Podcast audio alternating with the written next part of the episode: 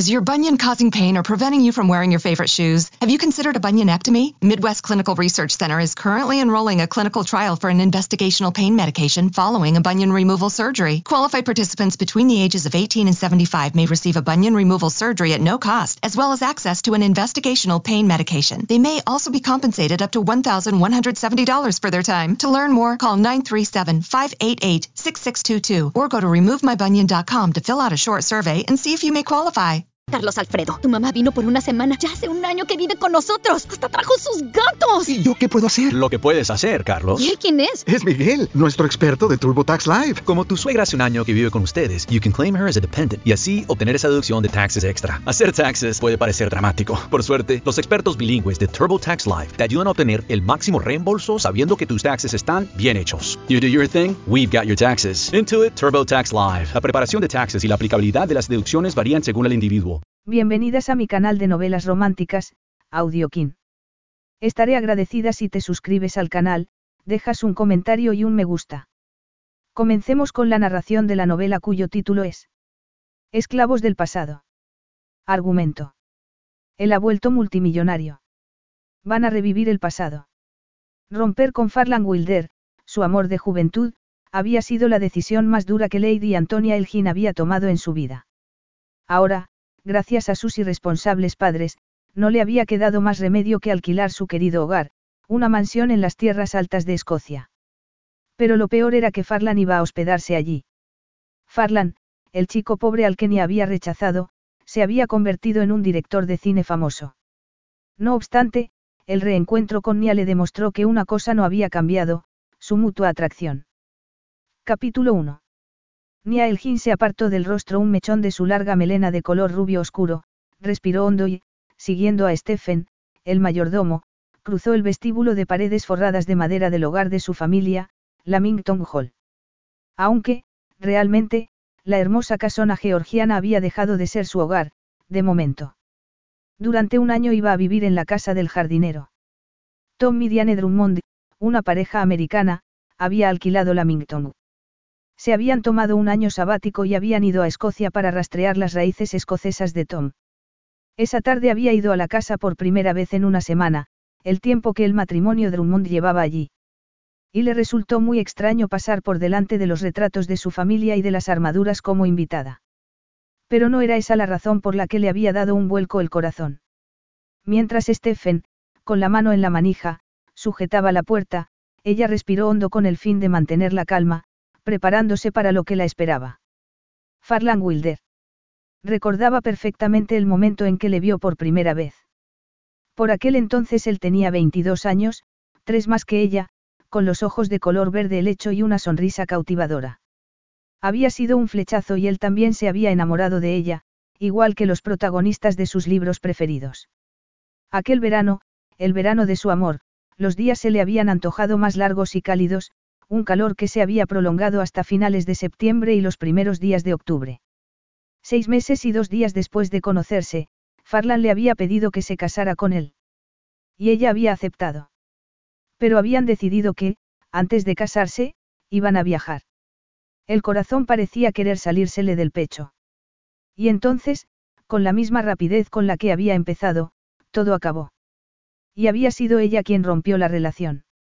Como respuesta, él había abandonado la inhóspita costa de Escocia en busca de una vida nueva en otro país. El estómago le dio un vuelco. ¿Cómo se le había ocurrido acceder a ir a cenar con Tom Midiane para celebrar la noche de Burns, el celebrado poeta escocés? ¿Te importaría que hubiera otro invitado? Le había preguntado Tom. Y, por supuesto, sin pensar, ella había dicho que no, que no le importaba. Estamos encantados de que venga. Se suponía que no iba a venir hasta la semana que viene, había dicho Tom. Además, se niega a festejar la noche del poeta Burns. Nia no sabía a quién se había referido Tom y por eso no le había dado importancia. Tom había sacudido la cabeza, como si no pudiera creer lo que estaba a punto de decir. Por lo visto, lo que le pasa tiene que ver con una mujer. Pero yo le he dicho que, siendo escocés, es imposible que se niegue a celebrar esta fiesta. Nia se había echado a reír al ver el gesto de indignación de Tom. Dime, ¿qué le ha hecho cambiar de idea? Preguntó ella. Tú había respondido Tom con una sonrisa traviesa. Cambió de opinión en el momento en que le dije que Lady Antonia Elgin iba a venir. Al parecer, os conocisteis hace años. Debiste impresionarle, Tom le guiñó un ojo. Confieso que me sorprendió. Nunca he visto a Farlan cambiar de opinión. Ni había sido incapaz de seguirle la conversación a Tom. Debía ser una coincidencia. No podía ser Farlan, su Farlan. Pero debía serlo, no podía ser otro. Ni aclavó los ojos en la espalda de Stephen. Se le había hecho un nudo en el estómago. Le habría gustado poder darse la vuelta, salir corriendo de allí y esconderse en el refugio, el lugar al que había solido escapar de niña con el fin de evitar las incesantes exigencias de sus padres. Mejor aún, le habría gustado volver atrás en el tiempo y, con gesto de disculpas, decir al matrimonio Drummond que lo sentía mucho, pero que ya había hecho planes para aquella noche. Sin embargo, la situación no tenía remedio. Ahí estaba e iba a tener que aguantar el tipo. Stephen abrió la puerta y ella lo siguió. Miró a su alrededor y, sorprendentemente, Solo vio a Tom y a Diane, sonriéndole. Con un esfuerzo, caminó en dirección a Tom, que había abierto los brazos en señal de bienvenida. Buenas tardes, Lady Antonia. O debería decir Failte. Nia sonrió, disimulando su malestar. No podía permitir que Tom y Diane sospecharan nada sobre su relación con Farlan en el pasado. Pero. ¿Y Farlan? ¿Cómo iba él a reaccionar? Farlan bajará dentro de un momento, dijo Diane. Ha llegado a Esocia apenas hace unas horas, al mediodía, para ser exactos. En su propio avión Tom sonrió traviesamente. Y aquí, a casa, ha venido en helicóptero, lo ha pilotado él mismo. Ahí está el aparato, en el campo, detrás de la casa. ¿En serio? Sorprendente logró comentar ella sonriente. Tom le ofreció una copa de champán. Por la noche de Burns brindó Tom. Es el temat. Ni alzó su copa automáticamente y bebió. En cierto modo, no podía creer lo que estaba pasando. Hubiese jurado que aquella era la última casa en el mundo a la que Farlan iría. Lo sabía porque él mismo se lo había dicho. Se le encogió el corazón al recordar aquella última y terrible conversación telefónica. Aunque, en realidad, no había sido una conversación sino un monólogo, el suyo propio, en un intento por disculparse, explicar, rogarle que la comprendiera. Farlan no había abierto la boca hasta el final, y lo había hecho para decirle que era un fraude, una snob y una cobarde, y que era menos que nada. El tono gélido de Farlan le había dolido. Mucho. Con un esfuerzo, volvió al presente. Es el tema, repitió ella. No puedes hacerte idea, Antonia, de lo feliz que me hace poder pronunciar estas palabras en la tierra de mis antepasados y en tu preciosa casa. Esta noche es tu casa protestonia. Y, por favor, llámame Nia. Es así como me llama todo el mundo que me conoce. Muy bien, Nia contestó Tom antes de desviar la mirada hacia la copa de ella. Deja que te la vuelva a llenar, estamos de fiesta. Nia no estaba para fiestas, pero era una invitada y debía comportarse como tal. Permitió que Tom le llenara la copa de champán y, al verle tan contento, no pudo evitar sonreír sinceramente. Tom, estás guapísimo. Sé que, siendo una Elgin, no debería admitirlo, pero los cuadros escoceses de los Drummond son unos de mis preferidos. Y era verdad. Los cuadros rojos y verdes clamaban un orgullo de clan sin complejos. Por el contrario, los marrones y cremas del clan Elgin daban la impresión de ser inhibidos y tímidos. Evidentemente halagado, en broma, Tom hizo una reverencia. Es un tejido de cuadros escoceses muy bonito. A mi hermosa esposa le sienta muy bien. Tom acercó a Diane hacia sí y le dio un beso en los labios. Semejante muestra de afecto era inusual en aquella casa. De hecho, Nia no recordaba la última vez que alguien la había abrazado o la había besado. No, eso era mentira. Recordaba perfectamente cuándo la habían besado allí por última vez y cómo la habían besado. Y, lo más importante, quién lo había hecho. Pero no podía pensar en eso en aquellos momentos. Sería demasiado doloroso revivir el pasado y vivir el presente al mismo tiempo. Estoy completamente de acuerdo. Estás guapísima, Diane. Diane se echó a reír. La verdad es que me encuentro bastante bien con esta ropa. La expresión de Diane se suavizó. Pero tú, querida, estás encantadora. Nia se miró el vestido negro de una sola hombrera y se sonrojó. En su vida diaria, nadie le decía cosas bonitas. Sabía que era una buena jefa y que sus empleados la tenían a precio, pero era ella quien tenía que elogiar el trabajo de ellos, no viceversa. Y aunque sabía que sus padres la querían, ambos, como era común en gente de su clase, esperaban absoluta perfección y solo se fijaban en los defectos, por pequeños que fueran. Al no tener hermanos, ser Lady Antonia Elgin era un privilegio y una carga, ya que toda la atención se centraba en ella. De repente, se le cerró la garganta. Farlan había sido la única persona que la había hecho sentirse especial, y le había dejado marchar. De hecho, le había apartado de sí. Gracias, dijo ella. Hacía mucho que no me vestía para una fiesta. Últimamente, su vida social se limitaba a algún almuerzo con sus amigas y a los eventos sociales a los que no podía faltar. Bueno, ha valido la pena esperar, dijo Diane. Y llevas un broche precioso, comentó Diane con los ojos fijos en el broche de brillantes y amatistas en forma de cardo, la planta emblemática de Escocia. Herencia familiar. Ni asintió. Era una de las pocas joyas que no se había visto obligada a vender. Era de mi bisabuela. Mi madre me lo dio cuando cumplí los 18 años. Tiempo atrás, su belleza había complacido a su madre. Sin embargo, ahora, sus delicadas facciones y ojos marrones parecían recordar a la condesa de Brechin que su hija había sido incapaz de encontrar un marido. Diane suspiró. Es perfecto. Eres perfecta. Diane miró por encima del hombro de Nia y añadió, ¿no te parece, Farlan? Nia se quedó de piedra. En ese momento, deseó que la tierra se la tragara. Sin mover una pestaña, vio a Farlan Wilder cruzar la estancia. Hacía siete años que él se había marchado de Escocia. Siete años de dudas y soledad. Y de pesar. No había imaginado que volvería a verlo. Pero ahí estaba él y las cosas habían cambiado enormemente. Se habían conocido en Edimburgo, durante el festival. Ella había salido con unos amigos, aprovechando al máximo las vacaciones antes de ir a Oxford, a la universidad, para estudiar historia. Farlan, increíblemente guapo, había coqueteado con ella descaradamente. Farlan no tenía dinero ni familia ni pertenencias, pero tenía talento, creía en sí mismo y había hecho muchos planes para el futuro. Se le hizo un nudo en la garganta. Al parecer, esos planes se habían convertido en realidad. Farlan se había convertido en un director de cine de fama mundial, había ganado numerosos premios y su última película había sido un gran éxito. Esa confianza en sí mismo de la juventud se había transformado en inconfundible autoridad. Farlan había cruzado el Atlántico en la clase turista de un avión y ahora lo había cruzado de vuelta en su avión privado. Con forzada sonrisa, le vio agarrar una copa de champán y besar a Diane en la mejilla.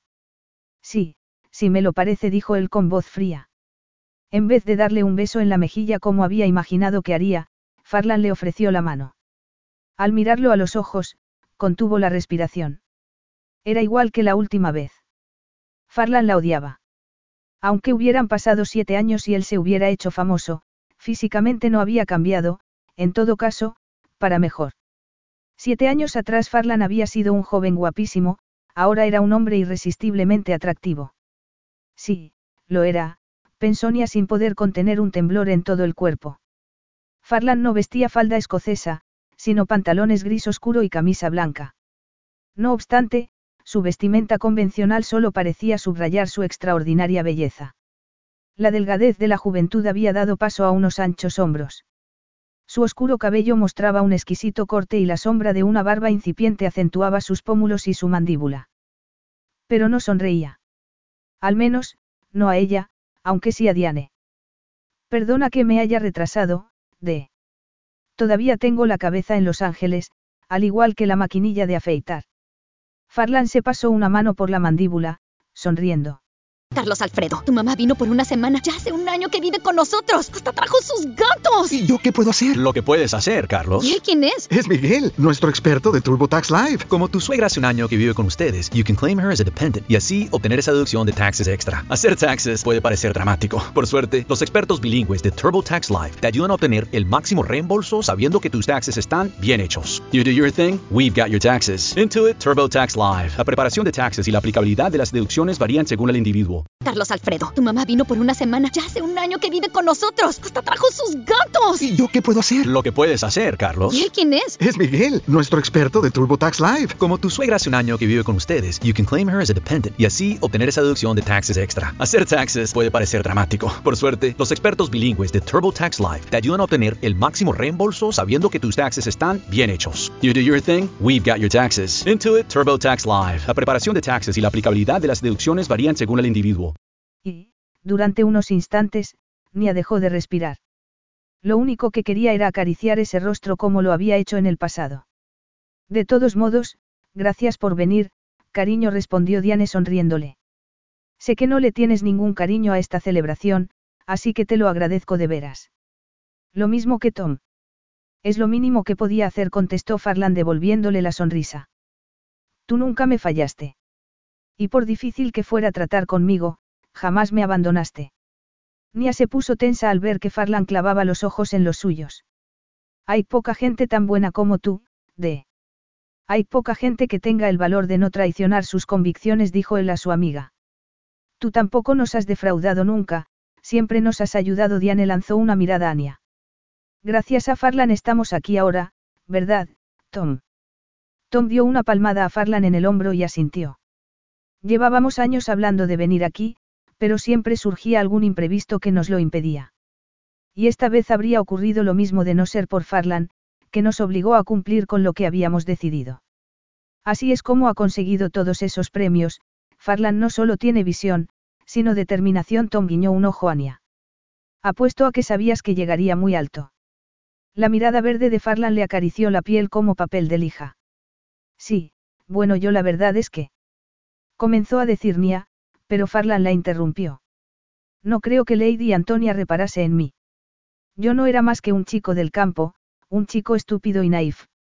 Por supuesto, he madurado mucho desde entonces. Ni atragó saliva al oírle mencionarla por su título. Me acuerdo de ti perfectamente, dijo ella con voz queda. Me acuerdo de cuando nos conocimos y de cómo nos conocimos. Estabas haciendo un documental sobre el Festival de Edimburgo. Farlan le sonrió, pero la sonrisa no le llegó a los ojos, no había calor en ellos. Pero no sobre los espectáculos, lo que me interesaba eran los actores. Farlan le lanzó una mirada implacable. Me interesaban los sacrificios que tenían que hacer. Quería documentar su dedicación. Mostrar a la gente lo que se podía lograr si uno creía en sí mismo y en otros. Yo creía en ti, quiso decir ella. Pero antes de poder abrir la boca, Diane tocó el hombro de Tom. Tenemos que llamar a Isla y a Jack. Diane se volvió hacia Nia.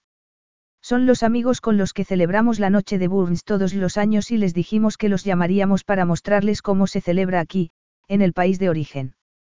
Para mostrarles. Dijo Nia sin comprender. Nerviosa por su enfrentamiento con Farlan, intentó recomponerse y se dio cuenta de lo que Diane le estaba preguntando. Creo que vas a tener que ir a la cocina para la videoconferencia.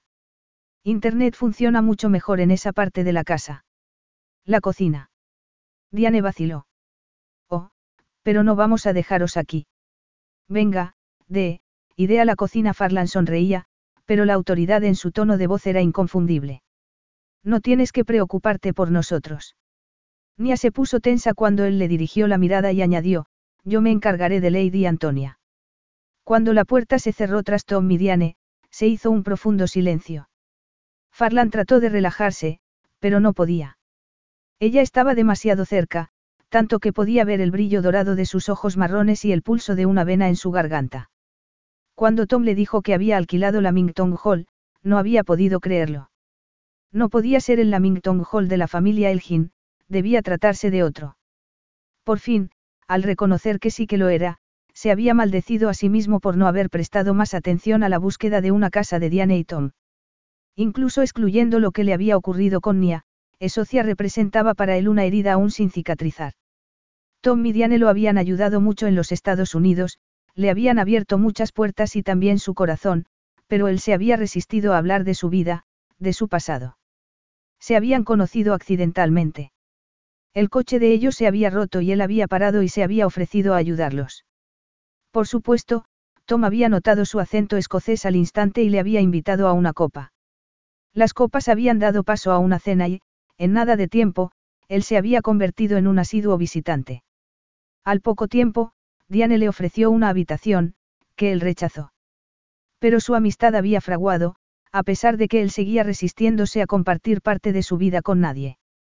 Y la Mington Hall era esa parte de su vida de la que se negaba a hablar. La verdad era que no se le había ocurrido pensar que Nia pudiera necesitar salir de su casa, y mucho menos alquilarla. Evidentemente, el padre de ella, que necesitaba vivir en un clima más cálido, había tenido que recurrir a unos desgraciados pero necesarios cambios. Clavó los ojos en el pálido rostro de ella. Nia no había cambiado, seguía siendo la mujer más bonita que había visto en su vida. Nada, ni siquiera el paso del tiempo, podía estropear esa delicada estructura ósea, esa piel de porcelana ni esos suaves labios sonrosados. Su cuerpo se tensó al recordar la sensación de esos labios junto a los suyos, de ese cuerpo pegado al suyo. Pero sí se había equivocado. Ni había cambiado, había perdido peso. Demasiado. Y no solo había perdido peso, también había perdido la chispa en sus ojos. A los 19 años, Nia, con ese pelo rubio oscuro y esa piel de melocotón, había sido como la princesa de un cuento de hadas. Y su voz también lo era. Solían bromear respecto al hecho de que, a pesar de haber nacido en Londres, él tenía un fuerte acento escocés, de Aberdeen, en tanto que ella, a pesar de haber nacido en Escocia, tenía acento inglés debido a haber estudiado en un internado en Berkshire. Pero el acento de Nia no era lo único engañoso de Nia. Él había estado convencido de que ella le quería sin reserva. Ella misma se lo había dicho. Y, sin embargo, al tener que elegir entre él y unos ladrillos, le había dejado plantado en una estación de tren. Bueno, ¿qué ha pasado? Nia, ruborizándose, lo miró. ¿A qué te refieres? A esto Farlan paseó los ojos por la estancia. Hace años era lo más importante para ti. Ese era el motivo por el que Nia había roto con él. En realidad, lo que había ocurrido había sido que la Mingtong era mucho más importante para Nia que él. ¿Qué es lo que ha cambiado? Preguntó Farlan. ¿Por qué estás jugando a las casitas, ahí en la casa del jardinero? Yo no estoy jugando a nada, respondió ella sacudiendo la cabeza. Conmigo sí que jugaste. Me hiciste creer que me querías. Dime, que fui para ti, un entretenimiento más. Una forma de rebelarte contra tu familia. No, eso no es verdad. En serio. Farlan alzó los ojos al techo. Lo siento, pero no te creo. No, Lady Antonia, ya no creo en los cuentos de hadas. No es ningún cuento de hadas. Es la verdad, declaró ella. Me utilizaste y luego me dejaste tirado, dijo él con hielo en el corazón. Tus padres temían que siguieras el dictado de tu corazón, pero estaban equivocados, tú no tienes corazón, ¿verdad, Lady Antonia? Mucho orgullo, pero nada más. Por mucho que insistas no es verdad, protestó Nia. Ah, no. Te quiero, Farlan. Quiero estar contigo. Espérame en la estación, dijo Farlan imitando la voz de ella. A ti sí que se te da bien decir cosas que no son verdad. Yo tenía 19 años. Había sido una noche gélida. Había esperado tres horas en la estación. La había llamado un sinfín de veces. Cuando por fin ella le devolvió la llamada, fue para decirle lo que él ya había adivinado, que ya no quería ir con él. Ahora, su vida era una buena vida. Tenía amigos, más dinero del que podía gastar y un trabajo que lo apasionaba. Y también tenía a Tom y a Diane. Y era por ellos, en parte, por lo que estaba en Escocia. Quería agradecerles lo que ni su propia familia le había dado. Un hogar. Un verdadero hogar. Ellos habían hecho de todo por él, a cambio, él les había contado lo que había sido capaz de compartir de sí mismo. Pero no les había hablado de Nia, era demasiado doloroso. Ella era el motivo por el que odiaba la noche Burns. Pero al decirle Tom que Lady Antonia Elgin iba a cenar con ellos, había pensado que el destino le estaba ofreciendo la oportunidad de cerrar esa herida del pasado, de una vez por todas. Y ahora tienes 26, dijo Farlan encogiéndose de hombros. ¿Te gusta vivir en la casita del jardinero? Nia fue a contestar, pero en ese momento se abrió la puerta. Perdonad, dijo Diane. No creía que fuéramos a tardar tanto, pero querían verlo todo. En fin, me parece que ya podemos cenar. Capítulo 2. Cuando el gaitero apareció tocando la gaita, Nia logró esbozar una sonrisa, pero con mucho esfuerzo. Toda esperanza de que Farlan hubiera olvidado el pasado y hubiese dejado atrás su hostilidad hacia ella se había disipado. El rápido, amargo e injusto ataque de él la había dejado sin respiración. Tom extendió un brazo, mirándola. Me harías el honor, Nia. Por supuesto respondió ella mecánicamente. Diane y Farlan le siguieron hasta el comedor. Allí, se detuvieron detrás de las sillas y los oídos le zumbaron al darse cuenta de que la sentaban enfrente de Farlan. Casi mareada, esperó a que el gaitero acabara de tocar y aplaudió con el resto de los comensales. Buen trabajo, dijo Tom sonriendo como un niño. Se volvió, y estrechó la mano del gaitero. Podría darme un par de clases de gaita. Nia no prestó atención a la respuesta del gaitero, estaba demasiado ocupada tratando de evitar que su rostro reflejara lo que sentía. Debería resultarle fácil, había pasado la mayor parte de su vida disimulando delante de sus padres, pero Farlan había sido la primera persona en molestarse en tratar de averiguar qué se escondía bajo la superficie. Con solemnidad, Tom leyó el poema de Burns, Selkirk Grace. La cena empezó con una tradicional sopa de puerros con pollo. Esta es la mejor sopa que he comido en mi vida, declaró Tom dejando la cuchara. No conozco a ninguna otra persona que con un pollo y unas verduras consiga hacer algo tan sublime, comentó Nia asintiendo. Molly se considera una cocinera, pero, en mi opinión, es una alquimista. Farlan se recostó en el respaldo del asiento, las llamas de las velas le iluminaban los ojos. Puede que eso se deba más a ti que a ella, comentó Farlan. ¿Qué quieres decir? Nia sintió un intenso calor en sus mejillas. Mira esto, Farlan indicó la reluciente cubertería. Todo lo que posees reluce. ¿Por qué iba a ser diferente la comida? Cuando Farlan clavó los ojos en los suyos, un escalofrío le recorrió el cuerpo. Después de aquello, Farlan evitó dirigirse a ella directamente. Lo hizo con tanta sutileza que ni dudó mucho que Tom y Diane lo notaran. El gaitero regresó y, después de tocar, Molly llevó el típico plato de esa noche, Agis, en una bandeja de plata. Supongo que esta es una cena tradicional en tu familia, Nia comentó Diane mientras se servía una salsa de whisky por encima de los Agis. Debéis tener muchas tradiciones, ¿no? Cuenta como tradición que le rompan a una el corazón. Nia no podía mirar a Farlan. Se limitó a sonreír a Diane, con la esperanza de que su semblante no traicionara la tristeza que sentía. Antes de ir al internado, esta noche era como otra Navidad. Me encantaba. Todos los empleados venían aquí al mediodía y, por la noche, mis padres daban una gran fiesta e invitaban a todos sus amigos. No obstante, hacía siete años que no disfrutaba esa fiesta. Desde la primera copa de champán a los últimos acordes de la gaita todo le hacía pensar en lo que podía haber sido su vida y no era. Era el único día del año que prefería estar en cualquier parte menos en Lamington. Por supuesto, le había resultado imposible ausentarse, de haberlo hecho, habría tenido que darles una explicación a sus padres, algo que no había estado dispuesta a hacer. Para sus padres, el asunto con Farlan había sido una desafortunada e imprudente aberración que había que olvidar de inmediato. Y ni había logrado olvidarlo. Después de horas, días, semanas y meses. No obstante, aún recordaba las palabras de Farlan aquella tarde con nieve mientras sus ojos verdes la miraban con intensidad. Habían estado en Holyrood Park, Edimburgo, con el trineo. A pesar de hacer mucho frío, el cuerpo de Farlan la había hecho ignorarlo. Él la había abrazado y besado con pasión mientras se revolcaban en la nieve.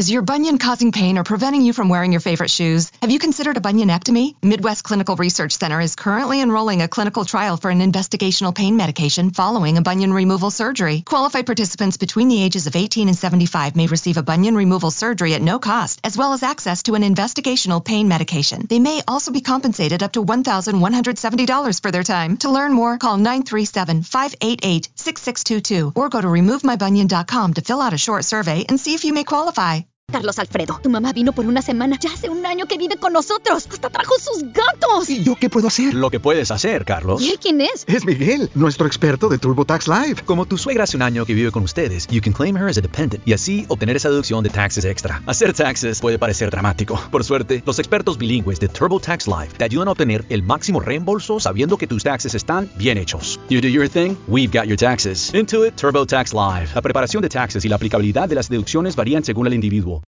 Quiero estar así contigo siempre, Nia. El calor de la boca de Farlan le había abrasado los labios. Había llegado a pensar que iba a desmayarse. Y entonces, Farlan le había deslizado un anillo por el dedo, haciéndola sentir una felicidad como nunca había sentido. Vayámonos de aquí, los dos juntos. Huyamos. Ni había querido hacer eso. En esos momentos de desbocada felicidad había llegado a creer que era posible. Pero las personas como ella, sensatas, que acataban las normas, no hacían eso. Ni alzó la mirada y clavó los ojos en el perfecto perfil de Farlan. Y sintió que aún estaba pagando por la decisión que había tomado en el pasado.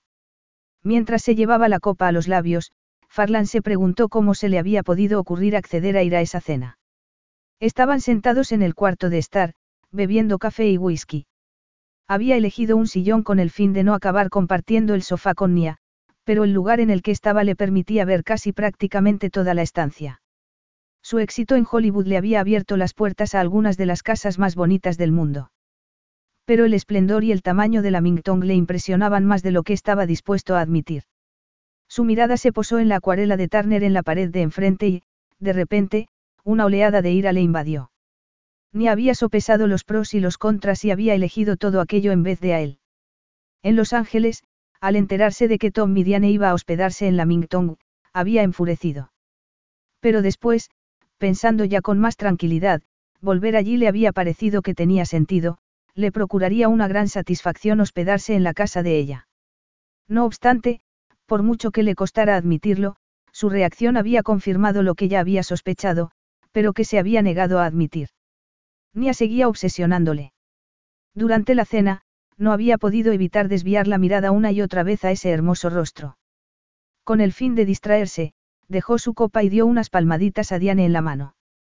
Bueno, señora Drummond, ¿cuándo vais a ir a ver a esa persona especialista en genealogía? Este viernes. Y después, la semana que viene, vamos a ir a Braemar.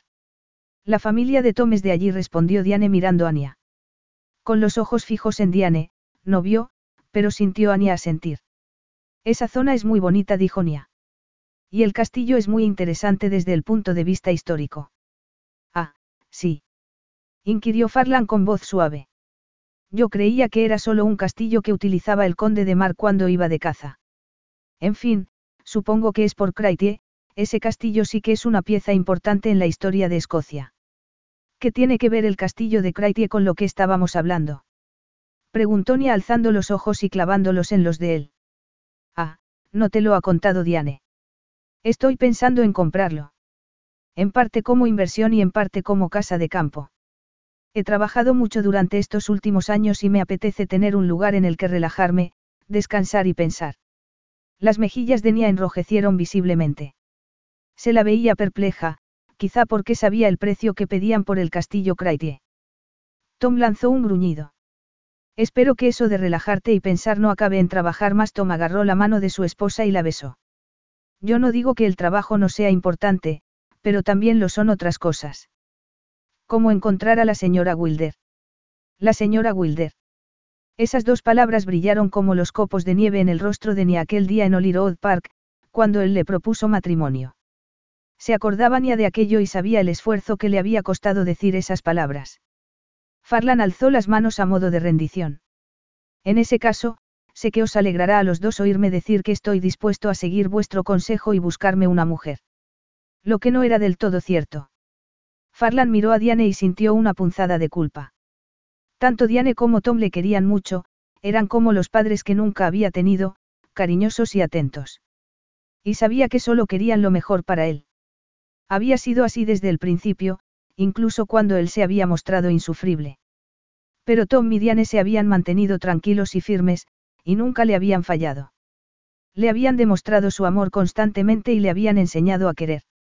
Pero, sobre todo, querían que él consiguiera llegar a tener esa clase de amor de la que ellos dos disfrutaban.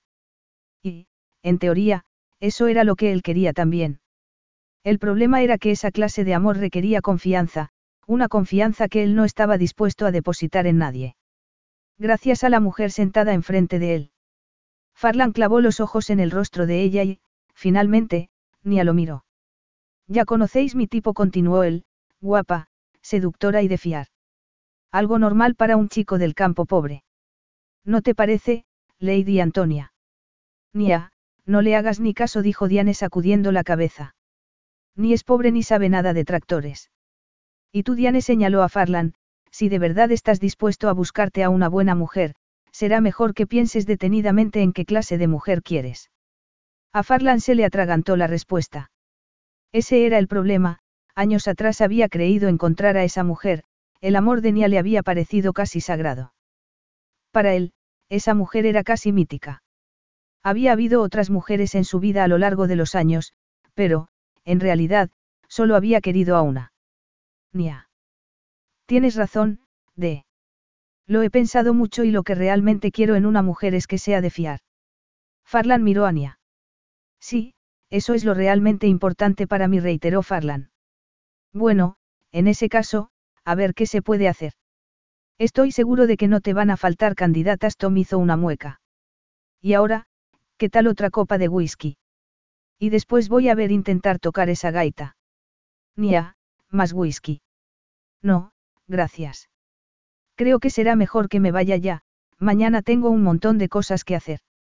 Muchas gracias por una cena maravillosa. Farlan se puso en pie y se quedó quieto, observando, mientras Diane y Tom abrazaban a Nia. Y ahora, Farlan te acompañará a casa. El pulso se le aceleró mientras Diane lo miraba. Sí, por supuesto, dijo él por fin. Deja que traiga tu abrigo. Nia podía haber vuelto sola a casa fácilmente, en ese caso, ¿por qué no lo había dicho? ¿Por qué siempre elegía el camino más fácil? Alzó la mirada al rostro de Farlan. Había perdido su amor, pero aún conservaba el orgullo. Tan pronto como se alejaron lo suficiente de la casa, Nia se detuvo y se volvió hacia él. Puedo seguir sola a partir de aquí. Es menos de un kilómetro. Sé dónde es. Sus ojos se encontraron. En la oscuridad, los de Farlan parecían más negros que verdes, la hostilidad que reflejaban era inconfundible. Bien.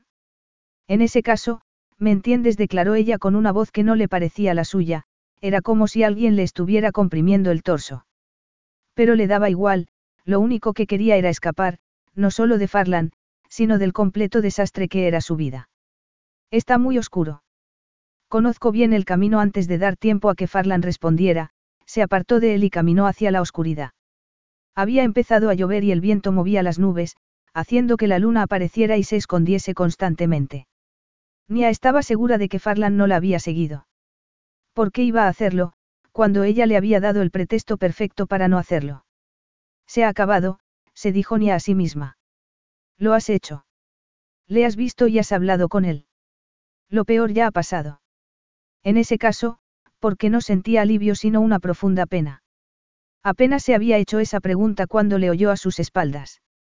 Eh, más despacio. Agarrándola por la manga, Farlan la hizo volverse y la miró como si fuera un perro desobediente. Oye, lo entiendo perfectamente. Prefieres romperte la crisma antes de permitir que te acompañe a casa. Y sabes una cosa, Lady Antonia. Yo tampoco quiero acompañarte a tu casa. Nia se lo quedó mirando, sintiendo lo que no quería sentir. En Lamington, durante la cena, Farlan le había resultado familiar y desconocido al mismo tiempo. Pero ahí, ahora, con la lluvia cayéndole por el rostro, era el mismo chico maravilloso del que se había enamorado a primera vista. El problema era que él ya no la quería.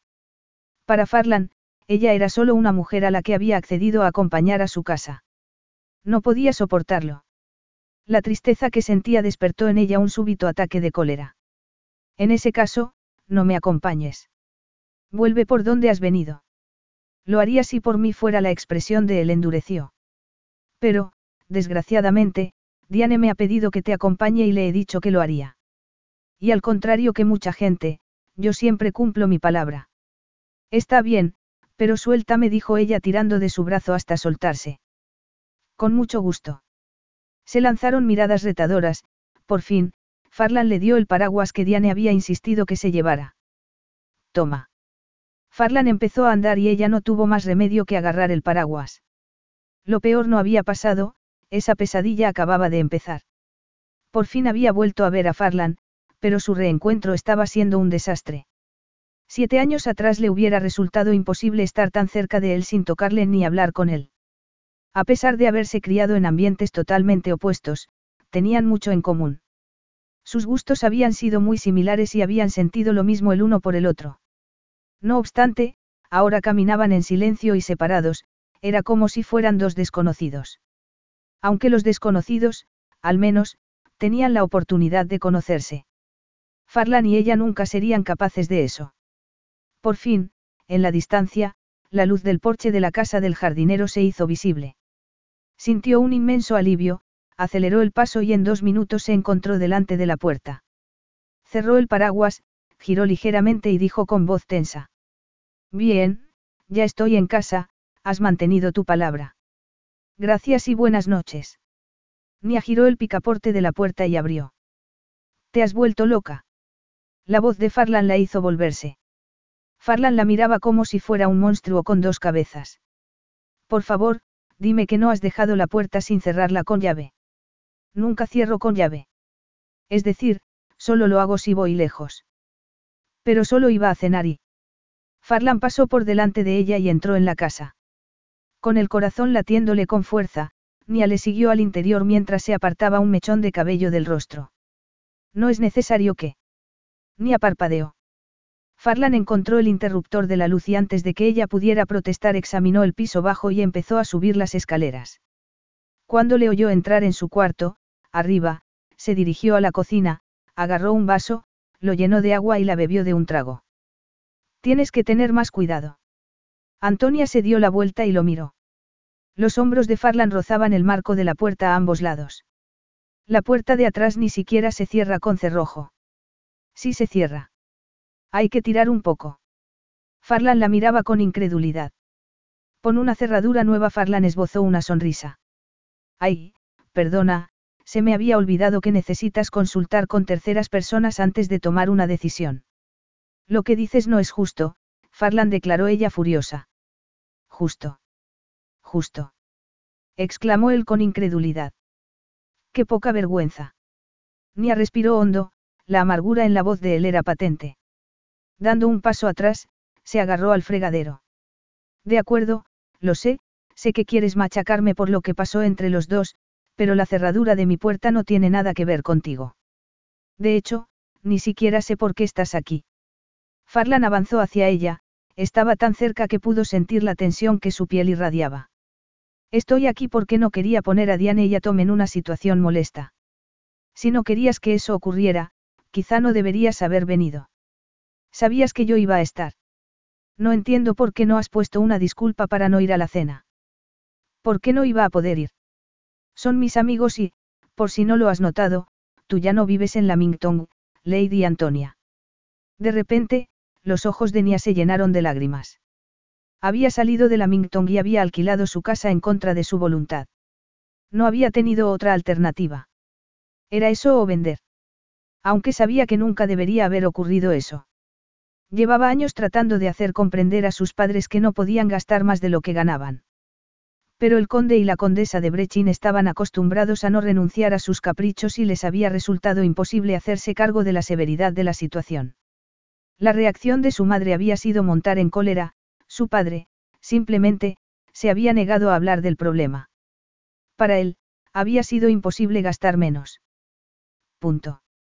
Convencerles de la seriedad de la situación había sido una tarea agotadora y desagradecida, pero le había dado igual. Lo importante era no perder la Mington. Y ahora más que nunca. Nia siempre había adorado su hogar. Durante los últimos siete años, había concentrado todas sus energías en la casa, en realidad, la Mingtong había sido su vida. Aunque supongo que, como los Elgin llevan cientos de años acostumbrados a echar a la gente a patadas de su propiedad, te cuesta acostumbrarte a que las cosas han cambiado. La cabeza le dio vueltas al recordar lo ocurrido después de hablarles a sus padres de Farlan. Mi padre no debería haberte dicho lo que te dijo, declaró Nia cerrando los ojos brevemente. En realidad, fue lo que tú no dijiste lo que me hirió profundamente, respondió él con frialdad. Nia se lo quedó mirando en silencio. Quería decirlo, pero ya era demasiado tarde. Había pasado mucho tiempo, habían ocurrido muchas cosas. Así que estar en la Mingtong es una forma de venganza, ¿no, Farlan? Te estás vengando de mí por lo que no dije, comentó ella con voz ronca. Los verdes ojos de él brillaron. Hacía años que no pensaba en ti, pero sentí curiosidad después de que Diane me invitara. Quería saber si la Mingtong merecía la pena. Nia sintió los ojos de él en sus hombros desnudos. Después, paseó la mirada por la estancia, viendo lo que ella también podía ver e intentaba ignorar, no solo su casa era más pequeña, también lo eran sus sueños y sus ilusiones y su vida. Mereció la pena, Nia. Sigues pensando que conservar tu título, tu casa y tu riqueza era más importante que yo. Que nosotros. Que nuestro amor. El corazón se le encogió al oírle llamarla Nia, era la primera vez que lo hacía en toda la noche. No, no creía eso, susurró ella. Lo sé. Simplemente, dejaste que te convencieran de que así era. Y era verdad, sus padres la habían convencido de que casarse con Farlan sería un error. Explicarles que Farlan era extraordinario, inteligente y especial no había servido de nada. Sin embargo, si solo hubieran sido sus padres, habría logrado resistirse. Quería explicarle lo que había pasado y estuvo a punto de hacerlo. Pero sabía que Farlan no quería explicaciones, no había vuelto a Escocia por ella. Como había dicho, solo sentía curiosidad. Creo que será mejor que me marche. Sinia asintió. Los buenos modales dictaban que le acompañara a la puerta, pero su cuerpo se negaba a moverse. Y él tampoco se movía. Se la había quedado mirando y la dejó sin respiración cuando alzó la mano y le tocó el broche en forma de cardo. ¿Te acuerdas de aquel día? Ni asintió despacio. Habían ido a la costa, el día más caluroso del año. Caminando por la playa habían comprendido lo que sabían desde el principio, que estaban hechos el uno para el otro. No había sido un amor de juventud, sino un amor profundo, un amor eterno. Y habían decidido hacerse unos tatuajes. Al principio, había sido una especie de desafío, una forma de demostrar su confianza mutua. Farlan iba a elegir el tatuaje de ella y viceversa. Y no iban a ver sus propios tatuajes hasta que se los hubieran hecho. Sin saberlo, los dos habían elegido el mismo tatuaje, un cardo. Me acuerdo de todo, absolutamente de todo, respondió Nia con voz queda. Se miraron a los ojos. El pulso se le aceleró. Como hipnotizada, le vio acariciar el broche, sintió el calor de sus dedos al rozarle la piel. Un calor que le recorrió el cuerpo y le envolvió el corazón. Farlan. Susurró ella. Sus labios casi a apenas un centímetro de distancia. Los ojos de Farlan se agrandaron. Nia tenía tantas ganas de besarle que ni siquiera se dio cuenta de que se estaba inclinando sobre él. Entonces, bruscamente, el rostro de Farlan ensombreció al tiempo que apartaba la mano. Será mejor que te acuestes. Se te ve cansada. Incapaz de hablar y convencida de que su semblante mostraba lo que sentía, Nia le vio caminar hacia la puerta, abrirla y desaparecer. Se ha acabado, se dijo en silencio. Y esa pequeña llama de esperanza, de que era posible una segunda oportunidad, se desvaneció. En vano, había llegado a creer que podría convencerle. Era demasiado tarde. No había esperanza. E iba a tener que aceptar vivir sin Farlan el resto de su vida. Capítulo 3. Farlan puso en marcha el coche y salió a la carretera bajo el pálido sol que cubría la región de Cairnhorns.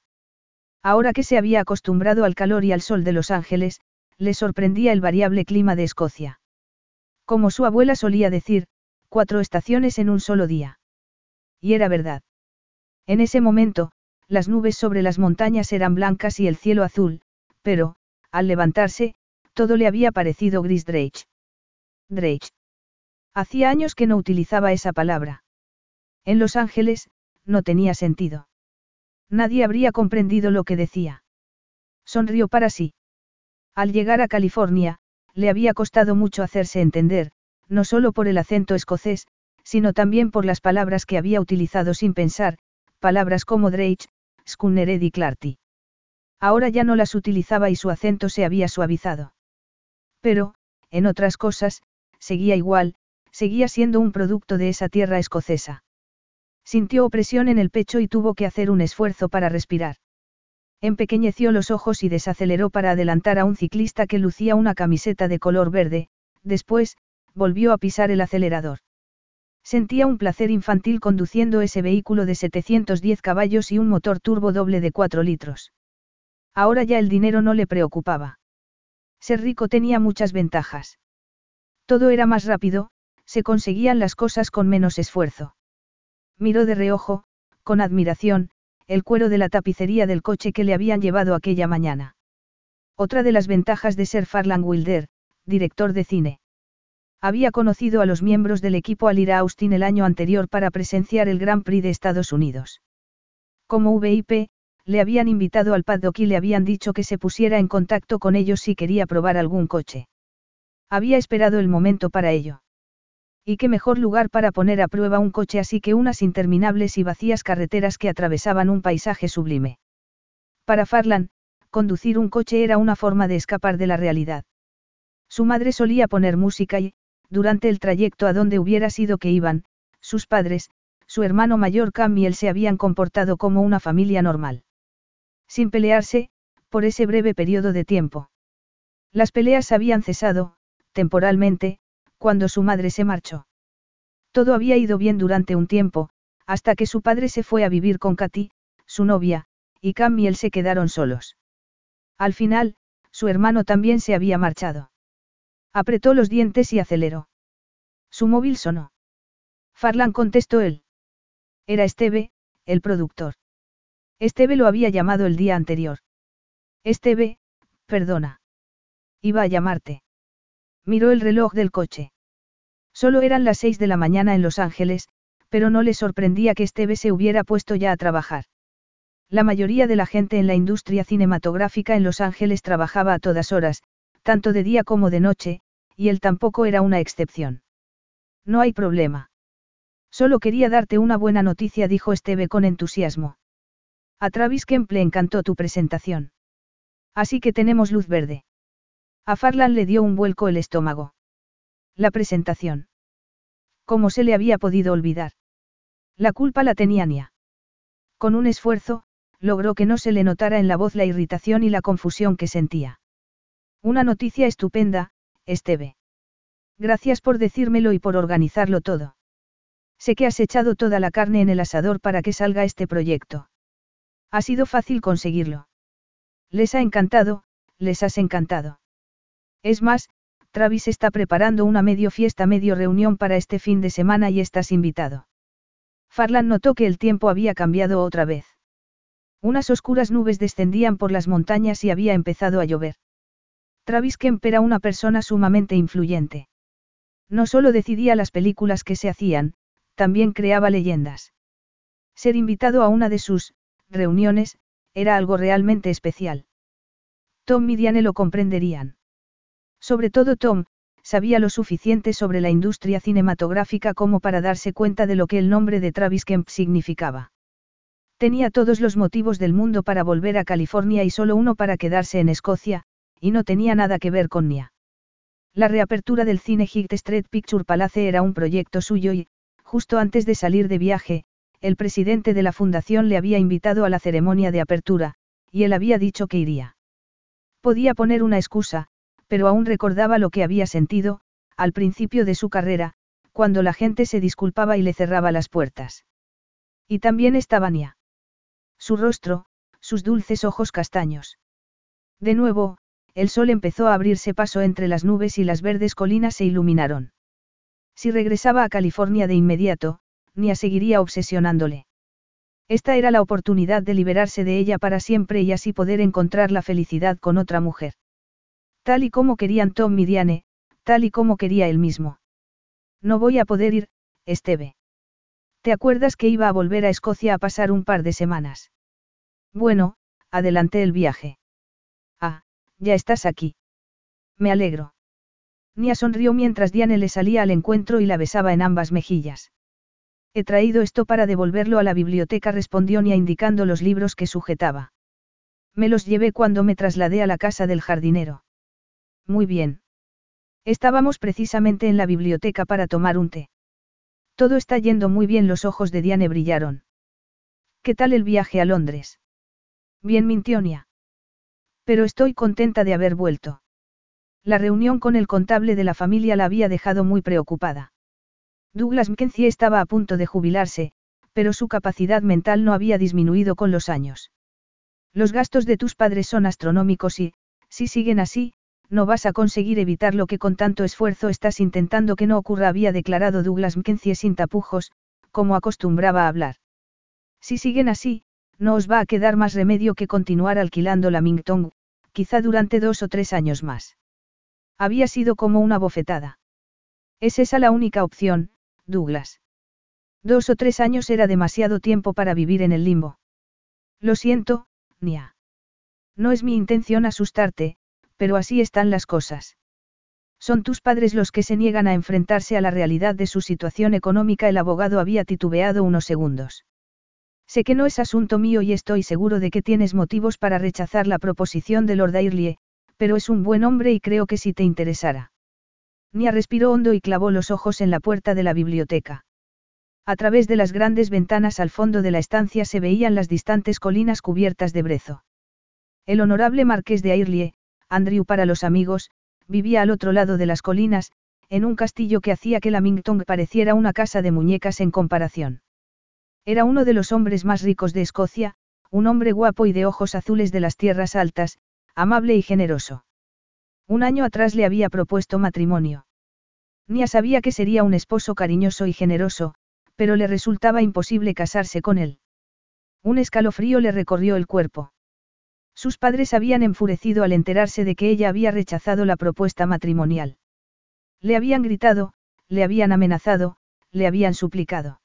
Is your bunion causing pain or preventing you from wearing your favorite shoes? Have you considered a bunionectomy? Midwest Clinical Research Center is currently enrolling a clinical trial for an investigational pain medication following a bunion removal surgery. Qualified participants between the ages of 18 and 75 may receive a bunion removal surgery at no cost, as well as access to an investigational pain medication. They may also be compensated up to $1,170 for their time. To learn more, call 937-588-6622 or go to removemybunion.com to fill out a short survey and see if you may qualify. Carlos Alfredo, tu mamá vino por una semana. Ya hace un año que vive con nosotros. Hasta trajo sus gatos. ¿Y yo qué puedo hacer? Lo que puedes hacer, Carlos. ¿Y él quién es? Es Miguel, nuestro experto de TurboTax Live. Como tu suegra hace un año que vive con ustedes, you can claim her as a dependent y así obtener esa deducción de taxes extra. Hacer taxes puede parecer dramático. Por suerte, los expertos bilingües de TurboTax Live te ayudan a obtener el máximo reembolso sabiendo que tus taxes están bien hechos. You do your thing, we've got your taxes. Intuit TurboTax Live. La preparación de taxes y la aplicabilidad de las deducciones varían según el individuo. Pero ella se había mostrado firme. Sí, esa vez lo había conseguido, pensó Nia apretando los labios. Después de su encuentro con Farlan, se había jurado a sí misma no volver a la Mingtong durante las dos semanas que Farlan iba a pasar allí. Pero justo cuando estaba a punto de subirse al avión en Londres para volver a Escocia, Diane la había llamado para invitarla a tomar el té y conocer a Finn Garry, la persona que estaba investigando el árbol genealógico de Tom. Inmediatamente, presa del pánico ante la perspectiva de volver a ver a Farlan, ni tartamudeó unas excusas, era muy amable por parte de Diane, pero ya tenían un invitado, Farlan iba a estar poco tiempo allí y... Diane se había echado a reír. Al parecer, a Farlan le habían llevado un coche deportivo y, después del almuerzo, iba a ir a Inverness. No obstante, con el fin de estar completamente segura, Nia preguntó. ¿Y Farlan, se ha marchado ya? Preguntó en tono casual. Si Diane la miró y sacudió la cabeza. Pero luego cambió de idea, no fue a Inverness y ha vuelto hace un cuarto de hora. Diane bajó la voz. No sé qué le pasa a ese chico. Desde que llegó está muy tenso. No puede estar sentado ni cinco minutos. Nia y Diane entraron en la biblioteca y Diane exclamó. Tom, Farlan, mirad quién está aquí. Los buenos modales la obligaron a seguir avanzando. Farlan estaba sentado en el sofá con las mangas del jersey oscuro subidas hasta los codos. Nia hizo un esfuerzo por no mirarlo, pero, cuando por fin lo hizo, vio que Farlan estaba sumamente ocupado con Finn. Respiró hondo. Al parecer Finn era el diminutivo de Finola, y Finola Mtgarry era una mujer joven, delgada, con enormes ojos azules y cabello oscuro corto. Y también era muy guapa. Desde luego, era evidente que Farlan la encontraba guapa, pensó Nia sintiendo un nudo en el estómago mientras aceptaba la taza de té que Diane le ofreció. Notó cómo Farlan dedicaba una de esas perezosas y ladeadas sonrisas a Finn. ¿Cuántas preguntas, señorita Mtgarry está haciendo que me ponga nervioso? Por favor, llámeme Finn ni tu TM. Y dudo mucho que usted se ponga nervioso por nada, señor Wilder. Farlan y de tú. Y me pone nervioso que una hermosa mujer me someta a un interrogatorio. Los ojos verdes de Farlan brillaron. A menos, por supuesto, que seas una de mis fans. Lo soy. El otro día, por internet, participé en un concurso de preguntas y respuestas sobre ti y acerté todas las preguntas menos una. ¿Cuál fallaste? Tu segundo nombre. Ni apretó con fuerza el asa de la taza. Yo sí sé su segundo nombre, quiso gritar Nia. Es Jude. Jude. Y sé que se duerme con el brazo debajo de la almohada. Y sé que Plain Soleil es su película preferida. Y le conozco tan bien como me conozco a mí misma, quizá mejor. Farlan alzó la barbilla y esos ojos verdes se clavaron en los suyos. Y durante un angustioso momento, Nia temió haber dicho aquello en voz alta. Entonces, Farlan apartó la mirada, casi como si no la hubiera visto. Jude. Mi segundo nombre es Jude. Como en la canción. Preguntó Finn. No, como el santo corrigió Farlan sacudiendo la cabeza. Nia se estaba poniendo mala. Le dolía mucho aceptar que Farlan no la hubiera perdonado y que no tuvieran una segunda oportunidad, pero imaginarle con otra mujer era una auténtica tortura. Se inclinó hacia adelante para dejar la taza y permitió que la melena le cayera por el rostro para así no ver a Farlan y a Finn. Farlan y Finola Wilder. Incluso los nombres sonaban bien. ¿Te importa pasarme la leche? La taza tembló en su mano al darse cuenta de que Farlan estaba a su lado. Creía que no te gustaba el té. Mis gustos han cambiado. Farlan la miró y a ella se le encogió el corazón por lo mucho que le dolía ya no ver amor en los ojos de Farlan. Mientras tomaban el té, logró mantener una conversación con Diane, pero sin dejar de prestar atención a la conversación de la pareja en el sofá. Un trabajo poco común para alguien de tu edad estaba diciendo Farlan mientras estiraba sus largas piernas. Sí, Finna sintió. Mis padres querían que fuera abogada y llegué a estudiar derecho un año, en Edimburgo, pero no era lo que quería. ¿Dejaste la universidad? Preguntó Farlan. Sí, aunque a mis padres les sentó fatal. En mi familia, todos son abogados y querían que yo también lo fuera. Finn se encogió de hombros. Pero yo me negué, no permití que me hicieran cambiar de idea. Farlan miró a Anya y pronunció. Me he atrevido a hacer cosas insólitas, audaces y no le he pedido consejo a nadie. La intensidad de la voz de Farlan la hizo temblar. Diane alzó los ojos y suspiró. Qué bonito. Es de Robert Frost la cita. Emily Dickinson respondieron Farlan y Nia al unísono. Sus ojos se encontraron y, durante unos momentos, fue como si estuvieran solos en la amplia estancia cubierta de libros. Ah, casi se me había olvidado, dijo Diane dejando su taza. Fin, tenemos un álbum de fotografías que queremos enseñarte. Los encargados de la mudanza lo pusieron en una caja que no era la suya, pero tienes que verlo. Farlan, ¿podrías ayudar a Tom a bajar la caja? Todos salieron de la biblioteca, excepto Nia, que permaneció en la biblioteca. Nadie le había pedido que los acompañara. Nadie iba a notar que no les había seguido. Agarró la pila de libros que había llevado y se acercó a la escalera de caracol que conducía a la galería del segundo piso de la biblioteca. Se sentía muy mal. No podía soportar ver a Farlan enamorándose de otra mujer. Pero ¿cómo no iba a enamorarse de Finola Mtgarry? Finn era hermosa, apasionada y segura de sí misma. Finn había seguido el dictado de su corazón y, para Farlan, eso era algo irresistible. Despacio, Nia fue colocando los libros en su sitio. Como era de esperar, el último, que también era el más grande y el más pesado, iba en la estantería más alta. Se miró los zapatos de tacón y frunció el ceño. Podría encontrar espacio suficiente en cualquier estantería, el problema sería encontrarlo después. Imaginó la cara que pondría su madre y suspiró. Agarró la escalerilla con una mano mientras sujetaba el libro con la otra y empezó a subir. Le costaba alcanzarlo, pero sí se estiraba lo suficiente. Nia. Nia se volvió, se le torció un pie, el libro se le cayó y fue a agarrarse a la escalerilla con las dos manos. Farlan la agarró por la cintura y sintió su cuerpo pegado al pecho de él. Farlan la bajó hasta que ella pudo poner los pies en el suelo. Y al alzar los ojos y mirarlo, contuvo la respiración. Estaba intentando poner un libro en su sitio. Con esos tacones.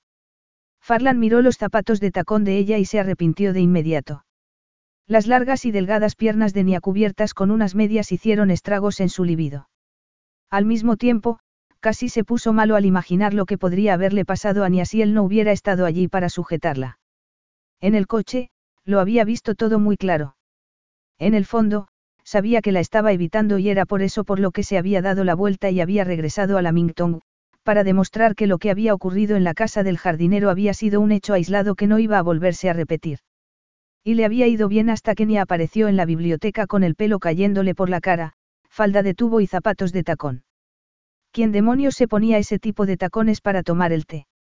Al darse cuenta de que se había quedado al helado mientras le miraba las piernas a Nia, apretó los dientes. ¿Por qué demonios has tenido que subirte a esa escalera? No hay nadie más que pueda colocar los libros ahí.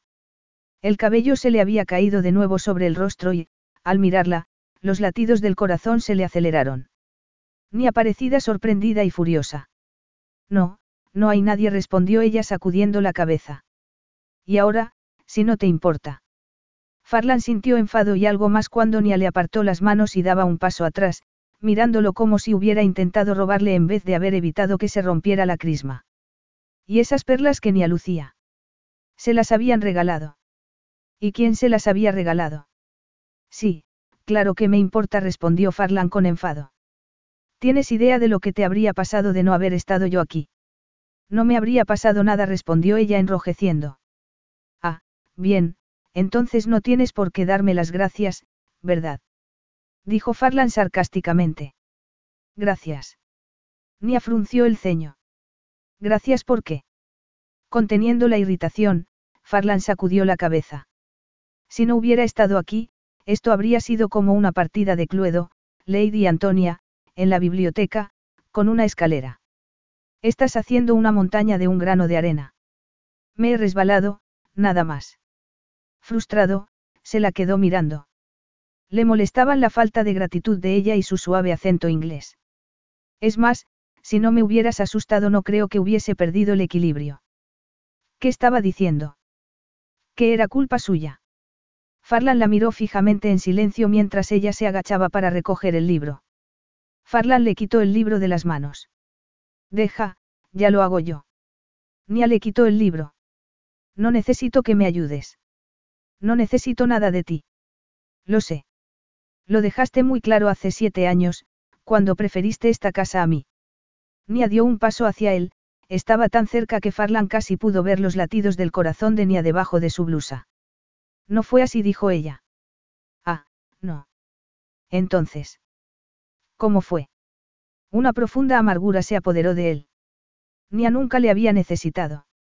Le había deseado, eso sí, pero solo momentáneamente, no para el resto de sus vidas, como había prometido. Yo estaba presente, o se te ha olvidado. Los dos lo estábamos. El problema fue que, de repente, cambiaste el guion. Lo había cambiado por el que le habían escrito sus padres. Eso no era una película, Farlan. No se puede elegir el guion que se quiera. Tú sí lo hiciste. No, eso no es verdad. Hice lo que creí que era mejor para los dos, a pesar de que no era lo que quería. ¿Qué querías? Había sido su intención utilizar un tono burlón, pero la voz le había temblado. Se miraron a los ojos. Te quería a ti. Tú eres la única persona a la que he deseado. Farlan se quedó muy quieto. Durante unos segundos, se limitaron a mirarse, entonces, ella dio un paso más hacia él y a Farlan le dio un vuelco el corazón cuando Nia le acarició los labios con los suyos. Un beso que casi no era un beso. Le había besado así una vez, la primera vez. Antes de que pasara todo lo que pasó, cuando había esperanza, pasión y deseo. Y ese mismo deseo le llenaba los pulmones. Había ido a Lamington con la intención de dejar el pasado atrás, pero no esa parte del pasado. Automáticamente, agarró a Nia por la cintura y le devolvió el beso. Oyó el ruido del libro al caer al suelo otra vez. Sintió los dedos de ella en los hombros, en el pecho. Nia le subió el jersey y le apartó la camiseta. Farlan respiró hondo al sentir las manos de ella en la piel. Endureció. La apretó contra sí. Le desabrochó la camisa y la miró antes de acariciarle el vientre. Nia gimió cuando él le cubrió los pechos con las manos antes de bajar la cabeza para chuparle un turgente pezón. Nia, gimiendo, arqueó la espalda y él le subió la falda y le acarició el interior de los muslos. Besándola, la empujó hasta pegarle la espalda a la estantería. Cayeron más libros al suelo. Pero daba igual, lo único que le importaba era la ardiente tensión de su entrepierna. Farlan. Farlan abrió los ojos. Nia lo miraba fijamente, con el pelo revuelto y los labios hinchados. Oyó, en la distancia, la risa de Tom. ¿Qué demonios estaban haciendo? ¿Qué diablos estaba haciendo él? Farlan la soltó y la vio arreglarse la ropa. Era evidente que Nia se había preguntado lo mismo. Lo siento, dijo ella con voz temblorosa. Nia miró los libros que habían caído al suelo, se agachó y comenzó a recogerlos. Déjalos ahí, Farlan la hizo ponerse en pie. Ya me encargo yo de eso. No, no sabes dónde van. No los puedes poner en cualquier sitio. Las palabras de Nia le procuraron una excusa para dar rienda suelta al pánico y la confusión que sentía. Son solo unos libros, Nia Farlan sacudió la cabeza. ¿Por qué esa obsesión con esta maldita casa? Siempre tiene que estar todo perfecto. No es solo una casa, es mi hogar, respondió ella. Farlan notó algo en la voz de Nia que hizo que se le encogiera el corazón. Nia, yo. Pero ella se dio media vuelta y empezó a bajar la escalera de caracol sin darle tiempo a reaccionar. Entonces, despacio, Farlan se agachó, recogió los libros y los colocó en su sitio, uno a uno. Capítulo 4. Siempre le parecía algo mágico, pensó Nia contemplando el paisaje a través de los cristales de la ventana. Había nevado por la noche y esas colinas escocesas se habían convertido en un blanco país de las maravillas. Debía haber una capa de nieve de unos 15 centímetros por lo menos, lo suficiente como para cubrirlo todo como un espeso manto blanco y combar las filadelfas y las camelias. Pero no había nevado lo suficiente como para parar el mundo. Se le cerró la garganta. Solo Farland Wilder podía hacer eso. Miró hacia el otro lado de los campos, hacia el lugar en el que se alzaba esplendorosamente Lamington. Le resultaba extraño que Farland estuviera allí, durmiendo en una de las habitaciones para invitados, a pocos metros de donde habría estado la cama de ambos si ella no le hubiera dejado. Aunque, a juzgar por lo ocurrido en la biblioteca el día anterior, no necesitaban una cama. Sintió cómo se le encendían las mejillas. Pero le había deseado con todos y cada uno de los poros de su piel. Y Farlan le había correspondido. Después de tanto tiempo de reprimir sus sentimientos, ahora volvían a aflorar. Y ahí, en esa pequeña y ordenada habitación con cortinas de flores y vigas de madera en el techo, no tuvo más remedio que admitir que seguía deseando a Farlan. El corazón comenzó a latirle con fuerza. No era solo deseo. Al pensar en Finolam Garry, esa belleza de ojos grandes, cerró las manos en dos puños y se clavó las uñas en las palmas. Los años habían aminorado el dolor provocado por la ausencia de Farlan. Pero verle con Finn había abierto viejas heridas, a pesar de que debería haber estado preparada para algo así. Al fin y al cabo, apenas hacía un par de días que Farlan había dejado claro que estaba dispuesto a perder la cabeza por una mujer. No obstante, no había imaginado lo mucho que iba a dolerle. Cada vez que le había visto mirar a Finn había sentido como si le arrancaran algo de lo más profundo de su ser. Pero, en la biblioteca, me deseaba tanto como yo a él. Era demasiado tentador creer en la posibilidad de poder estar juntos otra vez. Pero, por otra parte, podía haberla besado solo por curiosidad. O quizá, al igual que ella, Farlan había perdido el control y, momentáneamente, había revivido el pasado. En cualquier caso, no iba a volver a ocurrir. Fuera lo que fuese lo que Farlan y ella habían compartido en el pasado, no había sido lo suficientemente fuerte y sólido para sobrevivir. Sonó el teléfono, que estaba encima de la mesilla de noche. Miró la pantalla y frunció el ceño. Era un mensaje de Johnny, el guía de caza y pesca de la Mingtong, preguntándole si seguía con la idea de asistir a la reunión y si quería que la llevara en su coche. Claro. ¿Cómo se le había podido olvidar? Tom y Diane vivían en la mansión, pero ella seguía al mando de la finca y ese día tenía una reunión con los empleados que trabajaban en ella, los guías, los guardas y los pastores que eran quienes mejor conocían las colinas, los vientos y las aguas de Lamington. Después de responder con un mensaje que sí a la primera pregunta y no a la segunda, Nia se duchó, se vistió y diez minutos más tarde estaba conduciendo un viejo Land Rover por una carretera nevada.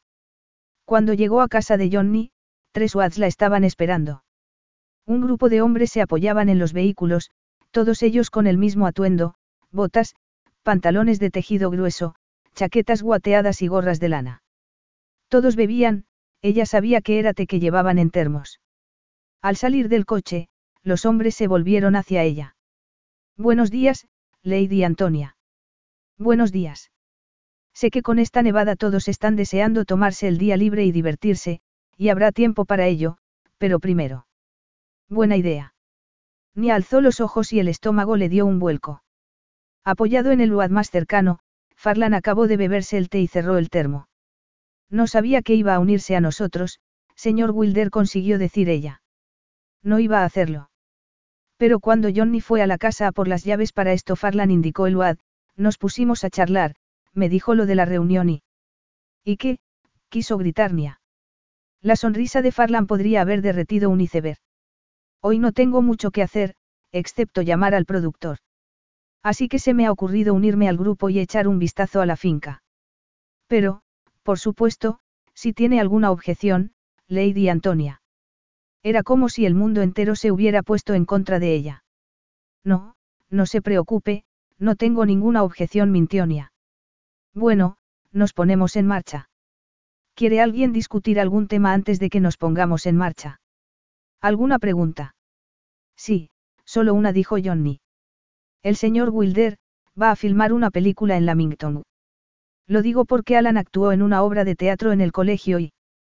Todos se echaron a reír. Perfecto, ya tengo al protagonista, dijo Farlan sonriendo. Nia no daba crédito a lo que veía. La mayoría de los empleados de la finca se mostraban muy reservados con los desconocidos, sin embargo, con Farlan, se comportaban como si le conocieran de toda la vida. Como si fuera uno de ellos. Así era Farlan, tenía una habilidad especial para congraciarse con la gente. Suponía que eso lo había ayudado a conseguir el éxito como director de cine. Con él, todo parecía posible. Con su familia ocurría todo lo contrario. Incluso ella, en el pasado, se había sentido más segura de sí misma con Farlan. Él había visto en ella cualidades que otros habían ignorado, y le había dejado muy claro lo mucho que le gustaba. Nunca había sido tan feliz como durante los seis meses que habían estado juntos. Y en ese estado de absoluta felicidad, había llegado a creer que podía tenerlo todo, Farlan y Lamington. Pero la vida no era tan sencilla. Era imposible tenerlo todo. Había que hacer sacrificios. Pero Nia no había querido que Farlan tuviera que hacer esos sacrificios. Farlan había sido un joven con pasión, talento y constancia. Había querido viajar, ver el mundo y encontrar su sitio en el mundo, y ella no había querido atarle a ese lugar. Pero sin Farlan, su mundo se había cerrado, se había tornado pequeño y provinciano. El tiempo había transcurrido sin pena ni gloria. Ella misma parecía haberse encontrado en un estado permanente de hibernación. Hasta ayer. Conduciré yo. Alzó la barbilla. Farlan estaba a su lado y, de repente, el aire frío se le antojó cálido. O ya no te importa conducir con nieve. Era una referencia del pasado, pero volver al pasado no era buena idea. Seguro que te divertirías más en un UAD. No has respondido a mi pregunta. Eso es porque no tiene importancia. No voy a pasar toda la mañana en un coche contigo, Farlan. ¿Por qué no? Sabes perfectamente por qué susurró ella volviendo la cabeza brevemente. Johnny y Alan los miraban con curiosidad. Tienes miedo a no poder resistirte a mis encantos. murmuró él. No. En ese caso, ¿cuál es el problema? Tú, tú eres el problema. Peronia se mordió la lengua y, frustrada, se lo quedó mirando. No se le daban bien los enfrentamientos. Siendo hija única, no había tenido que pelearse con sus hermanos, además, era tímida y moderada por naturaleza. No hay problema, respondió Nia escuetamente. Pero si cambias de idea, tendrás que volver a pie. En esta finca se trabaja y ahora estamos trabajando. Con las mejillas encendidas, Nia abrió la portezuela del coche, se sentó al volante y cerró con un golpe. Al ponerse en marcha, Farlan se recostó en el respaldo de su asiento y estiró las piernas. Este coche se va un poco hacia la izquierda, deberías revisar los frenos. Con la vista fija en el frente, Nia siguió a los Wads colina arriba. El corazón le latía con fuerza. La pasión del beso del día anterior aún le corría por las venas. ¿A dónde vamos? Preguntó Farlan en tono casual.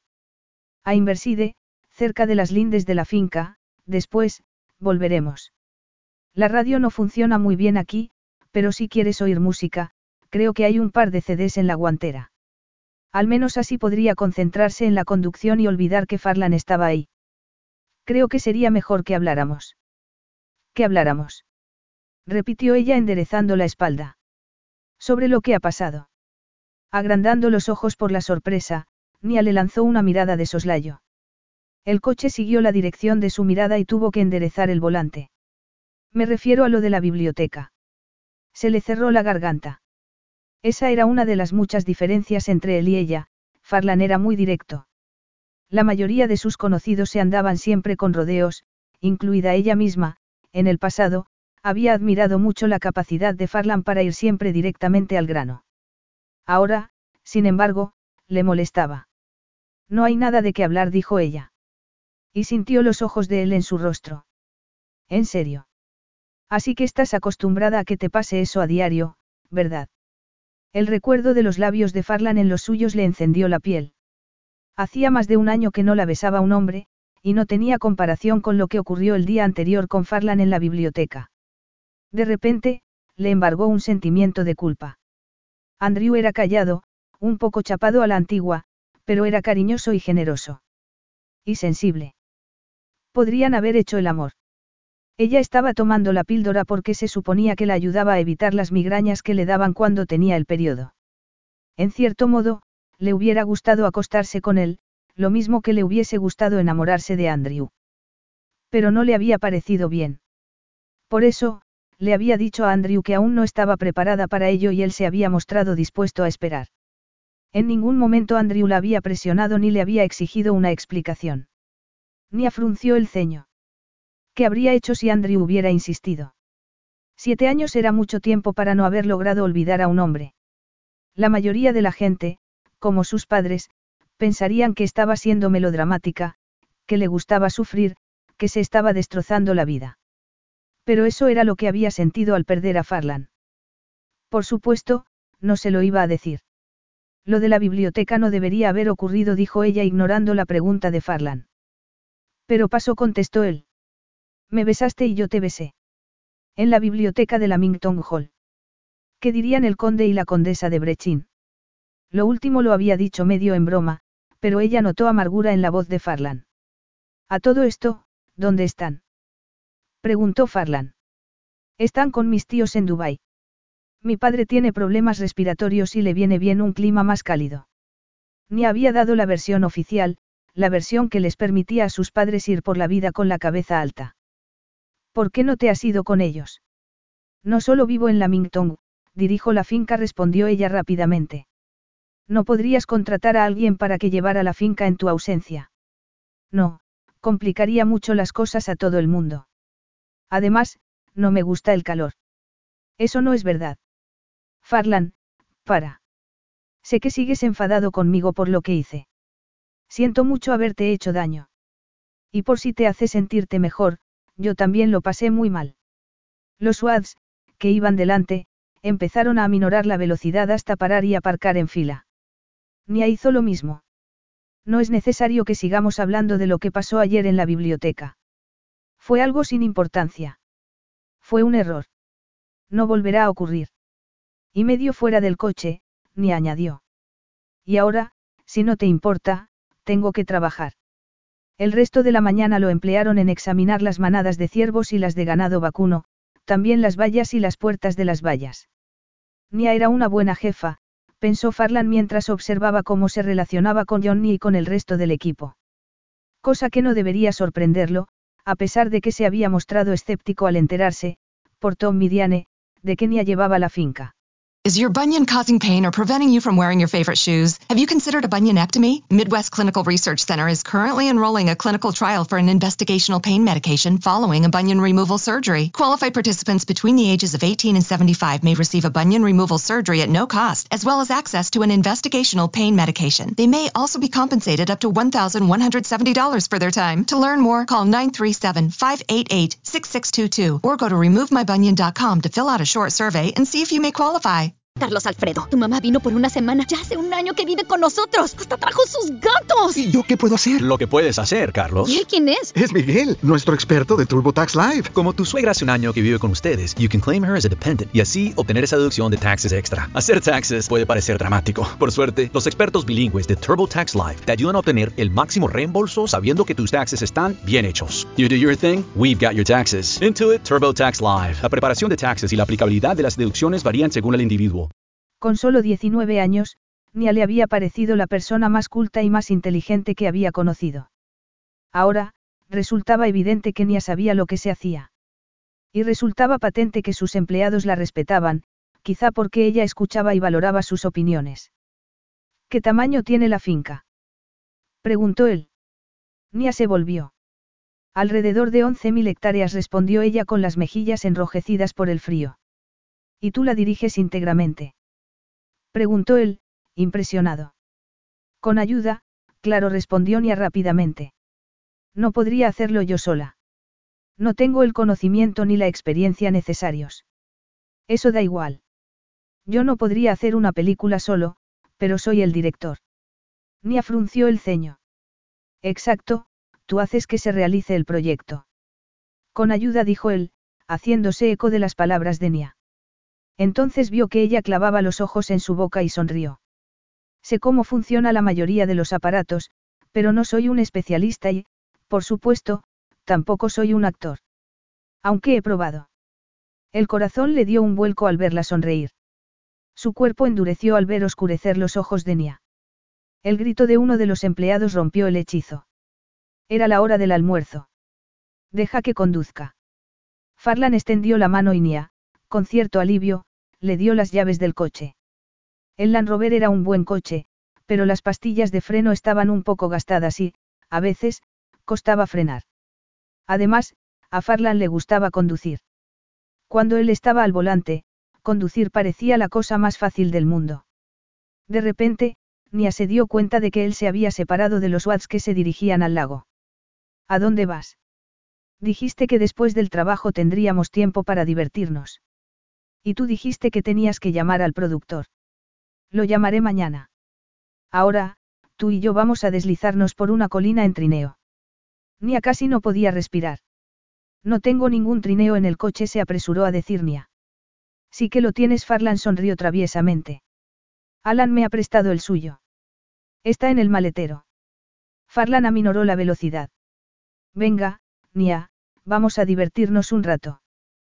Por los viejos tiempos insistió Farlan sonriendo. Ania le latió el corazón con fuerza, como si ya estuviera cuesta abajo en el trineo. Era difícil resistirse a Farlan. Se sentía como si estuviera despertando tras un largo periodo de hibernación. Sabía que, después de lo que había ocurrido en la biblioteca, aquello era demasiado arriesgado. Pero, si se negaba, él continuaría insistiendo hasta persuadirle. Farlan era muy obstinado. Y su mirada era tan dulce e intensa. Lo pasábamos bien, ¿verdad? No fue todo malo, murmuró Farlan. El estómago le dio un vuelco. Había sido maravilloso. Una serie de horas perfectas. Farlan la había hecho reír, soñar y sentirse viva. Nunca fue malo, dijo ella con voz queda. Solo al final. Y en ese momento, deseó más que nunca poder cambiar el pasado. ¿Y si aquello podía hacer que su sueño se convirtiera en realidad? Tú decides, Nia. En la distancia, abajo, vio desaparecer los swads. Unos momentos después, el coche alcanzó la cima de la colina. Abajo, la finca se extendía en dirección a la región de Cairnhorns. Incluso después de tantos años, Aquella vista la dejaba sin respiración. Y siempre que iba allí se sentía muy pequeña. El paisaje era de una belleza épica. Pero no era por eso por lo que el corazón le golpeaba las costillas. A pesar de las promesas que se había hecho a sí misma por la mañana, apenas hacía unos momentos había estado a punto de caer en el autoengaño. Voy a por el trineo, dijo él con voz suave. Inia no pudo resistirse. Cinco minutos más tarde estaba en lo alto de la colina, mirando hacia abajo. ¿Lista? preguntó él. Nia asintió. Farlan, a su lado, la miró, y sus ojos brillaron. Entonces, le agarró la mano y la ayudó a montarse en el trineo, delante de él, entre sus piernas, después, le rodeó la cintura con la mano y la atrajo hacia sí. Ni había echado mucho de menos esa proximidad con él. Había echado mucho de menos a Farlan. Sintió la barba incipiente de Farlan en su mejilla cuando él pegó su cara a la suya. Agárrate bien, dijo él. Fue como volver al pasado, al parque Oliro con un Farlan enamorado de ella y a punto de proponerle matrimonio. Apoyó la espalda en el pecho de Farlan, cerró los ojos y se agarró con fuerza a los brazos de él cuando el trineo comenzó a deslizarse por la colina. Cuando abrió los párpados y miró al cielo, vio que tenía esa claridad que predecía a una tormenta de nieve. Creo que deberíamos volver ya. Se está haciendo tarde y tenemos un largo camino por recorrer. Una última vez. Preguntó Farlan. Pero Nia sabía que había sido una pregunta retórica. Una vez que a Farlan se le metía una idea en la cabeza no había forma de disuadirle. Como si quisiera demostrárselo, Farlan sonrió, era una de esas sonrisas suyas a las que era imposible resistirse. Ni a titubeo. No creo que sea buena idea. La temperatura estaba bajando y, por experiencia, sabía que en ese lugar hasta unos minutos eran de vital importancia. Lo digo en serio, me parece. Pero era demasiado tarde, Farlan ya estaba pegándosela al cuerpo. Volvieron a descender y, cuando llegaron a los pies de la colina, el cielo presentaba un aspecto tenebroso. Ni agarró el móvil y, con pánico, vio que no tenía cobertura. Farlan, tenemos que volver ya, antes de que empiece a nevar. Ya había empezado a nevar. Mientras hablaba, grandes copos de nieve empezaron a caer. No obstante y trabajosamente, consiguieron subir la colina. Dentro del coche, Farlan se dispuso a poner la calefacción. No funciona, dijo ella con voz queda. Debería haber evitado esa situación. Hacía mucho que Farlan no estaba en Escocia y debía haber olvidado la rapidez con la que el tiempo podía cambiar. ¿Qué camino debemos tomar? preguntó Farlan. Vamos hacia el lago con un poco de suerte, lograrían salir a la carretera antes de que la nieve les impidiera seguir. No lo consiguieron. Farlan se volvió hacia ella. ¿Hay algún sitio en el que podamos refugiarnos? ¿Algún establo? Preguntó Farlan sin perder la calma aparentemente, pero ella notó tensión en sus hombros. ¿Algún refugio? Nia sacudió la cabeza. No hay nada por aquí cerca. No, ahora que lo pienso, sí hay un refugio. No creo que esté cerrado con llave, pero... Se miraron a los ojos y él, con suavidad, le tocó la mejilla. Solo hay un modo de averiguarlo. La visibilidad era poca. Fuera del coche, todo era una envoltura blanca. Creo que es eso de ahí, dijo ella con voz ronca. No lejos de donde estaban se veía una pequeña silueta angular y oscura. El Land Rover avanzó con agonizante lentitud. Cuando se atascó y paró, Farlan puso el freno de mano. Espera en el coche. Farlan salió del vehículo antes de que ella pudiera decir nada. Sola, Trató de mantener la calma. ¿Y si el refugio estaba cerrado y no podían entrar? Volvió a agarrar el móvil, seguían sin cobertura. Farlan abrió la portezuela del vehículo. Había regresado, unos copos de nieve adornaban sus pestañas. Está abierto y hay un sitio para dejar el coche, aunque antes tengo que apartar un poco de nieve. Puedes conducir. Es posible que tenga que empujar si se atasca. Ni asintió y él agarró una pala. Dame cinco minutos. Nia se colocó al volante, puso en marcha el coche y comenzó a avanzar lentamente, centímetro a centímetro. A pesar de estar temblando de frío, unas gotas de sudor le corrían por la espalda. El limpiaparabrisas estaba atascado y conducía sin ver hasta que, de repente, el viento cesó. Con alivio, paró el coche. ¿Estás bien? Le preguntó Farlan a su lado. Ni asintió, pero él frunció el ceño. Estás temblando. Toma. Farlan se quitó la chaqueta y la cubrió con ella. El forro de la chaqueta guardaba el calor del cuerpo de Farlan. ¿Cómo podía estar tan caliente? Lo siento, dijo ella. Ha sido culpa mía. ¿Por qué? Me advertiste de esto, he sido yo quien no te ha hecho caso. Pero no pasa nada, ahí estaremos bien. Farlan agarró su móvil y miró la pantalla. Hay poca cobertura, pero voy a enviar un mensaje a Tom de todos modos. Con un poco de suerte, lo recibirá en algún momento. Creo que lo mejor será quedarnos aquí hasta mañana, dijo Nia con un hilo de voz. A menos que quieras que alguien venga a recogernos. Se hizo un profundo silencio. Lo miró a los ojos y dejó de pensar. Y cuando Farlan se inclinó sobre ella y le apartó un mechón de pelo del rostro, Nia tembló, pero no de frío. El coche se le antojó muy pequeño. No, no quiero. Nia casi no podía respirar. ¿Qué es lo que quieres, Farlan? Preguntó ella por fin. Farlan no contestó, se limitó a agarrarle el rostro para obligarla a mirarlo. Deja que te lo demuestre. Entonces, Farlan le cubrió la boca con la suya. Capítulo 5. La llama de la pasión prendió en ella. Sintió la boca de Farlan acariciarle la suya, al principio, suavemente, pero con más dureza después. La lengua de Farlan le abrió los labios. Las manos de él le acariciaron el cuerpo, tirando de ella hasta sentarla encima de sus piernas, dentro del coche. El espacio era tan reducido que se dio un golpe en el hombro contra la ventanilla. Farlan estaba muy duro. A pesar de la ropa, podía sentir la fuerza de su deseo. El mismo deseo que corría por sus venas. Nia respondió a sus besos torpemente, buscando la boca de él con la suya, rodeándole el cuello con los brazos. Farlan la estrechó contra sí, tiró de la chaqueta de ella y le sacó el brazo de una manga. Después, deslizó las manos por debajo de su jersey y lanzó un gemido al acariciarle el vientre. Un estremecimiento le recorrió el cuerpo cuando Farlan hurgó en su espalda para desabrocharle el sujetador. Al momento, él le cubrió los pechos con las manos y le pellizcó los pezones. La pasión la consumía. Nia gimió. Quería más caricias, más besos. Y como si le hubiera leído el pensamiento, Farlan ladeó la cabeza y le besó la garganta para después bajar el rostro y cubrirle un pezón con la boca. Con la respiración entrecortada, Nia se apretó contra él, contra la dureza de la erección de Farlan. Necesitaba aliviar esa desazón que latía entre sus piernas. Le agarró el cinturón, se lo desabrochó y le liberó. Nia. Nia, no tengo preservativos. Preservativos. Nia abrió los ojos al comprender el sentido de esas palabras. No imaginaba que fuéramos a. No importa, estoy tomando la píldora ni a titubeo. Estás. Quiero decir sí.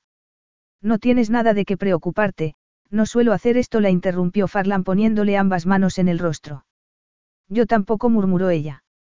Farlan la besó en la boca, profundamente. Después, le levantó el pelo para besarle la garganta. ¿Estás segura? ¿Realmente quieres? A modo de respuesta, Nia le rodeó el miembro y se lo acarició. Farlan la abrazó, la besó con dureza y entonces le desabrochó la cinturilla de los pantalones y se los bajó, junto con las bragas. Nia alzó las caderas para ayudarlo. Se dio un golpe en la cabeza con el techo del vehículo, pero no le dolió. Lo único que importaba era aplacar ese deseo. Farlan la miró a los ojos y la penetró. Por fin estaba dentro de ella, ardiente y duro, volviéndola loca de pasión. Era sexo puro y básico. Un frenesí que la estaba dejando sin sentido. Mírame, Nia dijo Farlan con voz ronca y entrecortada. Nia apretó las piernas y sintió cómo Farlan endurecía aún más. Entonces, su cuerpo entero se tensó y, clavándole las uñas, le pareció que su cuerpo se derretía mientras sentía a Farlan estremecerse dentro de ella. Se derrumbó en el pecho de Farlan y respiró su aroma. El pegajoso líquido entre sus piernas se estaba enfriando y le dolía la pierna pegada a la portezuela del coche, al mismo tiempo, la cabeza le daba vueltas al darse cuenta de lo que acababan de hacer. Lo que ella acababa de hacer. Las consecuencias de sus acciones estallaron en su cabeza del mismo modo que Farlan había estallado dentro de su cuerpo. Sabía que iba a arrepentirse. Probablemente, su relación se iba a complicar, además, ceder a la tentación había sido una muestra de debilidad y egoísmo, y estaba mal. No obstante, ¿cómo era posible que algo tan maravilloso pudiera ser malo? Había sido como patinar juntos en un lago helado. Durante esos milagrosos momentos, sus cuerpos habían estado en perfecta armonía, completamente sincronizados. Pero no todo giraba en torno a ella y a sus sentimientos. Nia. Dijo Farlan con voz ronca y una nota de inseguridad. Temiendo que Farlan se estuviera arrepintiendo de lo que habían hecho. Nia no se movió. Quería seguir así unos momentos más, en los brazos de Farlan, dentro de ese coche rodeado de nieve, en un mundo de esperanza y fantasía en el que su mutuo deseo había mezclado el pasado y el presente. Nia. No había forma de escapar a su inquisitiva mirada. Pero Farlan no dijo nada más y Ania el corazón comenzó a latirle con rapidez una vez más.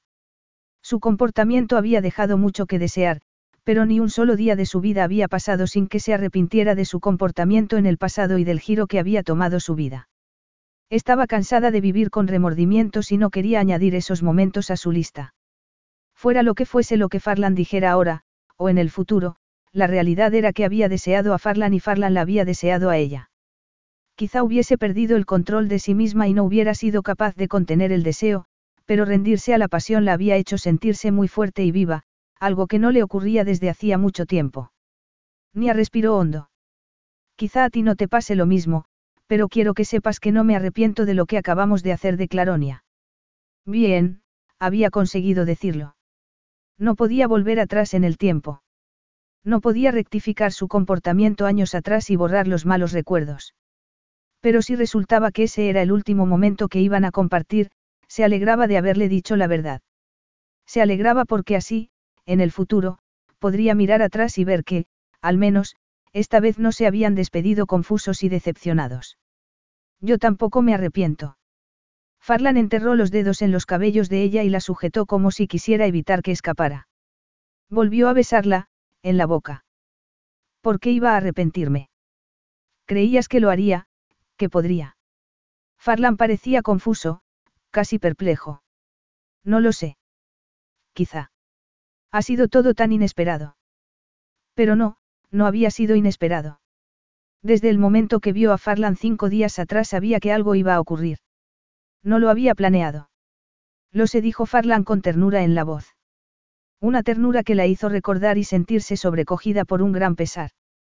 El día de su ruptura no le había contado todo y su comportamiento había sido nefasto. Esta vez, no quería que hubiera ningún malentendido. No tienes por qué preocuparte. Ha sido esta vez y ya está. No espero nada de ti. Estas cosas pasan.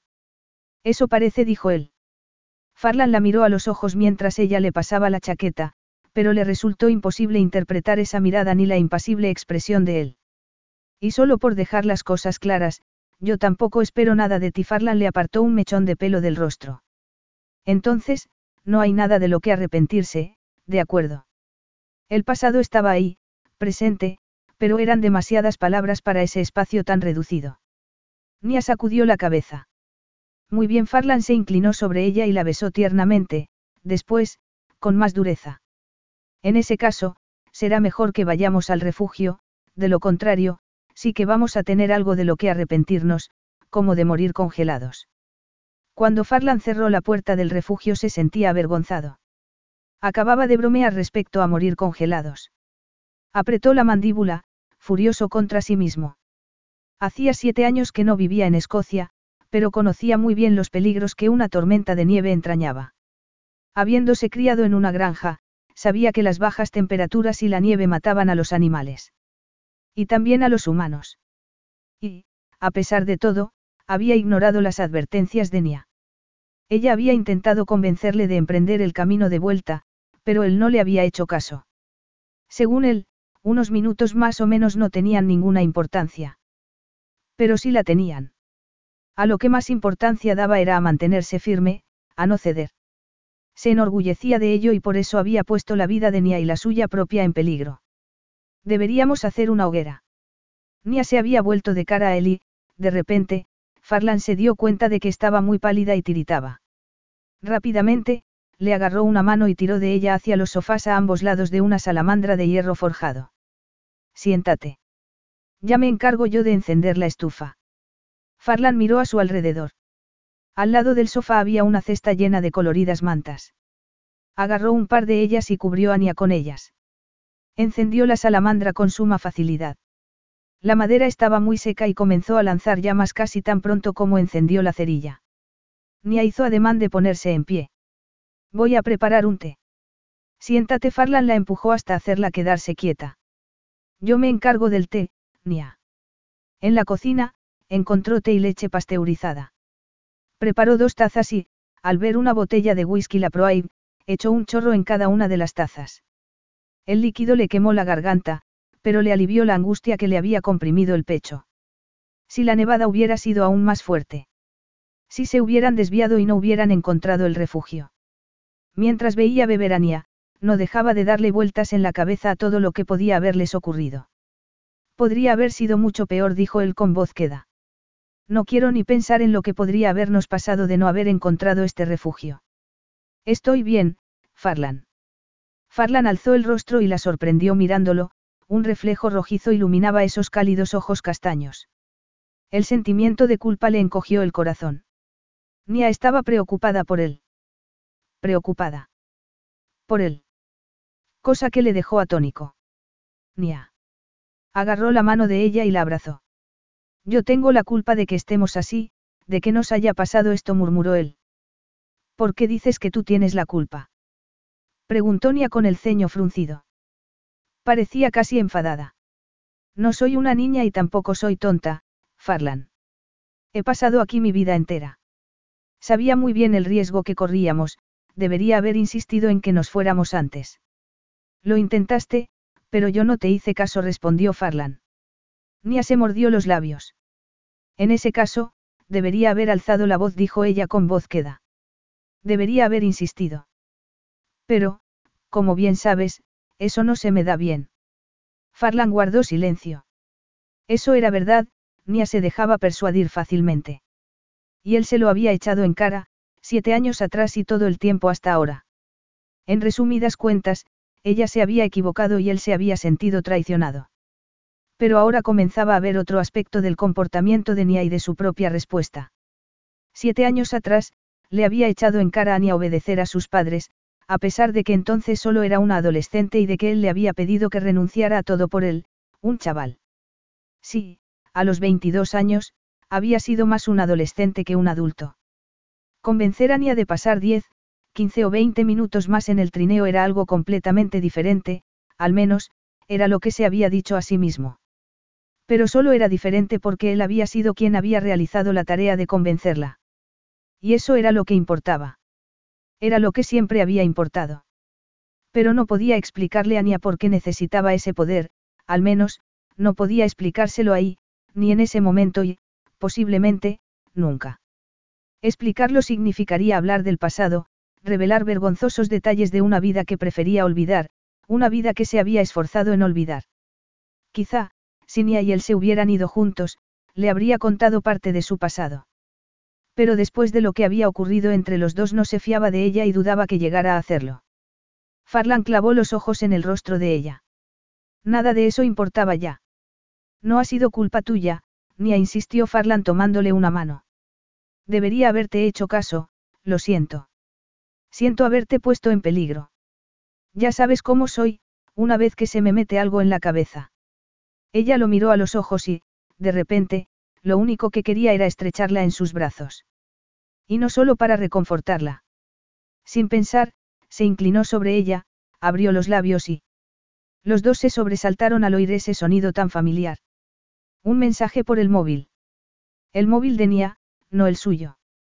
Es Alan dijo Nia mirando la pantalla del móvil. Pregunta si hemos conseguido volver y si estamos bien. Al instante, Nia se puso a contestar al mensaje. ¿Qué vas a decir? Preguntó Farlan acariciándole el cabello. Que estamos a bien y que hasta mañana no tienen de qué preocuparse. Hasta el día siguiente. En resumen, iban a pasar la noche juntos en el refugio. Al instante, Farlan sintió una presión en la entrepierna, una presión casi dolorosa. Sí, estamos bien. Farlan apartó los ojos del rostro de ella y los clavó en la leña amontonada a ambos lados de la salamandra. Bueno, una vez que el fuego esté controlado, creo que deberíamos ver qué hay de comer por aquí. Nia miró las rodillas de ambos, juntas, y frunció el ceño. Creo que deberíamos quitarnos la ropa, está mojada. Buena idea. Con el fuego se secarán pronto. Farlan se desabrochó las botas y se las quitó. Después, enderezándose en el asiento, fue a desabrocharse el cinturón, pero al instante se dio cuenta de que seguía desabrochado. Se miraron a los ojos. No te preocupes, sé que no te vas a aprovechar de mi bromeó él. Nia sonrió y comenzó a bajarse los pantalones. La cocina estaba bien surtida. Vaya, parece que no nos vamos a morir de hambre, dijo Farlan con una lata de caviar en una mano y en la otra un frasco de salsa de tomate con trufa. Voy a hervir agua para hacer pasta, dijo Nia. Al agacharse para sacar una cacerola, los ojos de Farlan no se pudieron resistir a las largas piernas de ella. Farlan tuvo que contenerse para no echarse encima de Nia. El deseo que sentía era irresistible. Debe haber queso parmesano en algún sitio, comentó ella. Farlan se dirigió al frigorífico y lo abrió. No había queso parmesano, pero lo que sí había era una botella de champán Bollinger. Nia. Nia se dio la vuelta. Al ver la cara de él y la botella de champán se echó a reír. Supongo que tenemos algo que celebrar. Farlan sonrió.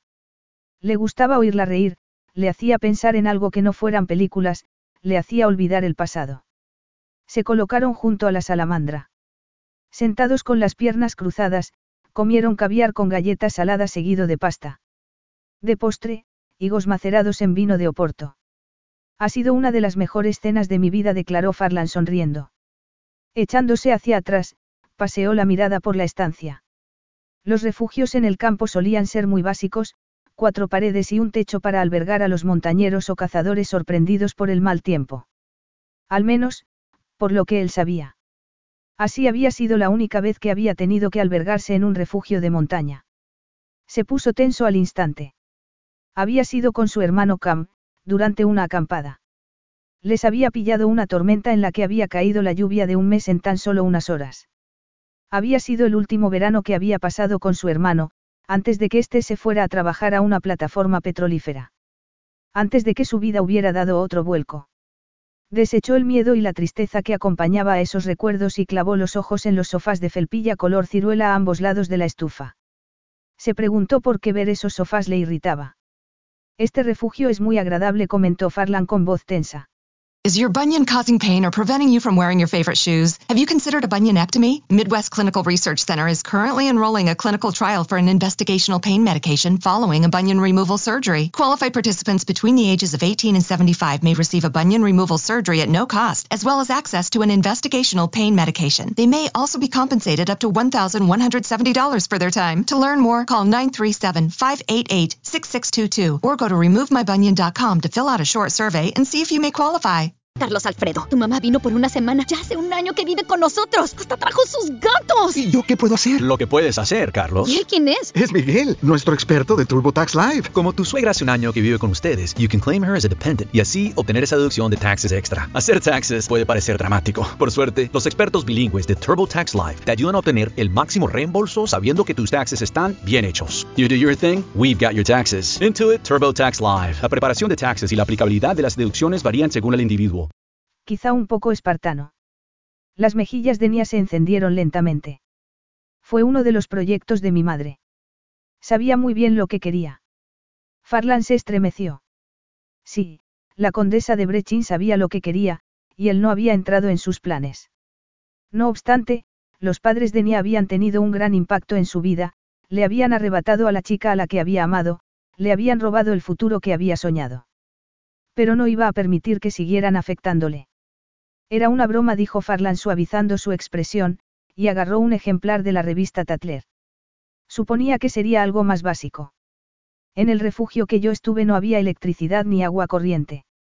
La mayoría son así, replicó Nia asintiendo. Pero esta zona es parte de la finca, es una zona privada, y quisieron hacer un refugio un poco más sofisticado. A Farlan no le gustó la tristeza que vio en los ojos de Nia, sobre todo, porque sabía que él era el motivo. Tu madre hizo un buen trabajo. Es un refugio precioso, comentó Farlan. Pero no tan precioso como tú. Se miraron en silencio y, de nuevo, Farlan pensó en lo que habían hecho.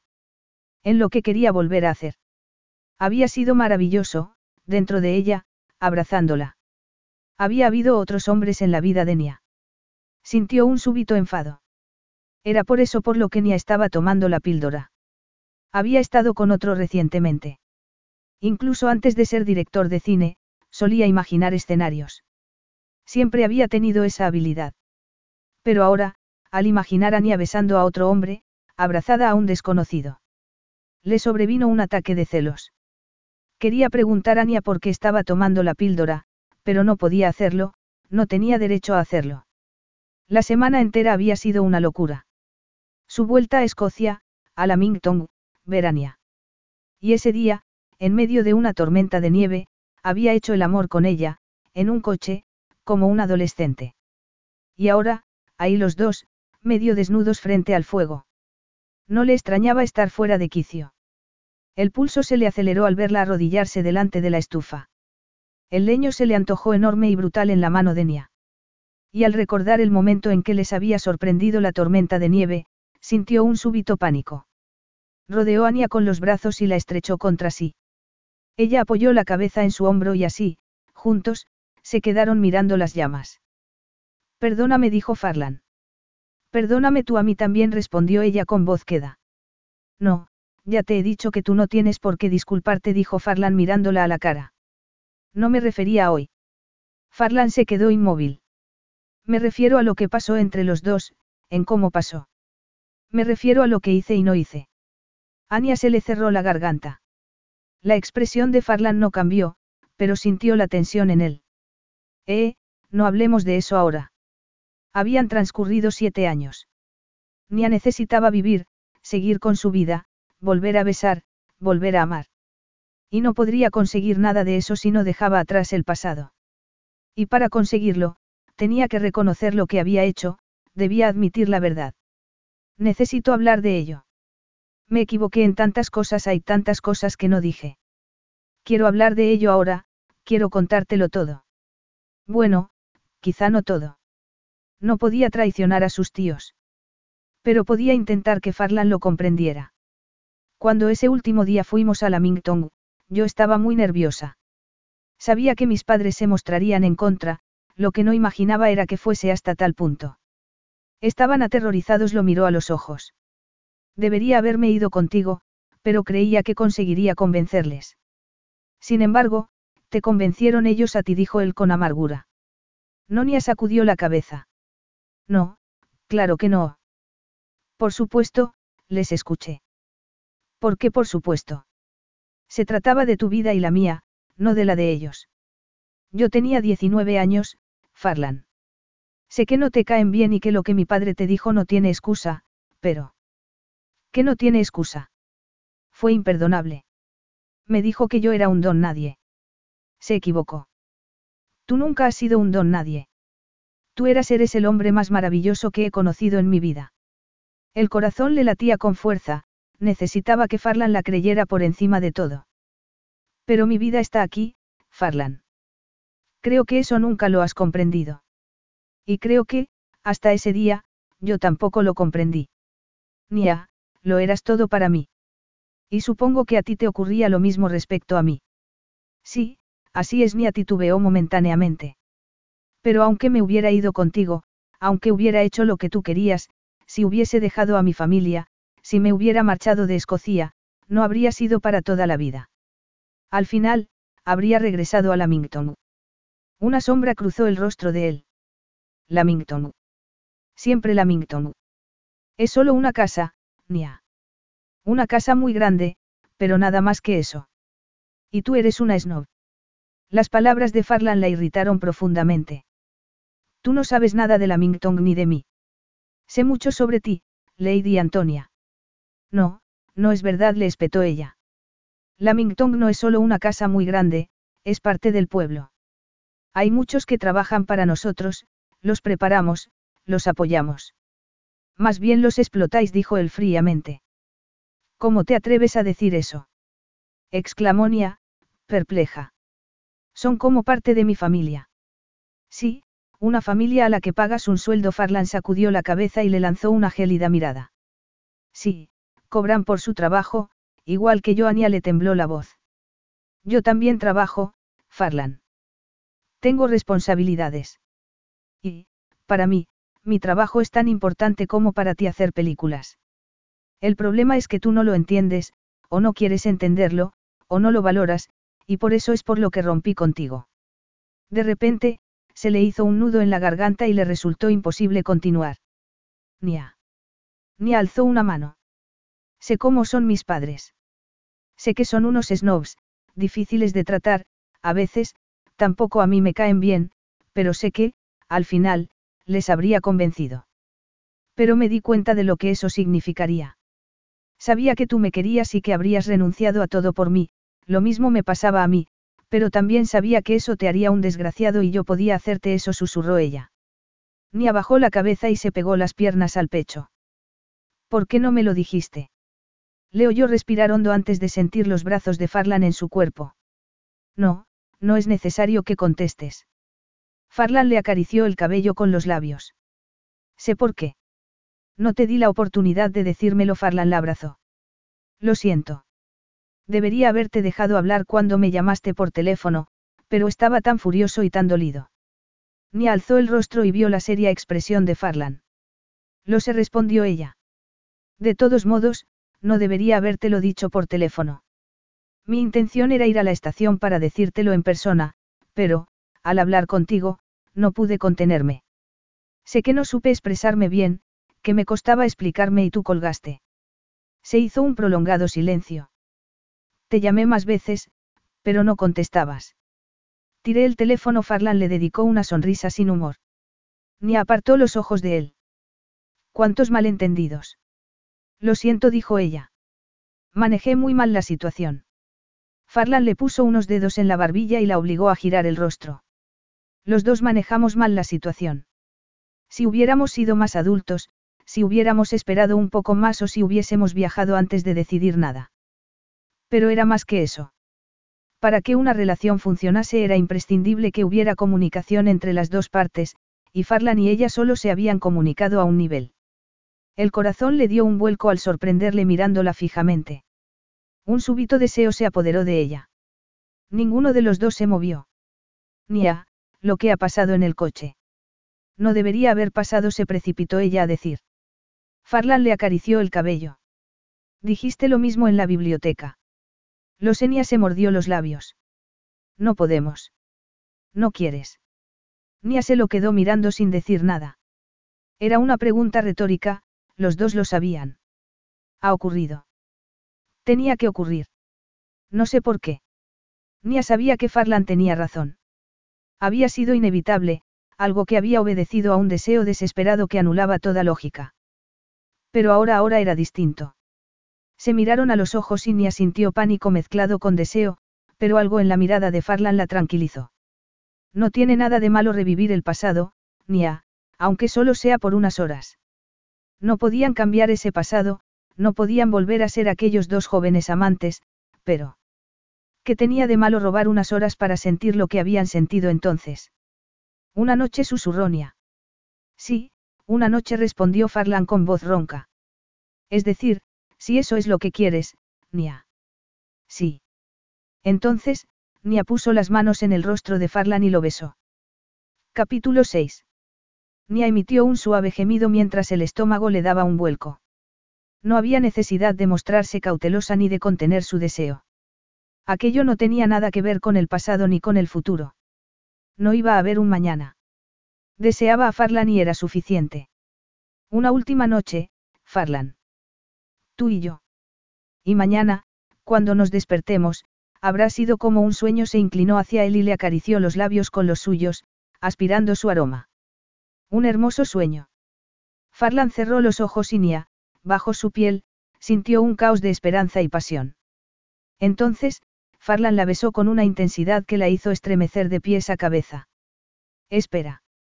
Con un gruñido, Farlan apartó los labios de los de ella, la levantó en sus brazos y la llevó al sofá. Debes tener moratones por todas partes después de lo del coche. Esta vez vamos a tomarnos todo el tiempo del mundo. Nia lo miró fijamente y Farlan volvió a besarla. Pero quería más. Quítate esto, le susurró junto a la boca al tiempo que tiraba del jersey de él. Farlan se lo acabó de subir y se lo sacó por la cabeza. Nia hizo lo mismo. Empequeñeciendo los ojos y con intencionada lentitud, Nia se llevó las manos a la espalda, se desabrochó el sujetador y se lo sacó por los brazos. Clavó los ojos en el torso desnudo de Farlan y contuvo la respiración. Era la primera vez que le veía desnudo, o casi desnudo, desde hacía siete años. Era la primera vez desde entonces que podía tocarlo y acariciarlo, y no sintió ninguna inhibición. La piel de Farlan era cálida y dorada. Con suavidad, le acarició el cuerpo, el vientre, la cintura y deslizó los dedos por debajo de la cinturilla de los calzoncillos. Farlan pestañeó y le agarró la mano. Al mirar hacia abajo, Ania se le secó la garganta.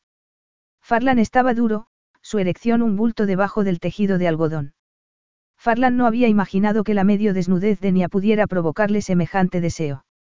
La había acariciado en el coche, pero no se había parado a mirarla, no la había contemplado. Ahora sí, ahora solo quería mirarla, grabar en su memoria las suaves curvas de sus pechos y esos orgullosos pezones. Pero no podía tocarla. Inclinándose sobre ella, le besó el hombro, la clavícula, la garganta y detrás de la oreja. Le dolía la entrepierna, un dolor que rayaba en el placer. Movió la cabeza y le mordisqueó el labio inferior, el superior. La cabeza le dio vueltas mientras la oía gemir. Ardía por dentro. Estaba excitado, pero podía esperar. Siempre había estado esperando a que llegara ese momento, a estar con esa mujer. Le puso una mano en el rostro y tiró de ella hacia sí. Volvió a besarla, abriéndole los labios, saboreándola, respirándola. Le cubrió un pecho con una mano y la sintió temblar mientras se le endurecía el pezón. Nia susurró él. Mi preciosa Nia. Vio deseo en los ojos castaños de Nia. Ella le acarició el rostro, le pasó la yema de un dedo por la mandíbula y luego le rozó los labios. Farlan respiró hondo cuando, con la otra mano, Nia comenzó a acariciarle el endurecido miembro. Si no quería estallar no podía permitirle seguir haciendo eso. Farlan agarró ambas manos de Nia, se las subió por encima de la cabeza y comenzó a lamerle el cuerpo, de arriba hacia abajo, mientras ella se arqueaba y se retorcía. Cuando llegó al triángulo de suaves rizos, le cubrió el clítoris con la lengua. Soltó las manos de Nia y ella, al instante, le agarró la cabeza, apretándola contra sí, más y más. Te quiero dentro de mí, dijo Nia apartándole, tirando de él hacia arriba. Farlan le permitió que le rodeara el miembro y lo llevase hacia la húmeda entrada de su entrepierna. Farlan comenzó a temblar. Puso una mano en las nalgas de Nia y le alzó las caderas. Ella le puso las manos en el rostro y lo besó mientras él comenzaba a moverse dentro del cuerpo de Nia, sus cuerpos unidos mientras ella se arqueaba y él se disolvía en el interior de ella. Echándose ligeramente hacia atrás, Farlan, con suavidad, se quitó el brazo de Nia de encima del pecho y contuvo la respiración mientras ella, dormida, murmuraba. Pero no se despertó y, después de un par de segundos más, Farlan logró levantarse, se puso los calzoncillos y, con la luz del fuego de la estufa como guía, se abrió paso en la oscuridad. En la cocina, agarró un vaso, lo llenó con agua del grifo y bebió, achacando a la sed el peso que le oprimía el pecho. Pero el agua no le alivió. Ni siquiera después de un segundo vaso. Físicamente se sentía extraordinariamente bien, saciado y sin tensión. Pero la cabeza era otra cosa. Se sentía confuso y en conflicto consigo mismo. Había creído tenerlo todo claro, ni le había traicionado, ni había tenido que elegir entre su aristocrática vida y él y había elegido lo primero. Y así había sido. Pero los motivos habían sido distintos a los que él había supuesto. La opresión en su pecho aumentó. No se le había pasado por la cabeza que, para Nia, la Mingtong no era solo una casa enorme llena de hermosos y valiosos objetos. No había pensado que a Nia pudieran importarle las personas que trabajaban allí y vivían de ese trabajo. Recordó el mensaje de Alan. Los que trabajaban en la finca también se preocupaban por Nia. Nia había hecho planes respecto a la Mingtong, aunque nunca habían hablado de ellos, solo de su futura carrera como director de cine. No le extrañaba que ni hubiera roto con él. Aunque ese tampoco había sido el motivo. Su ruptura tampoco se había debido a que ella simplemente hubiera cedido a la presión de sus padres. No, ni había pensado en su relación, en lo que ambos querían, y en él y en sus sueños. Y, consciente de lo mucho que él la quería, y conociéndole mejor de lo que él se había conocido a sí mismo, había supuesto correctamente que él habría estado dispuesto a cualquier cosa por hacerla feliz, incluyendo dirigir y encargarse de la finca con ella, a pesar de que eso le habría hecho desgraciado. Sintió tensión en todo el cuerpo.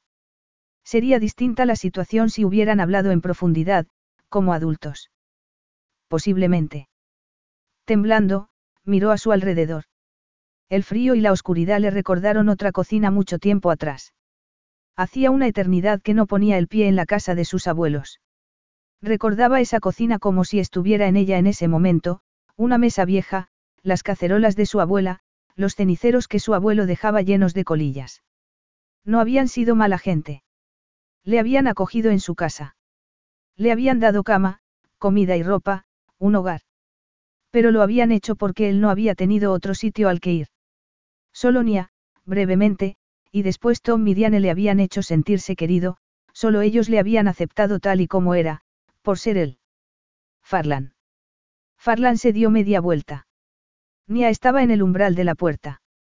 Desnuda. El contraste entre la desesperación en su pensamiento y la luminosa belleza de ella le dejó sin respiración. ¿Te pasa algo? preguntó Nia. De repente, sintió una incontrolable necesidad de confesarse. Pero. ¿Qué podía decirle?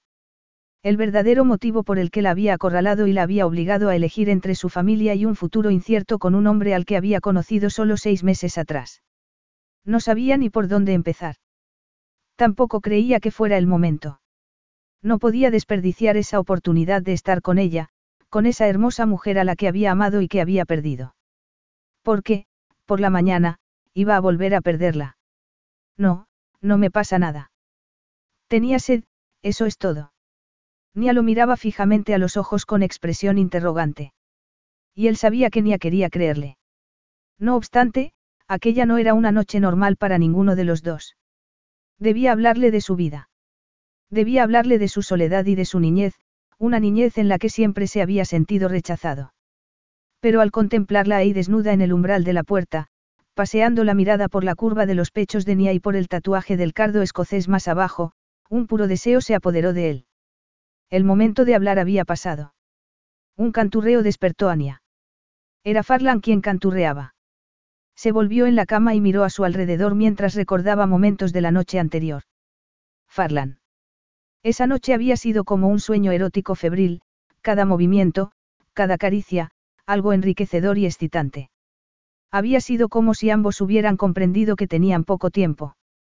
Sin decirlo en voz alta, los dos habían sido conscientes de que, al despertar, el sueño se desvanecería y cada uno de los dos seguiría con su vida por separado. Nia se arrebujó con la manta. Ya era por la mañana. El corazón se le encogió. Hola, buenos días. Nia miró en dirección a la puerta y pestañeó. Si había esperado que por la mañana se hubieran repetido los momentos de intimidad de la noche estaba claro que se había equivocado. Farlan estaba completamente vestido y la miraba sin deseo en los ojos. Hace un día precioso. La tormenta de nieve ha parado. ¿Qué prefieres, té o café?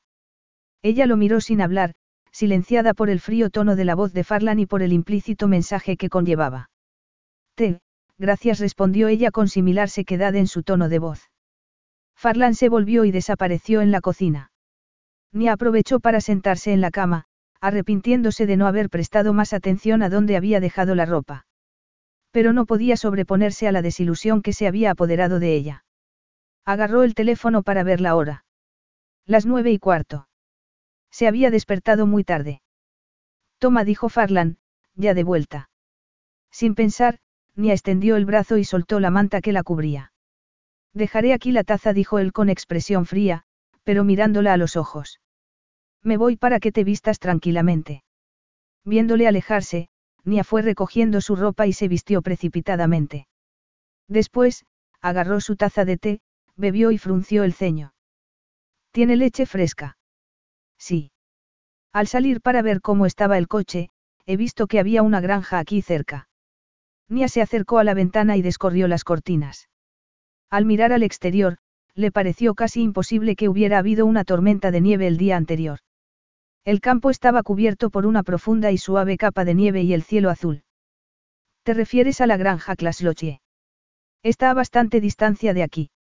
A unos 40 minutos andando Farlan se encogió de hombros. Pero necesitaba despejarme. Nia se llevó la taza a los labios para ocultar el rubor de sus mejillas. Estaba claro que Farlan había hablado en serio la noche anterior. No debería dolerle tanto. Era de esperar, era lo que ella quería también. ¿O no? Les he contado lo que nos pasó ayer y me han dado leche fresca. También me han ofrecido huevos y tocino, pero les he dicho que no hacía falta, que teníamos prisa por marcharnos. Farlan titubeó antes de añadir. Supongo que deberíamos hablar de lo de anoche. Sí, yo también lo creo, respondió ella pronunciado despacio las palabras. Nia contuvo un gemido de sorpresa cuando Farlan le puso las manos en los brazos y la acercó hacia sí. No tenemos nada que reprocharnos, de acuerdo. Nia tardó en responder. Le encantaba la sensación de las cálidas manos de Farlan en su cuerpo. Durante un segundo, albergó un atisbo de esperanza.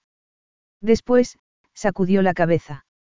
No, nada que reprocharnos. Lo único que quiero es que no haya rencor entre los dos. Era demasiado tentador creer que el destino había hecho que Tom y Diane alquilaran la Mington con el fin de que ellos volvieran a estar juntos. Pero Nia ya no creía en los cuentos de hadas. Farlan y ella habían estado unidos en ese pequeño refugio por la misma razón por la que habían estado unidos en el piso de él en Edimburgo, no era la vida real. Con solo 19 años de edad y locamente enamorada, le había resultado difícil ver las implicaciones de ese hecho. El corazón se le encogió. A los 26 seguía resultándole difícil aceptarlo. Pesar y pánico se apoderaron de ella. Como Catherine y Richard, sus tíos. Cuando era pequeña, le parecían una pareja salida de un cuento de hadas. Su tía era preciosa y él era un pintor prometedor, con un perro de aguas. Y los dos eran jóvenes. Al verlos juntos, siempre le había sorprendido la intensidad de su amor. Y el hecho de que la gente les criticara había hecho que le pareciera aún más romántico. Contra todos y todo, se habían casado y habían tenido dos hijos. Pero Richard no había podido mantener a la familia con la pintura y, al final, había aceptado un trabajo en una galería de arte en Dubái. Nia se estremeció. Richard detestaba ese trabajo y Catherine no soportaba su vida en una mansión con aire acondicionado. Y ahora, gran parte del tiempo, no se aguantaban entre ellos. Nia no había soportado la idea de que eso pudiera ocurrirles a Farlan y a ella. Y nada había cambiado a ese respecto. Farlan era un director de cine famoso y rico, pero seguía sin comprender el apego de ella a Lamington. Entonces, todo bien entre nosotros, dijo Farlan, sacándola de su ensimismamiento. Terminamos mal, lo pasamos mal y teníamos que hacer las paces. Ahora ya podemos olvidarlo y seguir con nuestras vidas. Seguir con nuestras vidas. Farlan quería decir enamorarse y vivir con otra mujer. Nia miró por la ventana y dirigió los ojos hacia las distantes colinas que lindaban con la finca de Lord Airlie. Ella también quería eso. Quería estar con un hombre que la amara y al que ella amara y que nada pudiera interponerse entre ambos. Sí, seguir con nuestras vidas, repitió ella. Ninguno de los dos habló durante el camino de regreso. No tenían nada más que decirse. El incontrolable e irresistible deseo de la noche anterior les había consumido, pero ahora los campos cubiertos de nieve parecían haberse tragado toda esa pasión. Era eso lo que quería. Te dejaré en casa y volveré andando a Lamington. Demasiado tarde para expresar sus dudas, Nia se dio cuenta de que ya habían llegado. La casa del jardinero parecía salida de una postal. Gracias por conducir, Nia esbozó una tensa sonrisa. Te prometo que llamaré a alguien para que revise los frenos. No te preocupes por eso, dijo Farlan con voz suave. ¿Por qué no? Ayer me dijiste que los frenos no funcionaban bien. Sí, pero repito que ya no tienes que preocuparte por eso. Nia, confusa, se lo quedó mirando cuando Farlan se volvió, alzó una mano y saludó al conductor de otro coche que acababa de doblar la curva y que se paró detrás del Land Rover. Un joven se aproximó a ellos. El señor Wilder. Soy Gordon Muir, la persona con la que ha hablado esta mañana. Sí, claro, Farlan le dio la mano. Gracias por todo, Farlan se volvió hacia ella. Esta es Lady Antonia. Ruborizándose, Gordon Muir le ofreció la mano. Lady Antonia. Felicidades, su coche nuevo es fantástico. Coche nuevo. Ni afrunció el ceño. Perdone, pero creo que se ha equivocado. Yo no. Gordon, ¿le importaría dejarnos a solas un momento? Interrumpió Farlan. Necesito hablar un segundo con Lady Antonia. Entonces, se volvió a ella. Quería darte una sorpresa, pero quizá debería haberlo consultado contigo antes los ojos verdes de Farlan se clavaron en su rostro. Sé que tienes el dinero suficiente como para comprar todos los Land Rover que se te antojen, pero también sé que no sabes nada de coches, que no te interesan, y que este que conduces está muy viejo y es realmente peligroso.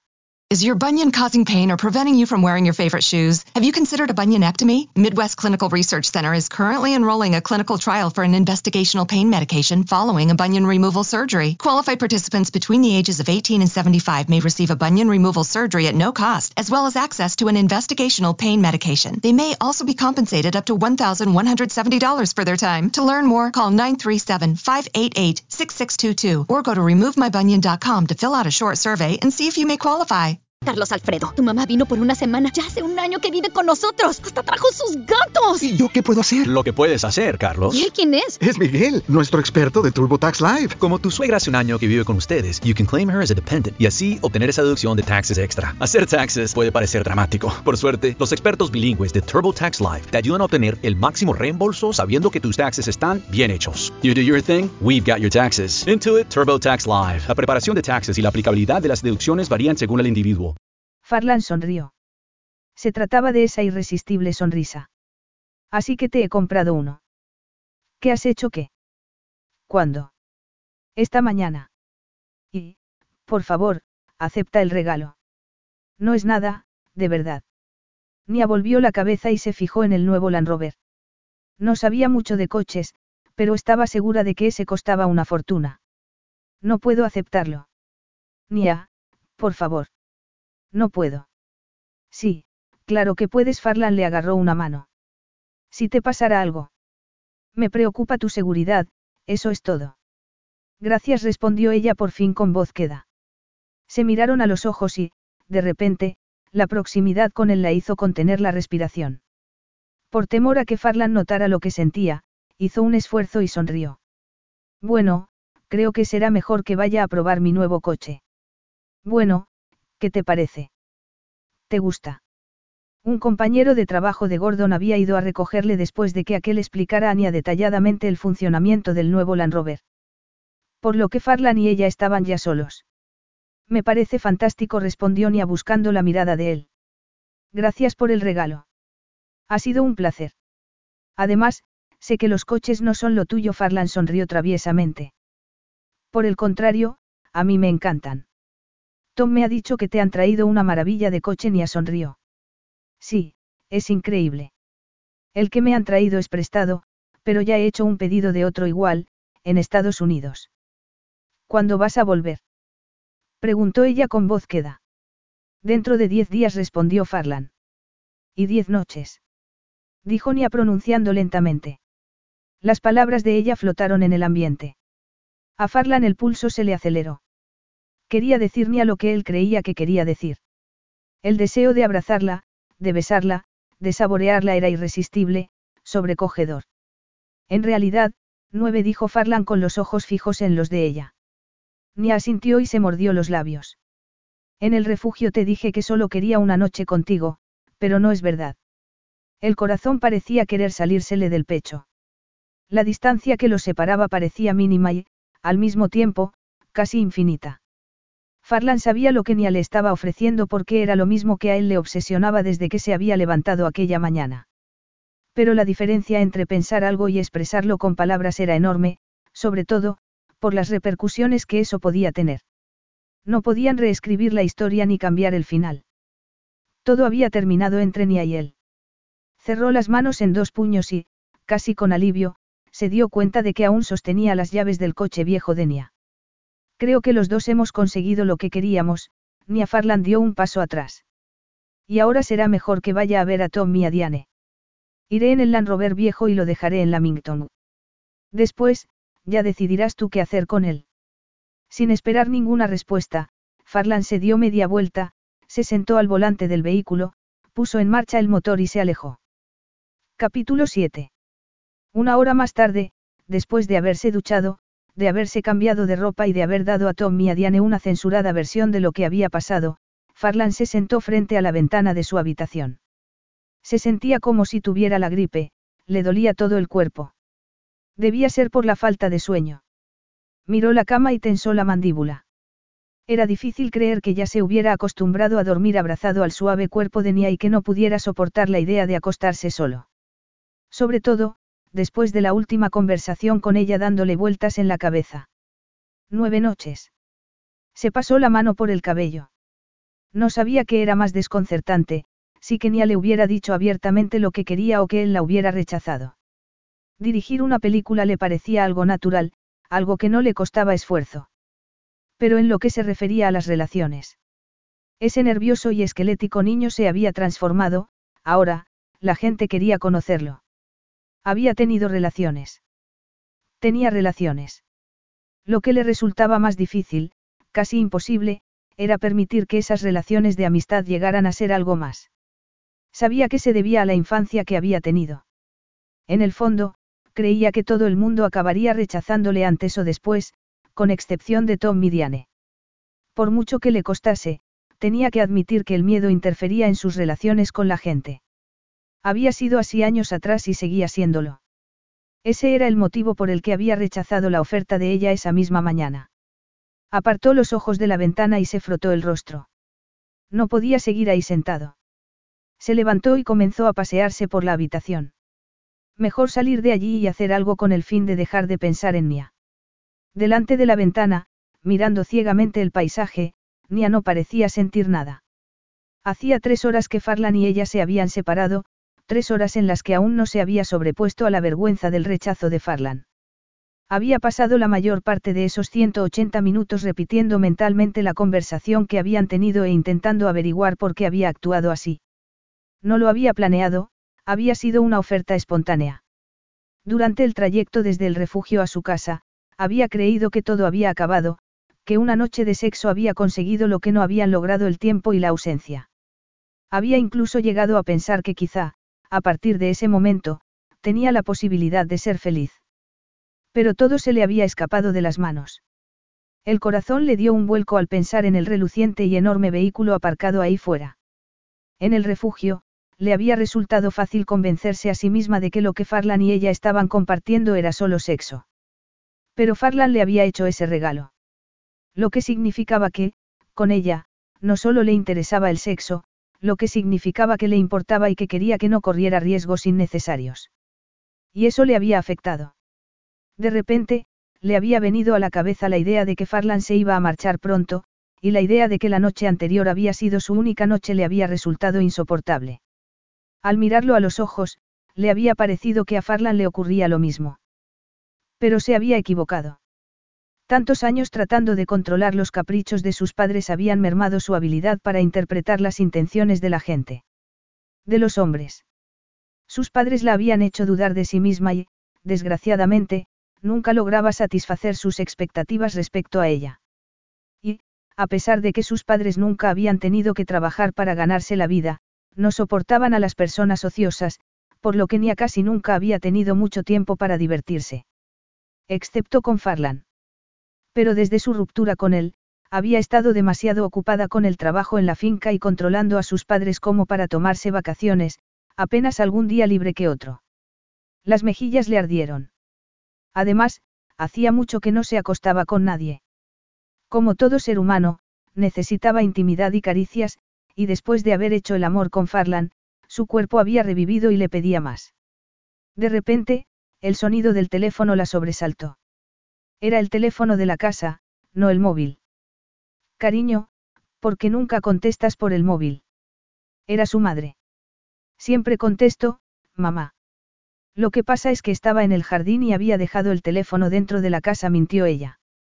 El móvil debía habérsele caído del bolsillo durante su conversación con Gordon, pero explicar eso significaba que tenía que explicar quién era Gordon y no quería que sus padres supieran nada de Farlan.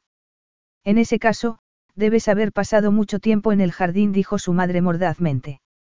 Llevo horas llamándote. ¿Qué tal va todo? Preguntó Nia con la intención de distraer a su madre. ¿Cómo están papá y la tía Catherine? Catherine está agotada, pero papá está bien. Jugamos al bridge en el club casi todas las tardes, con Fergus y Margaret Cavendish. Su madre hizo una pausa prolongada intencionadamente. David está aquí también. Ha preguntado por ti. Me parece que le gustaría que vinieras de visita. David Cavendish era tres años mayor que ella y, gracias a su atlético atractivo y al imperio inmobiliario de su padre, a su madre le encantaba. Tensó los hombros. Debería haberse acostumbrado ya. Su madre aún no le había perdonado que rechazara la propuesta de matrimonio de Andrew. ¿Cuánto tiempo va a estar ahí? preguntó ella, aún vulnerable por el rechazo de Farlan. Dos semanas. Se hizo daño jugando al polo. Le dije que no creía que tuvieras tiempo de venir, pero... Notó el esperanzado tono en la voz de su madre y sintió un súbito sentimiento de culpa. Quizá fuera algo a la antigua usanza, pero... Tan terrible era que una madre quisiera encontrar un marido para su hija. ¿Y qué le impedía tomarse unos días de vacaciones? No le vendría mal tomar el sol en una tumbona al borde de una piscina y charlar con un hombre que no le causara tensión. Por la ventana vio las ruedas del Land Rover salpicadas de nieve. Johnny y Alan podían encargarse de la finca durante su ausencia, no había nada que le impidiera marcharse. Su mente evocó imágenes tentadoras de tumbonas junto a un agua azul, vasos de bebidas exóticas con cubitos de hielo. De repente, oyó el ruido de una puerta en el piso de arriba. Frunció el ceño. No podía ser que la puerta se hubiera cerrado por el aire. Un ruido ensordecedor inundó la casa. Con el ceño fruncido, se acercó a la ventana que daba al jardín y a los campos. Se quedó boquiabierta al ver el helicóptero negro a punto de tomar tierra. Mamá, tengo que dejarte, dijo ni aclarándose la garganta. Debo ir al campo a encargarme de un asunto. Ignorando las protestas de su madre, ni acortó la comunicación, agarró una chaqueta que colgaba de un gancho en la puerta trasera y salió. Las hélices del helicóptero dejaron de girar. Silencio. La puerta del helicóptero se abrió y Nia se quedó atónita al ver a Farlan saltar del helicóptero. Claro, tenía que ser él. Se le había olvidado que Farlan tenía un helicóptero. Tragó saliva al verle dirigiéndose hacia ella. Farlan estaba pálido, serio y muy guapo. La ropa oscura que vestía contrastaba con la nieve. ¿Qué quieres? Preguntó Nia, sorprendida por la fuerza y dureza de su voz. Te dejaste esto en el coche. Farlan se metió la mano en el bolsillo y sacó el móvil de ella. Debe habérsete caído. Gracias, respondió Nia agarrando el móvil. Entonces, sin siquiera darse cuenta de lo que estaba haciendo, Nia se dio media vuelta y echó a andar hacia la casa. Nia. Farlan le dio alcance al llegar a la puerta de la cerca y, con firmeza, puso la mano en el travesaño superior, evitando que ella pudiera abrir la portilla. ¿Qué quieres? Preguntó ella bruscamente, girando sobre sus talones. ¿Por qué no te vas? Ya me has dado el teléfono, no. Pues ya puedes irte. No he venido solo para darte el teléfono, sino para hablar contigo. No te molestes. Los dos hemos conseguido lo que queríamos, o se te ha olvidado. Me he equivocado. Nia sintió tristeza, enfado y frustración, todo a la vez. Al parecer, Farlan estaba ahí porque sentía pena por ella. Da igual, no tiene importancia. Te has equivocado. Yo también me he equivocado. ¿En qué te has equivocado tú? Preguntó Farlan, interrumpiéndola. Ha sido una estupidez querer algo más que una noche contigo. Y me he vuelto a equivocar al decírtelo, Nia sacudió la cabeza. No, el que se ha equivocado he sido yo al mentir, porque lo que te he dicho no era verdad, declaró Farlan agarrándola por los hombros. Anya le pareció que las manos de Farlan la sujetaban. Para mí tampoco es suficiente con una noche. Lo sé desde el momento de levantarme esta mañana. Ni se estremeció. Quería creerle con todo su corazón. Pero, con un ímprobo esfuerzo, se apartó de él y sacudió la cabeza. No te creo. ¿Piensas que miento? Preguntó Farlan apretando los dientes. Le dolía el pecho. Estaba agotada. Sí, así es. De lo contrario, me habrías dicho algo antes. Farlan pareció quedarse atónito momentáneamente, como si hubiera recibido una bofetada. Pensé hacerlo, pero habíamos quedado en que iba a ser solo una noche, así que no estaba seguro. Nia se lo quedó mirando fijamente, tratando de interpretar su expresión. Pero su enfado se había desvanecido, aunque no sabía cómo ni por qué. Farlan le acarició una mano. Sé que te he disgustado y lo siento, lo siento muchísimo. Por eso he venido, para decírtelo, para explicarme, para pedirte perdón. Los claros ojos verdes de Farlan estaban fijos en ella. Por favor, Nia, dame una oportunidad de demostrártelo. La cabeza le daba vueltas. Ocurriera lo que ocurriese, Farlan se iba a marchar dentro de diez días. Lo único que iba a conseguir era retrasar lo inevitable y hacer que la separación fuera aún más dolorosa. Pero Farlan era irresistible y le deseaba. ¿Y cómo te propones conseguirlo? Preguntó Nia. Farlan tiró de ella hacia sí, pegándosela al cuerpo. Eso depende. ¿Cuánto tiempo puedes dedicarme? Nia fingió pensar. Dispongo de diez días libres. La brisa le revolvió el cabello. Farlan alzó una mano, le apartó un mechón de pelo del rostro, se lo sujetó detrás de la oreja y, con el dedo pulgar, le acarició la mejilla. ¿Y sus noches? Me temo que solo nueve. Podrías reservármelos los ojos de Farlan brillaron. Nia tuvo la impresión de que iba a estallarle el corazón. Estaba feliz. Pero tenía que estar segura de que nada ni nadie se interpondría entre los dos durante ese tiempo. Sí, si eso es lo que quieres. Si lo que deseas es estar conmigo. Farlan la besó con ternura. Nunca he estado tan seguro de algo. No quiero estar en ningún otro sitio. A menos, por supuesto, que hayas cambiado de idea. No respondió ella escuetamente. Farlan le puso las manos en el rostro y la besó. Y ahora, ¿quieres que te lleve a almorzar a un hotel cerca de Lochassier? En coche está un poco lejos, pero no vamos a ir en coche. Ahora comprendía por qué estaba ahí ese helicóptero. Debías estar bastante seguro de que iba a decir que sí, observó Los ojos de Farlan siguieron la mirada de ella y sonrió. Sí, se trataba de esa sonrisa irresistible.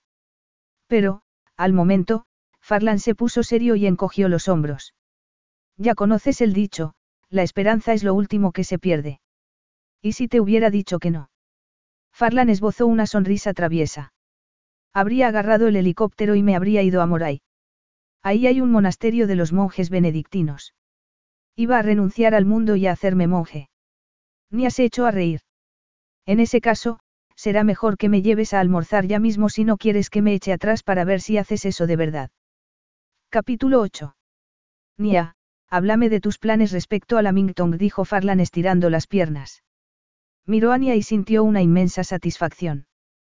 Habían tardado 20 minutos en llegar a Brudehouse y ahora estaban sentados cómodamente en el bar a orillas del lago. ¿Quieres hablar de la Mingtong? preguntó ella. Nia parecía complacida y, con un súbito sentimiento de culpabilidad, se preguntó por qué no le había hecho antes esa pregunta.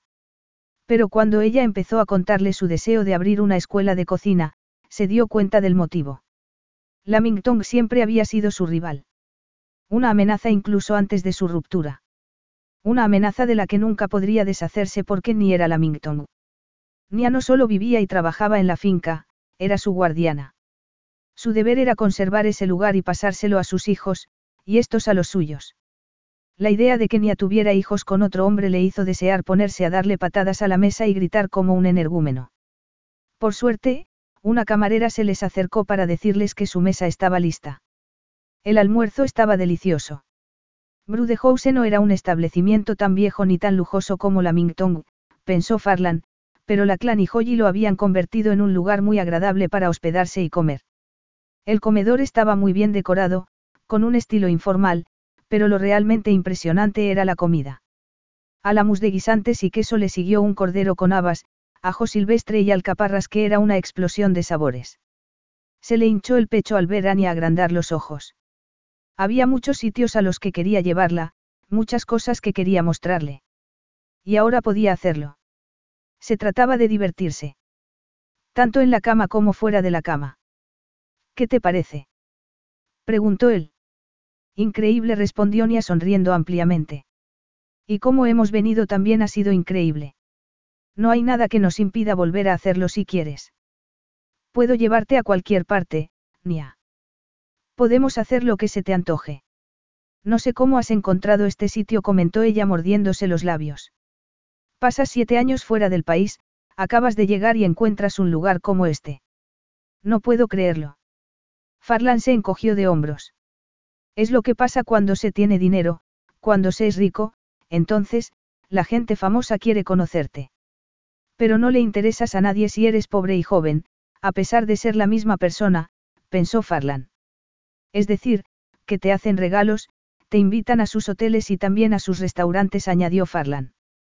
Ellos me invitan a comer y yo soy como un anuncio de publicidad.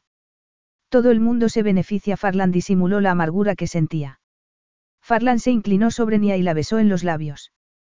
Pero esto, hoy, es distinto. Los dueños de este restaurante son amigos míos. Amigos tuyos. Nia frunció el ceño. ¿Cómo es eso? Antes de contestar, Farlan hizo un gesto a la camarera para que se acercara. ¿Podría traernos más agua, por favor? Después, sonrió y continuó. Conocía la clan y a Joyi en Los Ángeles, se habían encargado del catering en una fiesta. Nos pusimos a charlar, nos caímos bien y dio la casualidad de que los tres éramos escoceses. ¿Por qué han vuelto a Escocia? Ni aparecía realmente interesada. Le gustaba eso de ella. Igual que sus ojos, sus labios, su risa, la suavidad de sus curvas y el hecho de ser la persona más lista que conocía. La clan tenía mucha nostalgia de Escocia. Farlan sonrió. Echaba de menos incluso la lluvia. Joyi, por su parte, estaba harta de Los Ángeles. En fin, les envié un mensaje para decirles que iba a estar por aquí y me dijeron que me pasara por el restaurante si iba a estar por la zona. Nia sonrió. Ha sido una suerte que no te hayas ido con los monjes. La suerte ha sido mía, dijo Farlan con voz suave. Se miraron a los ojos y Farlan cubrió la mano de ella con la suya. Seguía sin poder creer que Nia estuviera ahí, que le hubiera dado una oportunidad más.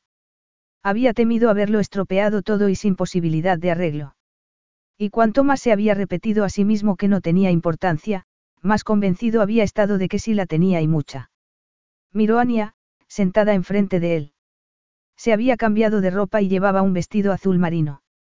Aunque era un vestido discreto, le hacía desear desnudarla ahí mismo. Pero con Nia no era solo sexo, nunca lo había sido. La camarera se acercó y limpió la mesa, y sintió paz y tranquilidad mientras veía a Nia sonreír y hablar con la camarera. Estaba acostumbrado a observar a la gente, era parte de su trabajo como director de cine. Pero se pasaría la vida mirando a Ania. Contaba con diez días y nueve noches con ella, en esos momentos, le parecía una eternidad. La camarera se retiró y Nia sonrió. Me ha encantado este sitio, gracias por traerme la sonrisa de ella se desvaneció y comenzó a juguetear con su copa. ¿Tienes algún plan para este fin de semana? Me refiero a qué quieres que hagamos los dos. Sí, tenía planes. Y en todos sus planes estaban ya llevando poca ropa, a veces, ninguna. Por motivos evidentes, no había pensado mucho en qué iba a vestir él, pero sí había imaginado diversos escenarios y posiciones. No obstante, ese no era el mejor momento para contárselo a Nia. Nada en particular respondió Farlan. Lo digo porque la fiesta de Beatriz es mañana. Farlan notó que Nia parecía insegura. Es en el castillo Kilbean, la casa de Lord Airlie, no está lejos de Lamington. Nia volvió a titubear antes de continuar. Suelo ir todos los años y quería pedirte que vinieras conmigo. Nia enderezó la espalda y miró a su alrededor. Tú me has traído aquí y a mí me gustaría llevarte a un sitio muy especial. Farlan se recostó en el respaldo del asiento y guardó silencio. Lo suyo era una aventura amorosa. Lo fundamental en una aventura amorosa eran el sexo y la diversión, no vestirse de gala para pasar la velada con un grupo de desconocidos. Además, las fiestas no eran lo suyo. Frunció el ceño. ¿Por qué se tenía todo que revolver en torno a él? No era eso, en parte, el motivo por el que su relación se había roto. No te preocupes, ya sé que no es algo que te entusiasme. Farlan se inclinó hacia adelante, le puso las manos en el rostro y le acarició las mejillas. Ahora sí murmuró él. Volvió a besarla. Estaré encantado de ir contigo a la fiesta, Lady Antonia. Con una condición. ¿Qué condición? Preguntó ella sonriendo. Prométeme que no me abandonarás al tocar las campanadas de medianoche. Te lo prometo. Un nudo le cerró la garganta. De nuevo ese miedo infantil a que la gente rompiera sus promesas, a que ella rompiera su promesa. Dime, ¿quién es ese Lord Airlie? Es un vecino y un amigo, respondió Nia. Algo en la voz de Nia, quizá la forma como había pronunciado la palabra amigo, le hizo ponerse tenso. ¿Qué clase de amigo? Un viejo amigo, un nuevo amigo, un amigo íntimo. Era su imaginación o algo en la expresión de ella había cambiado. Un buen amigo respondió Nia mirándolo a los ojos. Andrew es una buena persona y bueno como jefe. Ha invitado a la fiesta a los empleados de la finca y también a los que trabajan en la casa. Creo que te caerá bien. Eso era poco probable, pensó Farlan, presa de unos súbitos celos. Quería hacer más preguntas sobre ese hombre, pero no quería dar la impresión de estar celoso. También le daba miedo lo que ella pudiera contestar. Sí, seguro. La camarera volvió en ese momento. ¿Quieren la carta de los postres? Farlan alzó el rostro y sonrió a la camarera. No es necesario, sé lo que vamos a pedir. ¿Cómo sabías que quería la pera? Preguntó Nia diez minutos más tarde hincando la cuchara en una pera al vino. Sintió una punzada en la entrepierna al verla lamer la cuchara. Te encantan las peras, respondió él encogiendo los hombros. Y también las manzanas. Pero ¿cómo no había nada con manzanas? Supongo que, en Los Ángeles, todo el mundo cuida mucho su salud. Nia miró el café solo de él. ¿Echas de menos Escocia cuando estás allí? Sí, a veces echo de menos las ciudades y las montañas, la historia y la poesía. ¿Y la familia? ¿Qué familia? pensó Farlan. Sus abuelos habían sido lo más parecido a una familia, pero los dos estaban muertos. No tenían ni idea de dónde estaban sus padres y había perdido el contacto con Cam. Pero Nia no sabía nada de eso. Nunca habían hablado de sus familias, excepto a grandes rasgos. No le había parecido relevante y seguía sin serlo. Tus padres tenían una granja, no. Preguntó ella. Farlan no quería hablar de granjas en ese momento, en realidad, nunca. Y, sobre todo, no con Nia. La vendieron. Vaya, lo siento, Nia frunció el ceño. Llevar una granja en estos momentos es muy duro. ¿Siguen viviendo tus padres en la zona? Farlan sacudió la cabeza. Ya no tengo a nadie por aquí, respondió él en tono ligero. Nia le apretó la mano. ¿Era eso verdad? Inia. ¿No tenías también familia en Inglaterra? Dijo ella. De repente, Farlan sintió una súbita irritación. ¿Y qué si tengo familia en Inglaterra? ¿Qué puede importarte a ti eso? Este apaño es una cuestión de sexo, dijo él sin medir sus palabras. No se trata de contarnos la vida. Ni apareció quedarse atónita. Guardó silencio durante unos momentos. Ya veo. Is your bunion causing pain or preventing you from wearing your favorite shoes? Have you considered a bunionectomy? Midwest Clinical Research Center is currently enrolling a clinical trial for an investigational pain medication following a bunion removal surgery. Qualified participants between the ages of 18 and 75 may receive a bunion removal surgery at no cost, as well as access to an investigational pain medication. They may also be compensated up to $1,170 for their time. To learn more, call 937-588-6622 or go to removemybunion.com to fill out a short survey and see if you may qualify. Now through February 2nd, join a clean and spacious Planet Fitness for zero enrollment and only $10 a month. With tons of equipment and free fitness training, it's the perfect place for everybody to work out. Even me, mother of very fussy triplets and one very colicky husband. Especially you, Supermom. You'll release endorphins and have more energy. I remember having energy. Start feeling spectacular today. Join in club or at planetfitness.com. Zero enrollment, $10 a month, cancel anytime. Deal ends February 2nd. See club for details. Pues lo siento, Farlan, pero en nuestro, apaño, como tú dices, yo no he accedido a que me hables así. Creo que voy a salir para dejar que te tomes el café tranquilamente. Nia dejó la servilleta encima de la mesa y fue a agarrar su bolso. Nia Farlan le agarró la muñeca. Nia, por favor, no te vayas. Lo siento.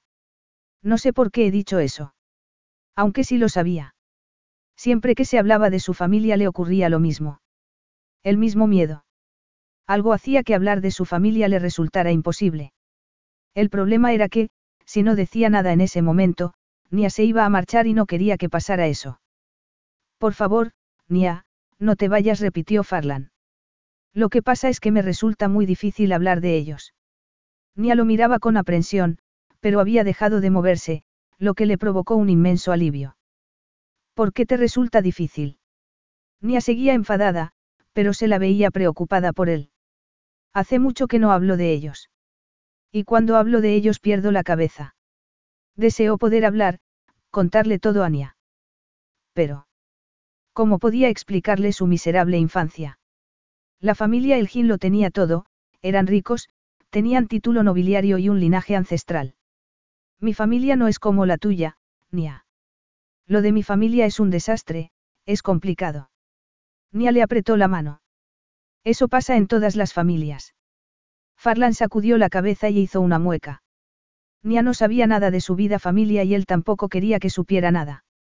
Cierto que los padres de ella eran unos snobs, pero la única vez que se había enfrentado a ellos había sido por él. No quería que su dolor formara parte de la vida de ella. No podía hacerle eso. La tuya no. La tuya es perfecta. No, no lo es ni respiró hondo. Por eso es por lo que rompí contigo. Me asusté. Creía que cualquier cosa era mejor que... ¿Qué qué? Mis tíos respondió Nia tras una pausa. Tenían la misma edad que nosotros cuando se conocieron y se casaron. Estaban locamente enamorados. Nia sonrió al recordar. Yo tenía 13 años y me parecían la pareja perfecta, continuó Nia. Mi tía Catherine era preciosa y Richard era pintor, y bueno. Pero como no ganaba dinero con la pintura tuvo que dejarla. Nia volvió a respirar hondo. Han pasado años discutiendo, ahora cada uno vive su vida. Tengo la impresión de que se odian. No quería que a nosotros nos pasara lo mismo. El problema era que no sabía cómo explicártelo sin traicionar su intimidad. Así que no había sido miedo debido a la diferencia de estatus social. Nia sabía de primera mano lo que ocurría cuando uno tenía que renunciar a sus sueños. Había visto cómo eso había destruido la unión de sus tíos. ¿Siguen viviendo juntos? Preguntó Farlan. Si contestó Nia asintiendo. Viven en Dubái. ¿Y tu padre? No podía haberlos ayudado. Sé que no está bien de salud, pero no podía haberles prestado dinero. Mi padre no puede ayudarlos, respondió Nia tras unos momentos de silencio. Mi padre no tiene dinero. Sé que te va a parecer una estupidez. Te dije que mis padres estaban en Dubái porque mi padre necesitaba un clima cálido, pero te mentí. No le pasa nada. La razón por la que hemos alquilado la Mingtong es porque necesitamos el dinero. Que la familia de Nia necesitaba dinero. Farlan no podía dar crédito a lo que acababa de oír. No comprendo. Me enteré de eso hace 18 meses, me lo dijo el contable de mi familia Nia se encogió de hombros. Sospechaba que algo iba mal, pero no sabía hasta qué punto. ¿Lo sabían tus padres? No, mis padres solo saben gastar dinero, nada más. No se responsabilizan de nada. Así ha sido siempre. Antes, teníamos cosas que podíamos vender. Pero ahora no queda nada, solo la finca y la Mington. Notó una profunda tristeza en la voz de ella, y cansancio. No vas a perder la Mington. En el pasado había odiado esa casa, ahora lo único que parecía importar era que Nia la conservara. A veces, casi me gustaría que así fuera, susurró ella. Que pudiera llevar una vida normal, como cualquier otra persona. Farlan respiró hondo. Me has preguntado por la granja de mi familia. Nia agrandó los ojos y asintió. Mi abuelo se cayó y se rompió una cadera. Mi abuela no tuvo más remedio que vender la granja. Se fueron a vivir a Elric, pero ya han muerto los dos. No era necesario contarle que no había habido sitio para él en la nueva casa de sus abuelos, que una vez vendida la granja él había sobrado. Para su familia, él siempre había sido una carga, un inconveniente. Lo siento, susurró ella. Farlan se llevó la mano de Nia a los labios y se la besó. No, soy yo quien siente haber sido un imbécil y haber estropeado el almuerzo, miró a Nia a los ojos. Venga, vámonos de aquí. Si te parece podemos ir a dar un paseo por el pueblo, tengo entendido que es muy bonito. Y romántico. Capítulo 9. Nia se dio media vuelta en la cama y buscó a Farlan con la mano. No había nadie a su lado. Frunció el ceño y se incorporó. Farlan estaba agachado desnudo delante de la chimenea con los ojos fijos en la leña ardiendo. Se lo quedó mirando durante unos momentos. Parecía una escultura. Farlan tenía un cuerpo perfecto. Nia contuvo la respiración. Seguía pareciéndole un milagro que Farlan estuviera allí, con ella, que quisiera lo que ella quería. Les quedaban nueve días y ocho noches. Pensó en la conversación en el restaurante, en el momento en que le había contado los problemas económicos de su familia. Y él le había hablado de la suya. Un regalo que se habían hecho el uno al otro. Habían sido honestos y esa era su recompensa ahora. Era casi una luna de miel, como la que habrían tenido de haber podido compartir sus vidas como habían soñado.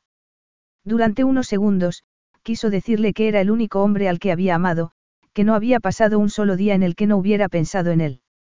En vez de eso, tocó la parte de la cama en la que Farlan había estado tumbado.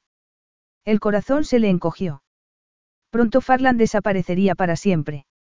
No podían desperdiciar ni un segundo. Vuelve a la cama, murmuró ella. Farlan volvió la cabeza y al ver su cuerpo desnudo sus ojos reflejaron deseo. Estaba erecto. La deseaba. Farlan volvió a la cama, la abrazó, la besó. Más tarde, tumbados en la cama con los cuerpos sudorosos y un seno de ella pegado al pecho de Farlan, contemplaron el fuego. La habitación estaba cálida. Afuera, el cielo había empezado a adquirir una tonalidad arcillosa. ¿Qué hora sería? se preguntó Nia. Como respuesta a su silenciosa pregunta, oyó tres campanadas en el campanario de la iglesia. Farlan le acarició la cadera y una nalga y, en ese momento, deseó que el tiempo se detuviera, permanecer allí, en esa habitación, durante el resto de sus vidas. Pero esas ideas eran peligrosas. ¿En qué estás pensando? Le preguntó Farlan. En nada mintió ella. Bueno, estaba pensando en la fiesta. Otra mentira. La fiesta de Beater será esa noche y, normalmente, habría pasado horas preparándose, pero en esos momentos no tenía importancia. Farlan hacía que todo lo demás pareciese insignificante. ¿Qué pasa con la fiesta? Preguntó él acariciándole el cabello. Estaba pensando que es una pena que Tom y Diane no puedan venir con nosotros. Tom y Diane habían ido a Dublín a una boda. Habrá otras fiestas, comentó Farlan encogiéndose de hombros. Sí, lo sé. Ni apartó los ojos del fuego, miró a Farlan y contuvo la respiración. Ese hombre era tan cautivador como el fuego, imposible apartar los ojos de él. Sabía que, por muchos días y noches que pasara con Farlan, jamás se acostumbraría a su belleza. Como tampoco podría encontrar otro hombre que la hiciera sentirse tan satisfecha y tan deseada.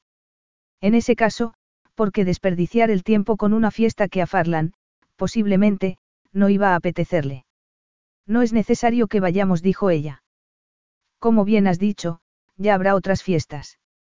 Farlan bajó la cabeza y le acarició los labios con la lengua. Sé que no es necesario que vayamos. Farlan continuó besándola. Estremeciéndose, ni apretó los muslos para contener el lento y decadente picor que le subía por la entrepierna. En la fiesta iba a haber 300 invitados y ambos tendrían que hablar, comer y bailar con algunos de ellos. Estarían rodeados de gente. Podríamos quedarnos aquí. Sí, podríamos quedarnos, pero vamos a ir, murmuró él junto a su piel. Sé que no tengo título nobiliario, pero aunque solo sea por una noche me gustaría ser tu príncipe azul, Lady Antonia. Farlan le acarició el estómago con las yemas de los dedos. Le oyó inhalar y, a continuación, tiró de ella hasta hacerla sentarse sobre sus caderas. Solo piensas en una cosa, dijo él bromeando. Solo contigo respondió Nia. Farlan no sonrió. Sosteniéndole la mirada, le acarició la cintura y luego le cubrió los pechos con las manos. Nia gimió cuando él le chupó los pezones. Me lo estás poniendo muy difícil, dijo Farlan con voz ronca. ¿El qué? Preguntó ella pegándose a la erección de Farlan, instándole a que la penetrara. Marcharme. En ese caso, no te vayas, pensó Nia.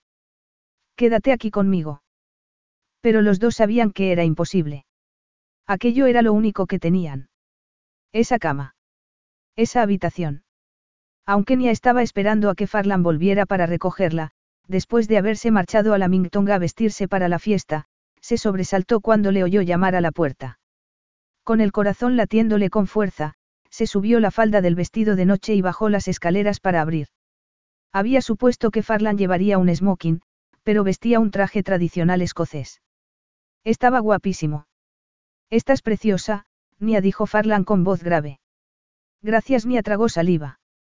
Nunca te había visto con falda escocesa. Ni nada remotamente parecido, pensó Nia. Tom está entusiasmado, Farlan hizo una mueca. Como no le mandemos unas fotos me va a matar. Los ojos de Nia brillaron. Sabía que Farlan se había vestido al modo tradicional solo por complacerla y eso le produjo un indescriptible placer. Tenía la sensación de estar flotando. Farlan le agarró una mano, tiró de ella hacia sí y la besó suavemente. Bueno, es hora de irnos, Cenicienta dijo Farlan sonriendo. No he encontrado ningunos ratones, así que nada de carrozas. Por encima del hombro de Farlan ni vio el oscuro coche deportivo. Me parece que no vamos a necesitarla. Llegaron al castillo Kilbean en poco menos de media hora. Dentro del castillo, comenzaron a subir las escaleras que daban al gran salón de fiestas. Lady Antonia Elgin y el señor Farlan Wilder. Al anunciar sus nombres, Nia se estremeció. ¿Cuántas veces había soñado con un momento así? Aunque, por supuesto, en su fantasía ella era la señora Antonia Wilder. La esposa de Farlan, no su amante. Y seguía queriendo ser su esposa. Nia. Farlan la estaba mirando con expresión interrogante. ¿Te pasa algo? Le pasaba que no sabía cómo controlar la vorágine de emociones que la estaban sobrecogiendo. No, no me pasa nada, estoy bien respondió volviendo el rostro hacia Farlan y sonrió. Entramos. Unas arañas colgaban del techo blanco y dorado e iluminaban el gran salón en el que la mitad de los invitados ya estaban allí. El pulso se le aceleró.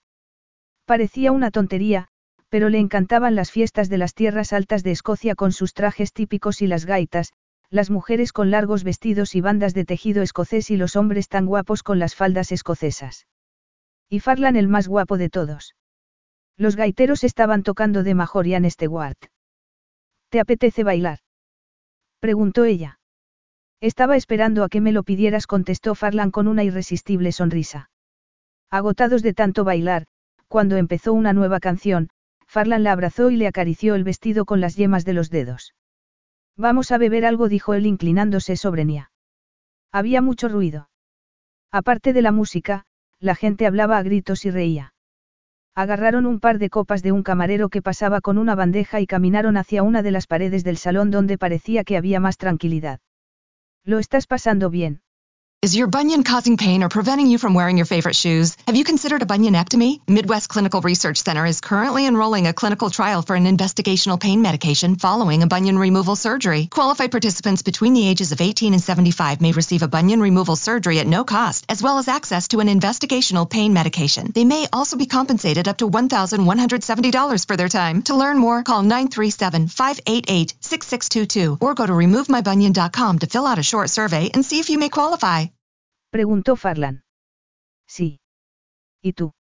Es una fiesta muy bonita, respondió él. Me encanta bailar, me pongo muy contenta cuando bailo. Ania le brillaban los ojos y tenía las mejillas encendidas. Parecía muy joven y despreocupada.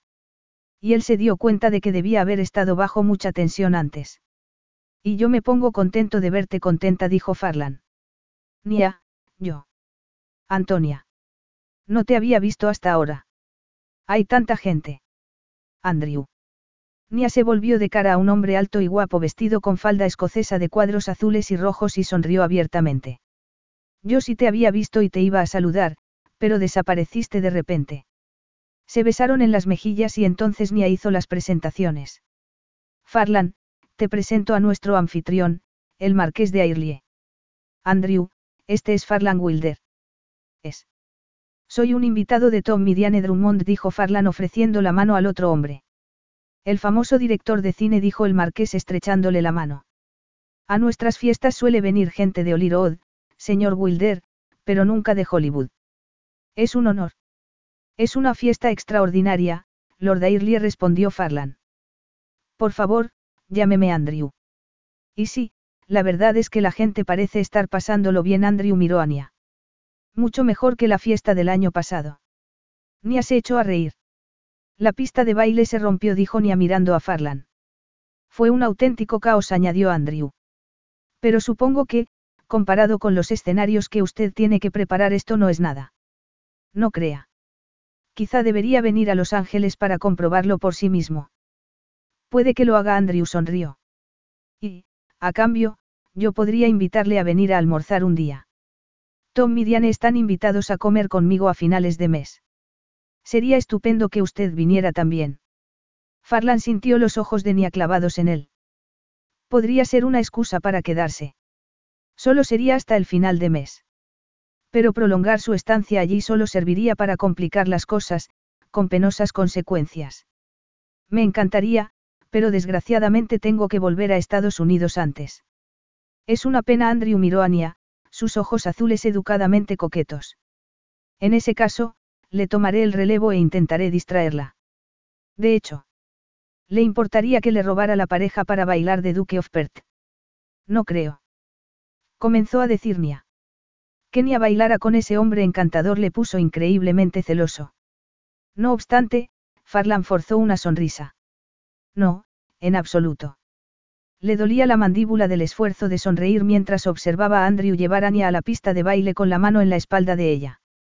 Mientras los miraba, notó que ella y Airlie conocían a la misma gente. Otras parejas se paraban a saludarlos. Parecían una pareja. Nia parecía relajada y contenta. Le brillaban los ojos. Y, al verla sonreír, se le hizo un nudo en el estómago. Había sido un estúpido y un arrogante al llegar a creer que la razón de la alegría de Nia era él, que él la hacía feliz. Y así era, pero en la cama. Ahora, sin embargo, Nia estaba entre sus amigos, entre los suyos, en su ambiente.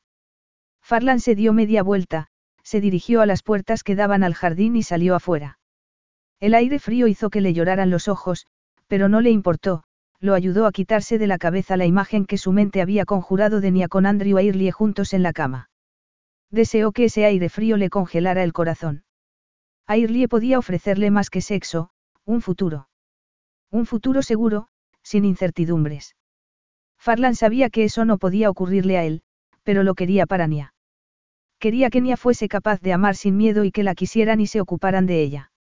Vaya, por fin te encuentro. Farlan se volvió. Te he estado buscando por todas partes. Nia estaba sola. El alivio que le embargó le quitó la respiración. Había salido a tomar el aire. Nia estaba temblando y él se quitó la chaqueta y se la echó por los hombros. Venga, vamos adentro. Estaba pensando que, si no te importa, preferiría que volviéramos a mi casa, dijo ella sin moverse. O podríamos ir a Lamington. Farlan sabía lo que Nia le estaba ofreciendo. Era el último paso para zanjar el pasado. Los dos juntos en la casa que les había separado. Tu carroza está lista, respondió Farlan antes de darle un beso en la boca. La mansión estaba en silencio y a oscuras. Farlan la condujo a su habitación, una de las habitaciones para invitados. Nia se detuvo delante de la cómoda. Farlan estaba a sus espaldas, mirándola a través del espejo. ¿Te importaría bajarme la cremallera? Preguntó Nia. Y se le secó la garganta al ver la pasión que los verdes ojos de Farlan reflejaban mientras asentía. Nia se dio media vuelta, de cara a él, y sintió los dedos de Farlan acariciándole la espalda mientras le bajaba la cremallera. Nia. Susurró Farlan, su aliento acariciándole la mejilla. El vestido cayó al suelo. Nia estaba solo con las bragas, las medias y los tacones.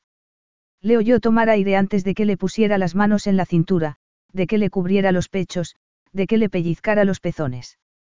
Farlan le cubrió las nalgas con las manos, se la pegó al cuerpo y la besó con una pasión que la dejó mareada. Desnuda me dijo Farlan.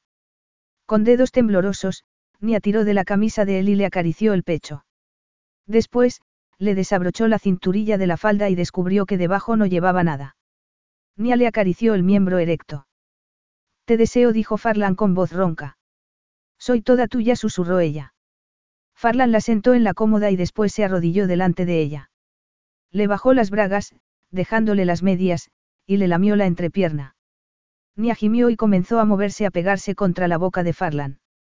Al poco tiempo, Farlan apartó el rostro, la hizo girar, de espaldas a él, buscó la boca de ella con la suya y entonces tanteó su vagina con la punta del pene al tiempo que le acariciaba el clítoris con la mano, haciéndola arquear la espalda. Farlan le rodeó la cintura con un brazo y le alzó el cuerpo, hacia el suyo, y la penetró. Mientras Nia gritaba al alcanzar el orgasmo, él la miró a través del espejo y, al momento, él también gritó, sacudiéndose de placer, pegando la cara al hombro de ella. Farlan salió del cuerpo de Nia con suavidad. Entonces, la levantó en sus brazos y la llevó a la cama. Nunca se cansaría de eso, pensó Nia abrazada a él en la cama. Parecía increíble, pero ya volvía a desearle, aunque sabía que, en algún momento, aquello acabaría y Farlan se marcharía. ¿En qué piensas? Le preguntó Farlan. Estaba pensando que ha sido una suerte que no supiera que no llevabas nada debajo de la falda, de lo contrario, nos habríamos ido de la fiesta mucho antes. Habrías hecho eso por mí. Por supuesto, respondió ella dándole un beso en el pecho. A Lord Airlie debe haberle disgustado que nos marcháramos tan pronto. Creo que le habría apetecido bailar contigo otra vez. Nia se sintió culpable momentáneamente. No había pensado en Andrew. En la única persona en la que podía pensar era en Farlan. Andrew es el anfitrión, es su obligación bailar con mucha gente. Vas a decirme que ha bailado contigo por obligación. Farlan había tenido la intención de hablar en tono de no darle importancia, pero había fallado. ¿Qué estás insinuando? Preguntó ella mirándolo fijamente. Nada. Es solo que Molly me dijo una cosa cuando hablamos de la fiesta. Me dijo que Lord Airlie lo tenía todo, excepto una esposa. Creo que quiere casarse contigo, Nia. No voy a casarme con Andrew, dijo ella sacudiendo la cabeza. Te lo ha pedido. Se hizo un prolongado silencio. Sí, me lo ha pedido. Esta noche. Nonia volvió a negar con la cabeza. Hace aproximadamente un año. Un año. Después de que ella se hubiera enterado de las dificultades económicas de su familia. Y, como si le hubiera leído el pensamiento, Nia sonrió. A mis padres les sentó muy mal que yo le dijera que no. Cuando Andrew pidió mi mano, creo que mis padres pensaron que sería la solución perfecta a sus problemas. Farlan podía imaginar muy bien la furia e incredulidad del padre de ella. ¿No me has dicho que es un buen hombre? Preguntó Farlan apartándole un mechón de cabello del rostro. Sí, y lo es. Pero le rechazaste. ¿Por qué? Conozco a Andrew de toda la vida. Y le quiero mucho, pero como amigo. A veces, la amistad, con el tiempo, da paso al amor. No, eso no me va a pasar a mí con Andrew. Farlan se apartó ligeramente de ella. Iba a hacer algo que podía compararse como darse una puñalada a sí mismo, pero era lo correcto. Quiero que seas feliz, Nia. Soy feliz aquí, contigo. Te mereces algo más. Te mereces lo mejor y Lord Airlie es el mejor. Es rico, buena persona y te quiere. Y cuando yo me vaya, él seguirá aquí. Tienes que pensar en tu futuro. Nia lo miró como si fuera un desconocido. ¿Y tú crees que Andrew es mi futuro? Los ojos de Nia brillaron. No puedo casarme con un hombre al que no amo y no quiero pensar en el futuro. Yo tampoco quiero que te cases con Airlie y no quiero que esto acabe todavía, dijo Farlan abrazándola. No veo motivo por el que no podamos seguir así durante un mes más o dos. Eso sin tener en cuenta su trabajo, su casa, las reuniones que debía tener con productores y actores. El corazón le latió con fuerza. Estaba dispuesto a dejarlo todo por un tiempo. Volvería a Estados Unidos cuando fuese absolutamente necesario. Puedo hacerlo, si eso es lo que quieres. ¿Y después? Farlan dejó el resto en el aire. Sí, eso es lo que quiero, dijo Nia. Y lo besó. Capítulo 10. Nia, qué suerte que estés aquí después de cruzar la estancia, Diane besó a Nia en ambas mejillas, la agarró del brazo y tiró de ella hasta el sofá. Ven y siéntate aquí conmigo, dio una palmada en un cojín y se volvió hacia su marido. Tom, dile a Molly que ya nos puede traer el café. Sonriendo, Tom hizo un saludo militar. Sí, señora Tom guiñó un ojo a Nia y después le dio un abrazo. Está muerta de ganas de que le cuentes lo de la fiesta. Quiero que me lo cuentes todo con pelos y señales, añadió Diane asintiendo. Y quiero ver algunas fotos. Creía que Farla nos había enviado algunas, comentó Nia frunciendo el ceño. Y lo he hecho. Pero, al parecer, no cumplían los requisitos necesarios. Los latidos del corazón se le aceleraron. Farlan había seguido a Tom y los dos acababan de entrar en la estancia. Tom y Diane habían vuelto de Dublín la noche anterior. Aunque Farlan iba a prolongar su estancia en Esocia, habían acordado no decir nada a Tom y Diane, por lo que la noche anterior él había esperado a que sus anfitriones se acostaran para ir a la casa de ella. Buenos días, Lady Antonia. ¿Has dormido bien? Preguntó Farlan sentándose en el sillón junto al sofá que ella ocupaba. Sí, gracias. ¿Y tú? Diane alzó el rostro y Ania le ardieron las mejillas. Por suerte, Molly entró en ese momento con el café y unas pastas. Dime, ¿qué tienen de malo las fotos de Farlan? Preguntó Nia después de que Molly se marchara. Te lo voy a enseñar, dijo Diane alzando los ojos al techo al tiempo que sacaba su teléfono móvil. Vas a ver por qué no hay que pedir a un hombre que saque fotos de una fiesta. Nia se mordió los labios para no sonreír. En una de las fotos, la falda escocesa de Farlan ocupaba uno de los espejos laterales del coche deportivo, en otras, sus imágenes se veían reflejadas en un lateral del coche. Quería fotos de vosotros dos, vestidos y guapísimos, y lo único que se te ha ocurrido es esto, comentó Diane mirando a Farlan con el ceño fruncido. ¿Qué puedo decir? Dijo Farlan sonriendo traviesamente.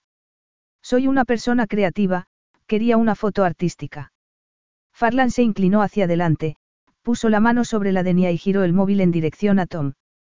Mira esta foto, aquí se ven muy bien las pinzas del freno del coche. Al ver la cara que ponía Diane, Nia se echó a reír. No le hagas caso, Diane, te aseguro que ha sacado buenas fotos de los dos. Is your bunion causing pain or preventing you from wearing your favorite shoes? Have you considered a bunionectomy? Midwest Clinical Research Center is currently enrolling a clinical trial for an investigational pain medication following a bunion removal surgery. Qualified participants between the ages of 18 and 75 may receive a bunion removal surgery at no cost, as well as access to an investigational pain medication. They may also be compensated up to $1,170 for their time. To learn more, call 937-588-6622 or go to removemybunion.com to fill out a short survey and see if you may qualify. Now through February 2nd, join a clean and spacious Planet Fitness for zero enrollment and only $10 a month. With tons of equipment and free fitness training, it's the perfect place for everybody to work out. Even me, mother of very fussy triplets and one very colicky husband. Especially you, Supermom. You'll release endorphins and have more energy. I remember having energy. Start feeling spectacular today. Join in club or at planetfitness.com. Zero enrollment, $10 a month, cancel anytime. Deal ends February 2nd. See club for details. Además, Andrew contrató a unos fotógrafos profesionales y han hecho montones y montones de fotos. Farlan se sacó su móvil. Vamos, de, sabes que no te iba a defraudar. Toma, mira estas. Al mirar la pantalla, Anya le dio un vuelco el corazón.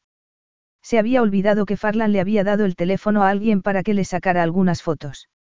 Sin embargo, ahora, mirando la pantalla del móvil, casi podía sentir el peso del brazo de Farlan alrededor de su cintura. Era una foto magnífica. Estáis guapísimos. exclamó Diane. Oh, Tom, ojalá hubiéramos ido a la fiesta. A Diane le brillaron los ojos, parecía a punto de echarse a llorar. Vamos, Diane, ya habrá otras fiestas, interpuso Farlan. Estamos en las tierras altas, aquí hay fiestas casi todos los fines de semana. Pero sin ti contestó Diane conteniendo las lágrimas. Vas a volver a Los Ángeles la semana que viene. Se hizo un breve silencio. Entonces, Farlan sonrió. No, no me voy a ir. He decidido quedarme un poco más. Farlan dio un grito cuando Tom tiró de él hasta ponerle en pie. Sabía que, una vez que vinieras, te resultaría difícil marcharte. Un auténtico escocés no puede resistirse al sonido de las gaitas. Si puede, si quien la toca eres tú, dijo Farlan sacudiendo la cabeza. Después de la noche de celebración del poeta Burns, Tom había comprado una gaita y practicaba todos los días con entusiasmo. ¿En serio vas a quedarte? Preguntó Diane sonriendo a Farlan. Si no os importa, claro está. Me haces muy feliz, contestó ella. Farlan desaceleró, giró el volante e hizo una mueca de desagrado. ¿Qué pasa? Le preguntó Nia a su lado. No me hagas caso, soy un quejica. Farlan sonrió traviesamente. Es solo que no me acaba de convencer. ¿Qué es lo que no acaba de convencerte? El coche. Farlan asintió. No digo que no sea un buen coche, pero... Ah, ya veo, no es suficiente para el señor mandamás de Hollywood. Era fantástico poder bromear y reír sin temor a que se produjera un estallido en cualquier momento. Los dos se echaron a reír. Ojalá. Yo soy un don nadie en Hollywood, los que mandan son otros. Lo digo en serio, el campo comenzaba a desaparecer. Por la ventanilla del coche se veían cada vez más casas y tiendas. Si no me crees, ¿por qué no vienes a Los Ángeles conmigo para comprobarlo? Se hizo una pausa. Entonces, sintió la mano de Nia en la suya. Me encantaría, dijo Nia con voz suave. En ese caso, te llevaré, dijo Farlan sintiendo una inmensa alegría. Tan fácil era. El pulso se le aceleró. Porque ahora les resultaba tan fácil comunicarse. Al contrario que antes, que todo habían sido malentendidos. No lo comprendía, pero estaba encantado de que así fuera. A 200 metros gire a la derecha para llegar a Lenox Place, dijo la voz del navegador. Ya casi hemos llegado. Era el único compromiso en su calendario, su visita al Palacio del Cine en Higgett Street. Ese cine, pequeño y viejo, había sido un refugio para él. Un lugar en el que había visto a sus héroes derrotar a los malos, había presenciado luchas y batallas, había viajado al pasado y se había enamorado. No le había importado qué películas echaban, las había visto todas. Y había seguido los listados de las películas de ese cine desde Los Ángeles. Pero el cine había cerrado. Se había llevado un gran disgusto. Pero tan pronto como había tenido dinero lo había comprado con la intención de restaurarlo. Ahora, casi dos años después y tras haber invertido varios millones de libras esterlinas, la restauración había concluido. Ese día era la apertura oficial y él era el invitado de honor. ¿Crees que va a ir mucha gente a la reapertura del cine? Preguntó Nia mirándolo. Es posible, respondió Farlan encogiéndose de hombros. Aunque supongo que iría más gente si, en vez de ser director, yo fuera un actor famoso. Si el número de asistentes depende del aspecto físico del invitado, creo que se va a llenar, bromeó ella. Aparcaron en el Imla, un elegante hotel de fachada victoriana de ladrillo cuyos dueños eran unos amigos de la clan y de Joyi. Allí les recogieron y les llevaron al Palacio del Cine. Había una gran multitud esperando a la entrada del cine, incluidos periodistas y fotógrafos, y Farlan tiró de Nia hacia sí cuando el coche se acercó. No te separes de mí, de acuerdo. Había asistido a muchos estrenos por lo que estaba acostumbrado a que le lanzaran preguntas sin parar y a los flashes de las cámaras, pero podía ser intimidante la primera vez. Después de saludar y de posar para las cámaras, saludó a los administradores, al arquitecto y al equipo de diseño. Después de dar las gracias a todo el mundo que había participado en la reapertura del cine, cortó la cinta. No está siendo demasiado para ti, ¿verdad? Le preguntó Ania ignorando los gritos de los fotógrafos. No creo que tengamos que seguir aquí mucho más tiempo. Ya hemos cumplido con las formalidades. No hay prisa, Nia le sonrió. Estoy orgullosa de lo que has conseguido. Nia le dio un cariñoso codazo en dirección al público. Venga, ve. Farlan firmó autógrafos y sonrió, pero sin Nia a su lado, se sintió como si le faltara algo. Volvió la cabeza y, al verla, el corazón le dio un vuelco. Bien, ya habían acabado. Farlan. Farlan volvió la cabeza al oír que alguien lo llamaba y se quedó helado. Había oído que ibas a venir y me he pasado por aquí para saludarte. Farlan se quedó mirando al hombre que tenía delante y se le encogió el corazón. Un súbito pánico se apoderó de él cuando unos ojos verdes, iguales que los suyos, lo miraron. Entonces, se dio media vuelta y se acercó a Ania. Nos vamos ya, dijo él con voz ronca. No tenían ni idea de cómo volvieron a Limla. Lo único en lo que pensaba era en meterse en su coche y alejarse de ahí lo antes posible, alejarse de su pasado y del dolor. Agarró con fuerza el volante y condujo a toda velocidad. Nia le estaba diciendo algo, pero no lograba asimilar sus palabras. Por fin, aparcó el coche en la cuneta de la carretera, apagó el motor y clavó los ojos en un lago a cierta distancia. ¿Qué te pasa? ¿Qué ocurre? Le preguntó Nia. No sé por dónde empezar, respondió él tras titubear unos segundos. ¿Ha pasado algo? insistió ella. No algo, sino alguien. He visto a una persona a la que no esperaba ver entre el público. Se llama Cam y es mi hermano. Nia lo miró fijamente. Las nubes empezaban a ocultar las cumbres de las montañas. Unos segundos más tarde, gruesas gotas de agua comenzaron a golpear el parabrisas. No sabía que tuvieras un hermano, dijo ella. La expresión de Farlan hizo que el estómago le diera un vuelco. No sabía que aún lo tuviera. Perdimos el contacto hace unos 16 años, cuando él se marchó. Cuando se marchó de la granja. No, él se fue y yo tuve que volver a la granja. ¿Por qué se marchó? No había sido su intención, pero conoció a un tipo en el pub que trabajaba en una de las plataformas de petróleo y convenció a Cam para que fuera a trabajar allí. Ni afrunció el ceño. Seguía sin entender a Farlan, a pesar de haber contestado a sus preguntas. ¿Por qué tuviste que volver a la granja cuando él se marchó? Preguntó ella despacio. No podía vivir solo, yo tenía 13 años. En ese caso. Vivías con Cam. Vivíais solos los dos. ¿Era eso legal? ¿Y tus padres? Mi madre nos abandonó cuando yo tenía siete años, respondió él tras una larga pausa. No he vuelto a verla desde entonces. Nia se estaba poniendo mal. En el restaurante, ella le había hablado de su familia. Egoístamente, había querido compartir algo más que el sexo con él. Ahora, cada palabra que Farlan pronunciaba le dolía. Peor aún, le dolía a él. Durante un par de años todo fue más o menos bien, pero, después de dos años, mi padre conoció a Katy. Ella tenía tres hijos, y Cam y yo no le importábamos nada. Farlan se aclaró la garganta. Al final, convenció a mi padre para que se deshiciera de nosotros. Mi padre compró un remolque y Cam y yo nos fuimos a vivir ahí. Y luego Cam se fue. Nia sintió un nudo en la garganta. Me quedé viviendo solo en el remolque durante tres meses. Cuando Cam se enteró, llamó a mi padre y mi padre lo arregló para que me fuera a vivir con mis abuelos. Aquel debería haber sido un final feliz, pero la tensión que vio en Farlan le indicó que no era así. Mis abuelos no eran mala gente, me dieron cama y comida. Estuve con ellos hasta los 16 años. Pero entonces vendieron la granja y me dejaron muy claro que no querían que me mudara con ellos a su nueva casa. Farlan se había quedado sin hogar a los 16 años. Seis años antes de que se conocieran.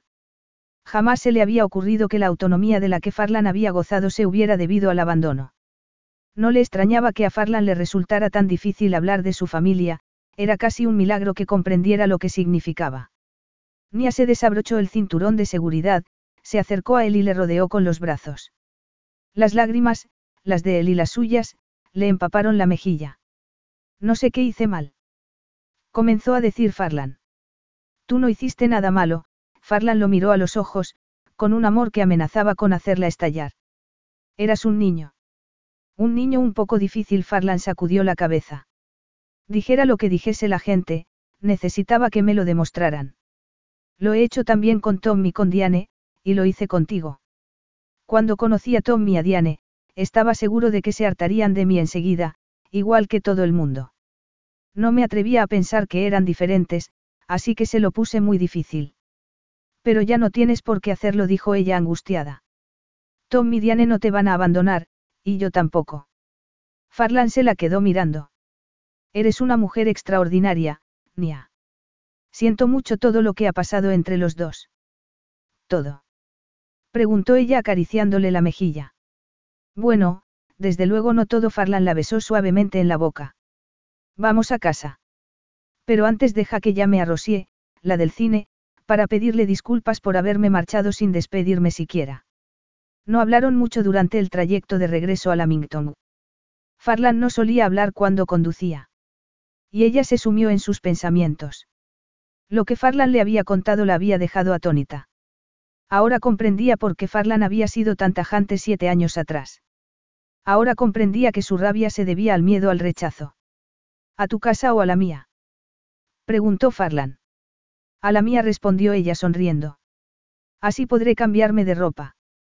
Al entrar en la casa que estaba ocupando, Nia sintió una imperiosa necesidad de confesarse. Farlan. ¿Qué es esto? Nia frunció el ceño. Farlan tenía en la mano un sobre con el nombre de ella. No estaba aquí al salir esta mañana. Ah, lo ha dejado Andrew, respondió Nia después de abrir el sobre. Son fotos de la fiesta. Al mirar las fotos, Nia le dio las gracias en silencio a su vecino. Andrew era un buen hombre, pero ella no lo amaba. ¿Cómo ha entrado? Sabe que dejó una llave debajo del macetero ahí fuera. Y entra así, sin más. Sí.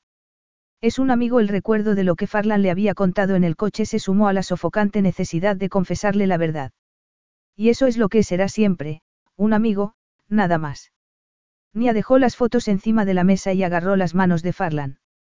El otro día, cuando me preguntaste por qué no había aceptado casarme con Andrew, te dije que era porque no estaba enamorada de él. No lo estaba y no lo estoy, las manos le temblaban. Pero esa no era la única razón, Nia respiró hondo. El motivo principal por el que no puedo casarme con Andrew, ni con ningún otro, es porque te quiero, Farlan. Nunca he dejado de quererte. Nia entrelazó los dedos con los de él. Sé que rompí contigo, pero, en lo más profundo de mi ser, siempre he sentido como si estuviera casada contigo. Y creo que a ti te ocurre lo mismo. Nia lo amaba. No podía creerlo. Y él la quería también. Sintió un inmenso alivio. Era así de sencillo. Lo único que tenía que hacer era decírselo. Pero no, no era tan sencillo. No era capaz de superar el pasado, esa herida que no lograba cicatrizar. No debía permitirse compartir esa carga con Nia, no sería justo para ella. Nia se merecía algo mejor. Se fijó en una de las fotos en la que aparecía Andrew Airlie y Nia. Sí, ella podía conseguir algo mejor. Airlie esperaría y un día. Farlan se soltó de las manos de ella. Lo siento, Nia, pero yo no te quiero, mintió Farlan. Perdóname si te he hecho creer lo contrario.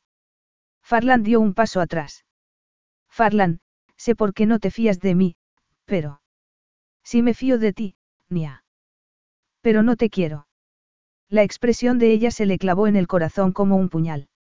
No te creo, dijo Nia con voz ronca. Lo que te pasa es que estás asustado. Te equivocas. Lo siento, Nia. De verdad que lo siento, Farlan retrocedió un paso más.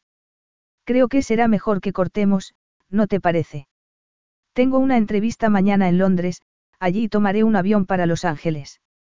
Eso era lo que había decidido y nada iba a hacerle cambiar de idea. Capítulo 11. Farlan paseó la mirada por la cabina del helicóptero.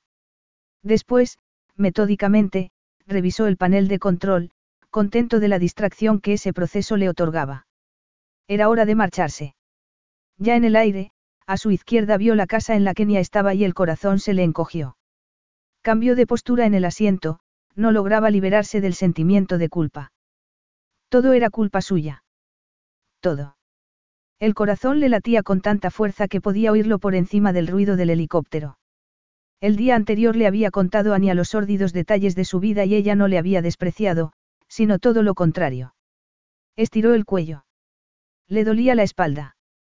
Necesitaba tomar tierra, moverse, hacer algo para aliviar tanta tensión. Por suerte, había un par de plataformas de aterrizaje a lo largo del trayecto.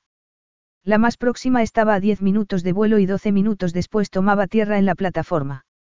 Las hélices se detuvieron, se desabrochó el cinturón de seguridad y saltó a tierra. Una suave brisa le acarició el rostro.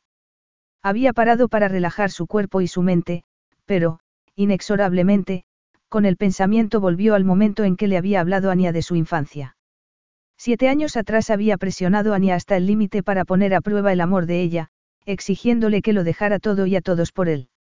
Y cuando, comprensiblemente, ella se había asustado, él no se había molestado en escucharla.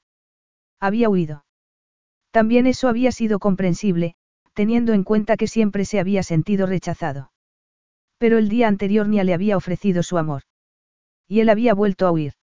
Aunque, esta vez, no había huido debido a un rechazo real, sino por miedo a un rechazo en el futuro. Lo que no tenía sentido. Era una locura. Farlan lanzó un juramento. Era un imbécil. Y la verdad era que ya no tenía que huir. El amor que sentía por Nia, por fin, se sobrepuso al miedo y al resentimiento.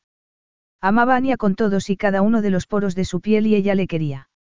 No obstante, le iba a costar convencerla después de lo que le había dicho el día anterior. Sacó su teléfono móvil. Debía hacer unas llamadas. Había pasado la noche llorando y los ojos le dolían.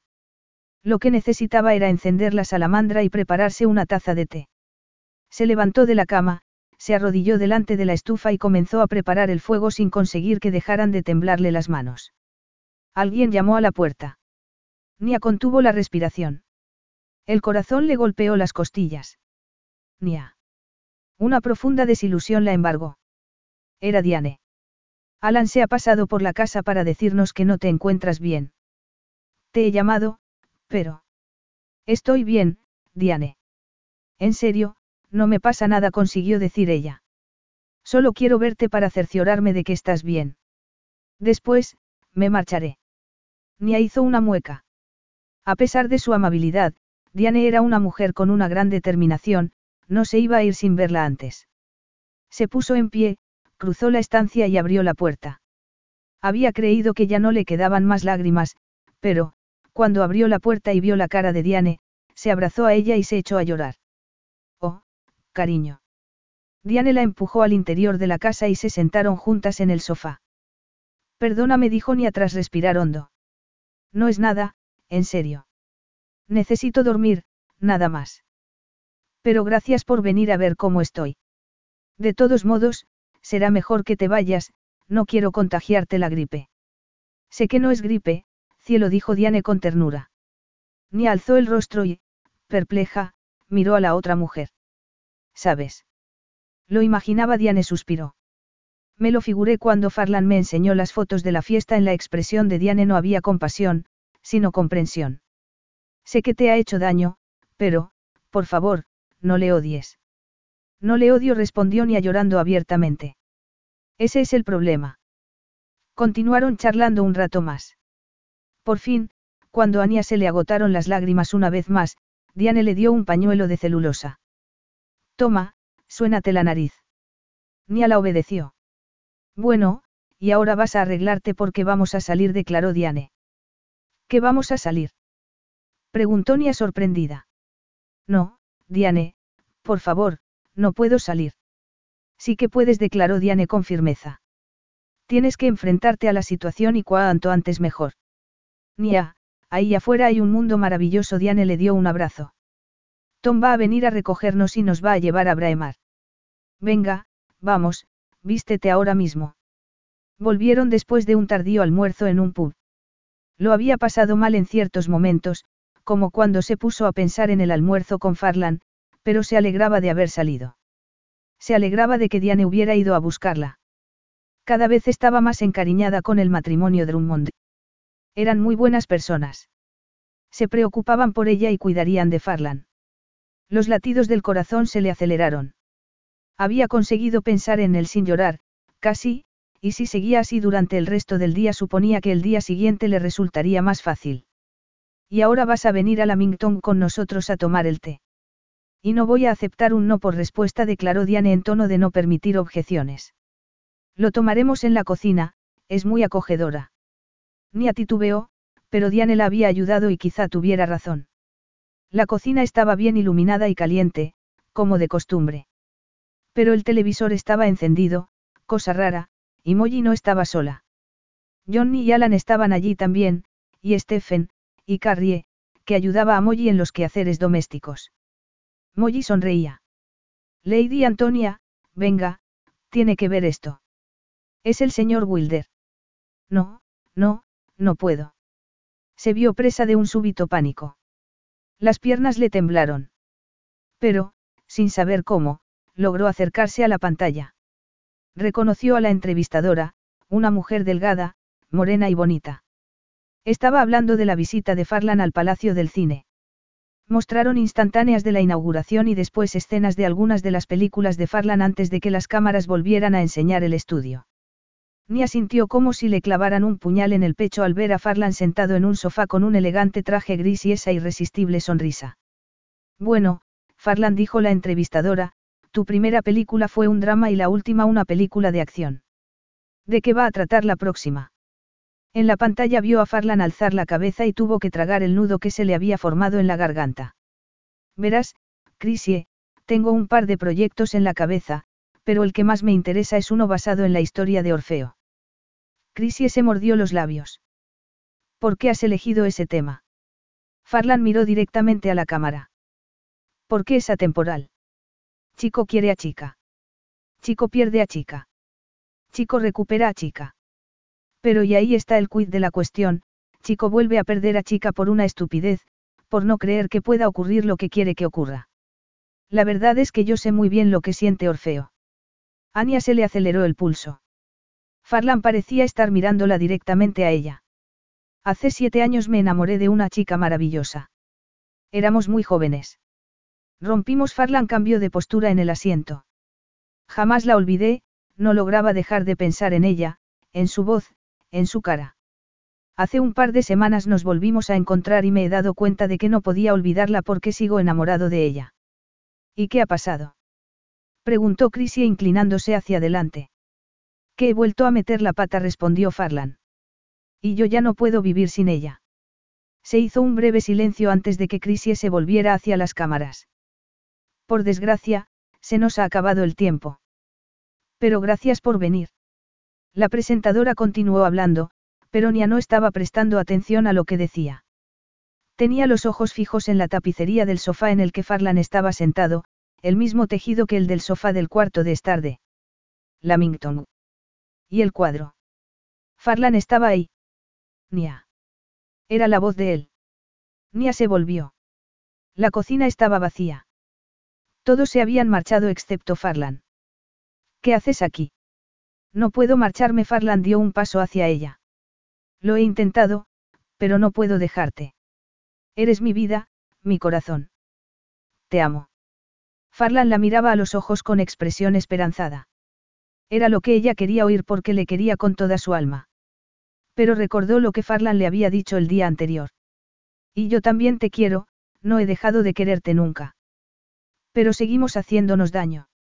Sí, lo sé, Farlan estaba muy pálido. Y también sé que ha sido culpa mía. Es por todo lo que me ha pasado. He intentado superarlo, pero no puedo hacerlo solo. El rostro de Farlan reflejaba el dolor que sentía. No es culpa tuya, Farlan Nia también avanzó hacia él. No debes pensar eso. Sí, tienes razón respecto a lo de mi infancia, pero no a cómo me he portado contigo, dijo Farlan con un paso más hacia ella. Pero estoy decidido a superarlo. Iré a un psicólogo. Y también voy a ponerme en contacto con Cam. Sigo enfadado con él, pero él también era un niño e hizo lo que pudo. Por favor, dime que no es demasiado tarde. Te quiero tanto. Nia. Y yo nunca he querido a ningún otro. No podía. Siempre te he llevado en mi corazón y siempre será así. Nia sintió que los ojos se le llenaban de lágrimas. Quería a Farlan y él a ella, e iban a hacer lo que fuera necesario para estar juntos. Tú y yo, siempre dijo él con voz temblorosa. Se miraron en silencio unos momentos, momentos de alivio después de todo lo que les había pasado. Pero por fin volvían a estar juntos en el momento justo. ¿Cómo has conseguido todo este montaje? Preguntó ella por fin. ¿Te habías marchado? Sí, pero no llegué muy lejos. Entonces, llamé al estudio y les dije que si querían entrevistarme tenían que venir a Escocia. Muy listo comentó Nia. Farlan sonrió traviesamente. Como muy bien sabes, soy un mandamás de Hollywood. Bueno, la cuestión es que después llamé a Dee y ella se encargó de sacarte de tu casa mientras se montaba aquí la entrevista. Farlan le puso las manos en el rostro. Sé que me dijiste que te sentías como si estuviéramos casados, pero... ¿Qué te parecería si lo legalizáramos? Nia lo miró a los ojos. Sentía la garganta seca y le picaban los ojos. Estás pidiéndome que me case contigo. Sí respondió él escuetamente. Nia le echó los brazos al cuello. Me encantaría, susurró ella. Y cerró los ojos cuando los labios de Farlan sellaron los suyos. En ese caso dijo Farlan apartando el rostro, necesitamos preparar la boda. Ya hemos esperado siete años, Nia, no quiero esperar más. Yo tampoco. Nia sonreía cuando Farlan bajó el rostro y la besó al tiempo que abrazaba a la mujer a la que amaba y amaría siempre. Fin.